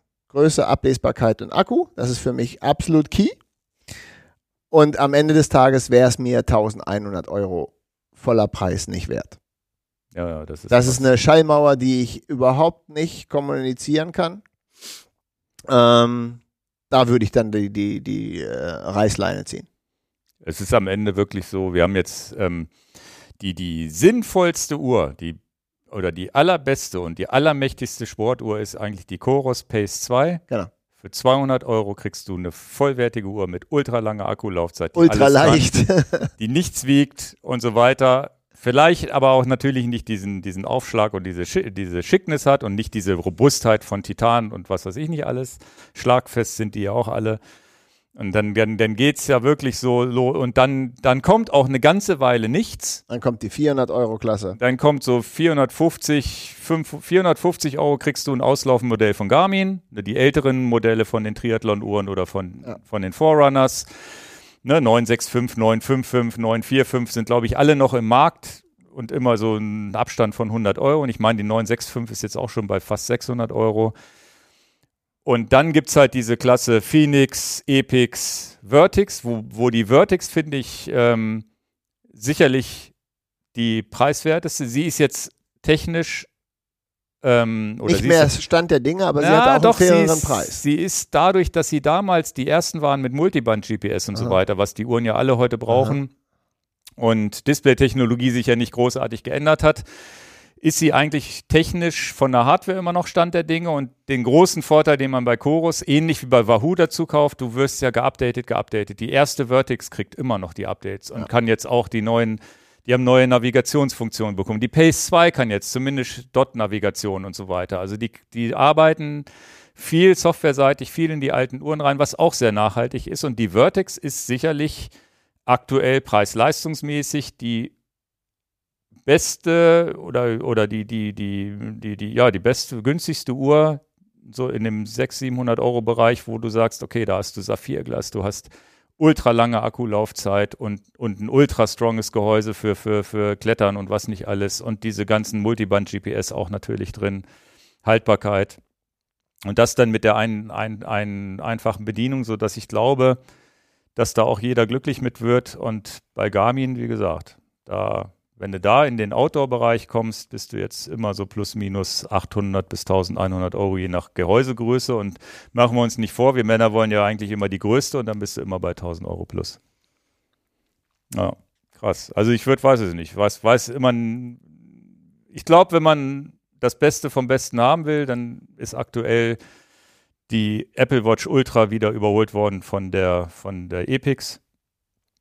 Und die Apple Watch war ja für dich nie, nie ein Thema wegen dieser zwei Tage Akku. Das geht gar nicht. Wobei du auch sehr beeindruckt warst von der Anzeigeleistung. Ja, aber dann, ich habe ja gesagt, bei mir auch wichtig, wie lange läuft der Akku, weil ich ein Ja. Akku-Volltrottel bin. Und dann äh, ist das So, schon und zum das, ganzen. Fitness-Tracking und wie und was wo aufgezeichnet wird, das muss ich dann mal per Video machen. Na Gut, kommen wir zu den Picks.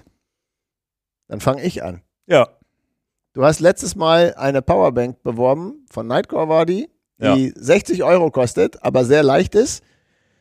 Und dann äh, habe ich finanziell, wir sind wieder beim Thema finanziell gedacht, never ever gebe ich 60 Euro für eine Powerbank aus. Und dann ist das eine 10.000, no, no way. Und dann habe ich einfach nochmal gegoogelt, welche Powerbanks kosten nur 30 Euro und wiegen aber vielleicht fast ähnlich so viel. Habe ich eine gefunden, die nicht viel schwerer ist für einen halben Preis. Aber das ist nicht die Story, die ich erzählen will zu meinem Pick. Aber dann habe ich mich natürlich informiert, was macht denn Nightcore noch so schöne Sachen? äh, Auch wenn du jetzt die Powerbank äh, äh, bevorzugt hast und so, habe ich dann einfach mal geguckt, was die haben. Und die haben ja ein Produkt, was das perfekte Geburtstagsgeschenk ist für Outdoor-Freunde. Was das perfekte ist, was ich für die Tour Divide brauche. Was das perfekte überhaupt ist. Und einen Teil davon hast du an deiner Uhr. Okay. aber nicht ganz so perfekt. Und das Perfekte, was sie haben, ich, ich zeige es dir hier mal rüber, ist eine Mini-Taschenlampe für 50 Euro, die als Maxi, also hat zwei Osram-LEDs, kann maximal 500 Lumen 15 Minuten, kann auch 200 Lumen, kann auch 65 Lumen und bei 65 Lumen kann sie zweieinhalb Stunden Mhm. aber jetzt kommt ja eigentlich zwei Features, die super sind bei der Lampe. Sie hat USB-C, die letzte Sache lasse ich zum Schluss raus. Ist auch super, kannst du also super schnell wieder aufladen mit deiner Powerbank. Ladezeit auch schnell? Weiß noch ich nicht, ich habe Ja. sie jetzt ja gerade erst. Ja, ja. Aber jetzt kommt ja der Hammer. 20 Gramm. 20 Gramm ja. Stimmt, die ist mir, glaube ich, schon mal über den Weg gelaufen als kleinstes. 20 Gramm. Also ich bitte dich, 20 Gramm, 65 Lumen, zweieinhalb Stunden. Das, also und die Größe, äh, die ist so ein bisschen größer als dein Daumen. Noch nicht mal so groß wie dein Daumen. Die ist nichts. Wie heißt die? Ach hier, die Nightcore-Tasche, da habe ich sie. Nightcore Tini 2 Titanium. Genau. Was für, ich, also ich habe sie jetzt, es ist ja der absolute Hammer. Und sie zeigt dir eben auch genau an, wie viel Lumen, also was ich sehr gut finde, ist, dass sie im Display anzeigt, wie viel Lumen hast du jetzt gerade, wie lange kann sie dann halten. Und Mhm.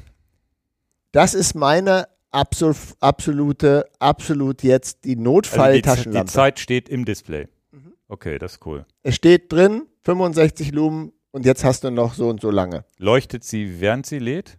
Also Das kann ich dir machst? nicht, das habe ich noch nicht Okay. getestet. Ähm, äh, ich würde sie jetzt. Ups, das ist mir rausgerutscht. Ja, ja. Tut mir leid. Alles gut. Passiert ja auch mal. Ja. Äh, ich würde sie jetzt als absolute Notfalltaschenlampe haben. Es ist meine perfekte Taschenlampe, wenn man im Zelt mal was ausleuchten muss, wenn man nicht so eine Headlampe hat. Und es ist natürlich die. Ach, die ist so groß wie ein Schlüsselanhänger. Ja, Warum hast du denn nicht mitgebracht? Also ja, weil ich heute das andere, die äh, andere okay. Karre dabei habe. Sie Ja, liegt ja, im okay. falschen Auto. Ja, ja. Ähm, Bringe ich nächstes Mal mit, aber sie ist äh, der absolute, also Technischer must have. Durch, wie groß ist, wie Daumengröße steht So, hier. ja, ja, so. So. Also sie ist kleiner als eine Streichholzschachtel. Ja, 500, probier mal aus, wenn die mit USB-C, mit deiner Powerbank gefüttert werden kann, dann könntest du sie ja als Fahrradlampe nehmen und bräuchtest sonst nichts. Nein, sie ist eine Notlampe und sie hat natürlich keine Halterung. Mhm. Das ist ja eine Taschenlampe. Aber Thema für den Notfall hast du ja auch ein bisschen Klebeband dabei. Dann klebst du dir eben an Lenker. Ja, und du, wenn, wenn sie tatsächlich gefüttert werden kann mit einer Powerbank und dann weiter leuchtet oder noch viel länger leuchtet natürlich. Genau. Du darfst Und- sie auf 500 Lumen auch nicht lange betreiben. Achso, Also okay. auch selbst wenn du Ja, sie aber jetzt 200 würden ja reichen. 65 Notfall. reichen. Ja, aber jetzt für Notfall, als wenn dir, sagen wir mal so, deine Lupine Linse bricht. Dann reichen dir ja 65 Lumen, um nach Hause zu kommen. Genau. Also, dass die Lampe ist der Sensor. Und es sind ja zwei Osram-LEDs vorne, die machen richtig Feuer. Also, ich habe selten ein Produkt, wo ich sage, wow. Ich glaube, die ist mir mal über den Weg gelaufen, ich hatte aber keinen So, Anwendungszweck. und jetzt denkt ihr alle an das Geburtstagsgeschenk oder Weihnachten oder whatsoever, wenn eure Liebste, euer Liebster irgendwas braucht, der das Produkt nicht abfeiert, der hat, der hat, das ist ja der Wahnsinn. Was für ein Geschenk. es ist halt das Ding, Lupine, Akku ist alle und dann hast du wenigstens noch was. Ne? Und für 20 Gramm Gewicht, Ingo. Ja, ja, und vor allem nicht kein Packmaß. nichts. Ja, Das, und das kann ich ja verstecken in, in, in, in irgendeiner falls die, Abiturtasche Leute, links. falls, falls die Leute nicht einschätzen können, was 20 Gramm sind, vielleicht erinnert ihr euch früher an einen 20 Gramm frankierten Brief. Der hat nichts gewogen. Das Ja, sind ja. 20 Gramm. Ja, hier sind, ist ein Foto drin, wo es auch wirklich ultra, wo man sieht, ne? Das ist ja, Ja, jedenfalls bin ich durch deinen Pick zu der völlig überteuerten Tasche, äh, Powerbank für geht 60. ja aus so einem Ultra-Low-Modus, ein Lumen. ja, das kannst du aber auch vergessen. Ein Lumen ist eine Kerze. Ein Kandela. Für 60 Stunden, aber das ist ja das schöne Ambiente-Licht, was du dir im Zelt anmachen kannst. Ja, ein bisschen sehr wenig. Nicht zum Lesen, aber wo du sagst, ich sitze wenigstens nicht im Dunkeln alleine. Genau, genau. Klar. Also ist ja dieses, was man im Auto auch hat, da ist ja auch Licht, was ultra lei leicht Ja, nur aber denk noch mal dran, ein, ein Lumen, ein Kandela ist eine Kerze. Also mehr wie eine Kerze hast du dann auch nicht. Ja, aber dann hast du auch wirklich romantisches Kerzenlicht bei dir im Zelt, ne? Ja, finde ich witzig. Also ich glaube, Nee, dass du das bitte dir nicht selber kaufst, weil ich habe ja gesagt, das ist das perfekte Geschenk. ja, ja, ja, ich schicke das mal meiner Frau. Den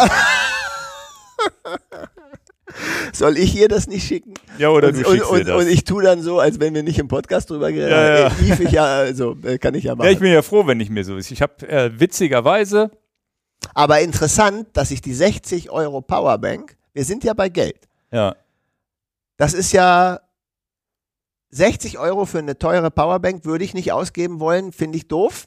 Ja, Aber 60 Euro für so eine mini kleine, also das sind 50 Euro, ne? 50 Euro für so eine super kleine Taschenlampe, die die, die Lumenzahl anzeigen kann, kann bis zu 500 Lumen und finde ich ja total angebrachten Preis. Ja. Jeder würde sagen, du pass mal auf, da gehe ich doch zu Obi und kaufe mir eine Taschenlampe für 5,95. Ja, aber eben nicht die. muss man denn bei der Nightcore-Seite generell vorsichtig sein? Gibt es auch noch andere Sachen, die geil sind? Ich habe da noch gar nicht geguckt. Ich habe noch andere Sachen auch gekauft, aber das kann ich nicht sagen. Ah, Kann ich, äh, das gehört, äh, ich habe auch noch eine, ich habe auch noch eine Kopflampe gekauft. ah ja, Ja gut, die kann ich, ja, sa- Ultralight. kann ich dir, ich kann dir sagen, welche ich gekauft habe. Soll ich das jetzt Ja, sagen? ja, jetzt haben wir noch einen Pick mehr. Ja, Ich sehe hier so eine Ultralight für ich sag dir, 42 ich sag dir, Euro. welche ich, ja, warte. Die hat vorne Band und hinten hat sie, hat sie, ähm, hat sie so einen, so einen Kordelzug, weil die passt auch ganz gut am, am, äh, am Helm. So, Ja, ist das die? Ist das ich, diese? ich, ich muss, ist das diese hier? nein, eine weiter ist es. Ich suche sie raus.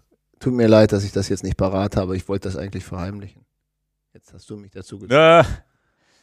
Ähm, ja, aber die scheinen ja ganz cooles Zeug zu machen, was so ein bisschen anders ist. ah, die ist eine weiter, jetzt finde ich die nicht hier. Beleuchtung, Stirnlampen. H, HM, Helmlampen. Kopflampen. Warte, ich muss es dir sagen.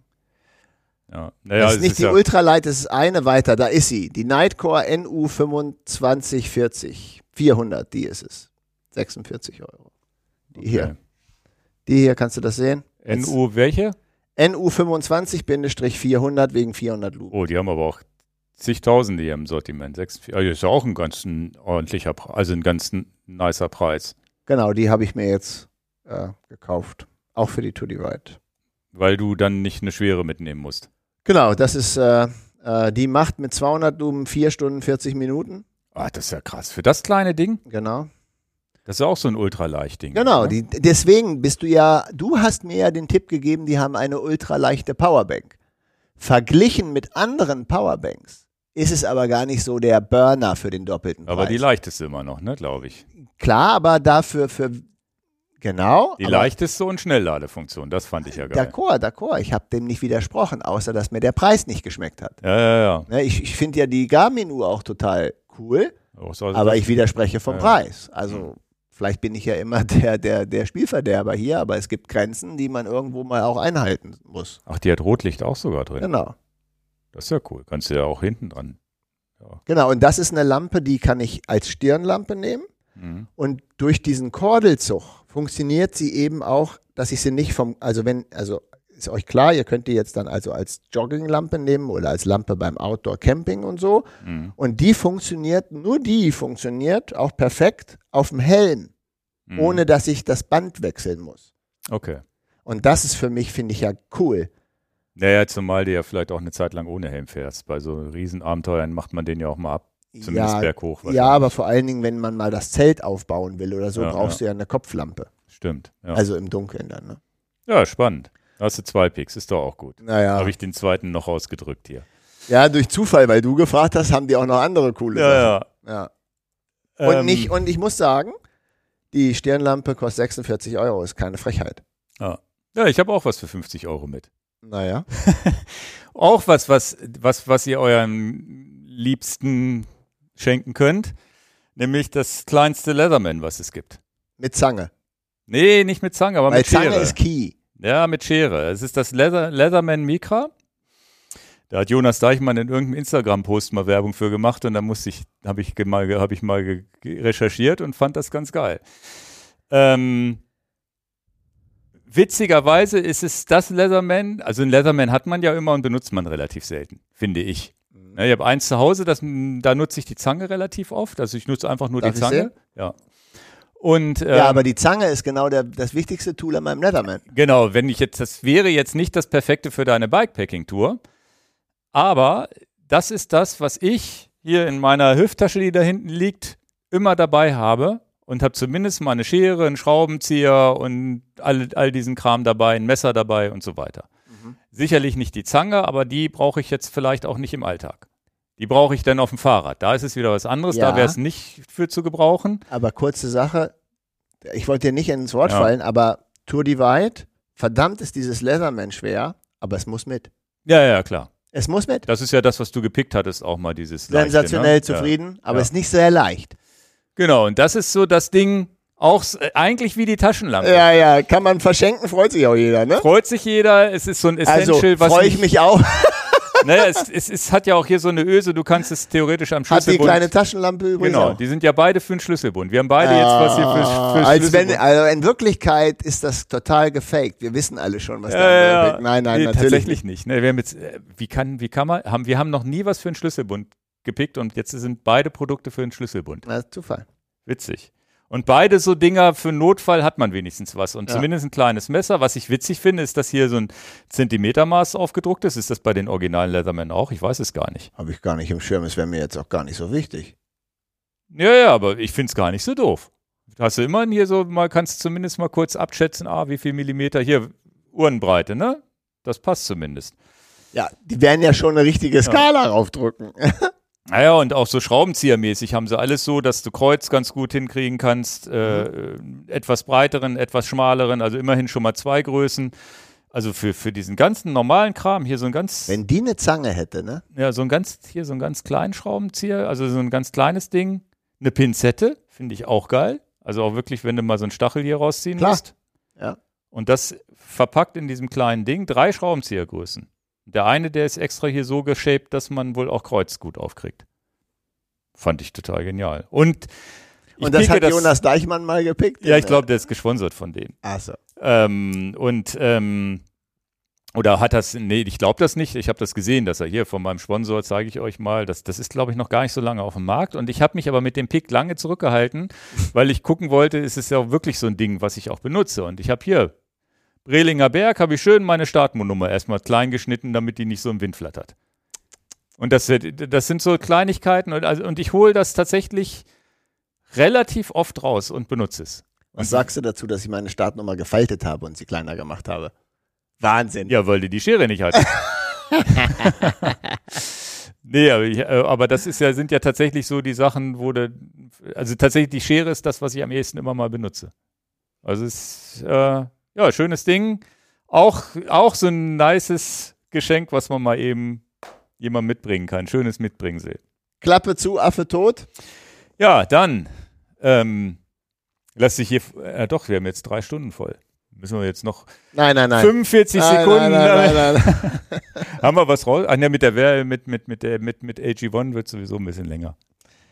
Also von daher. Vielen Dank für die Aufmerksamkeit mal wieder in unserer Freestyle-Folge, die ja wieder mal so ein bisschen aus dem Ruder gelaufen ist. Wir, sind wir, haben viele, wir haben viele tolle Themen dazugeholt, mit denen ich gar nicht so gerechnet habe.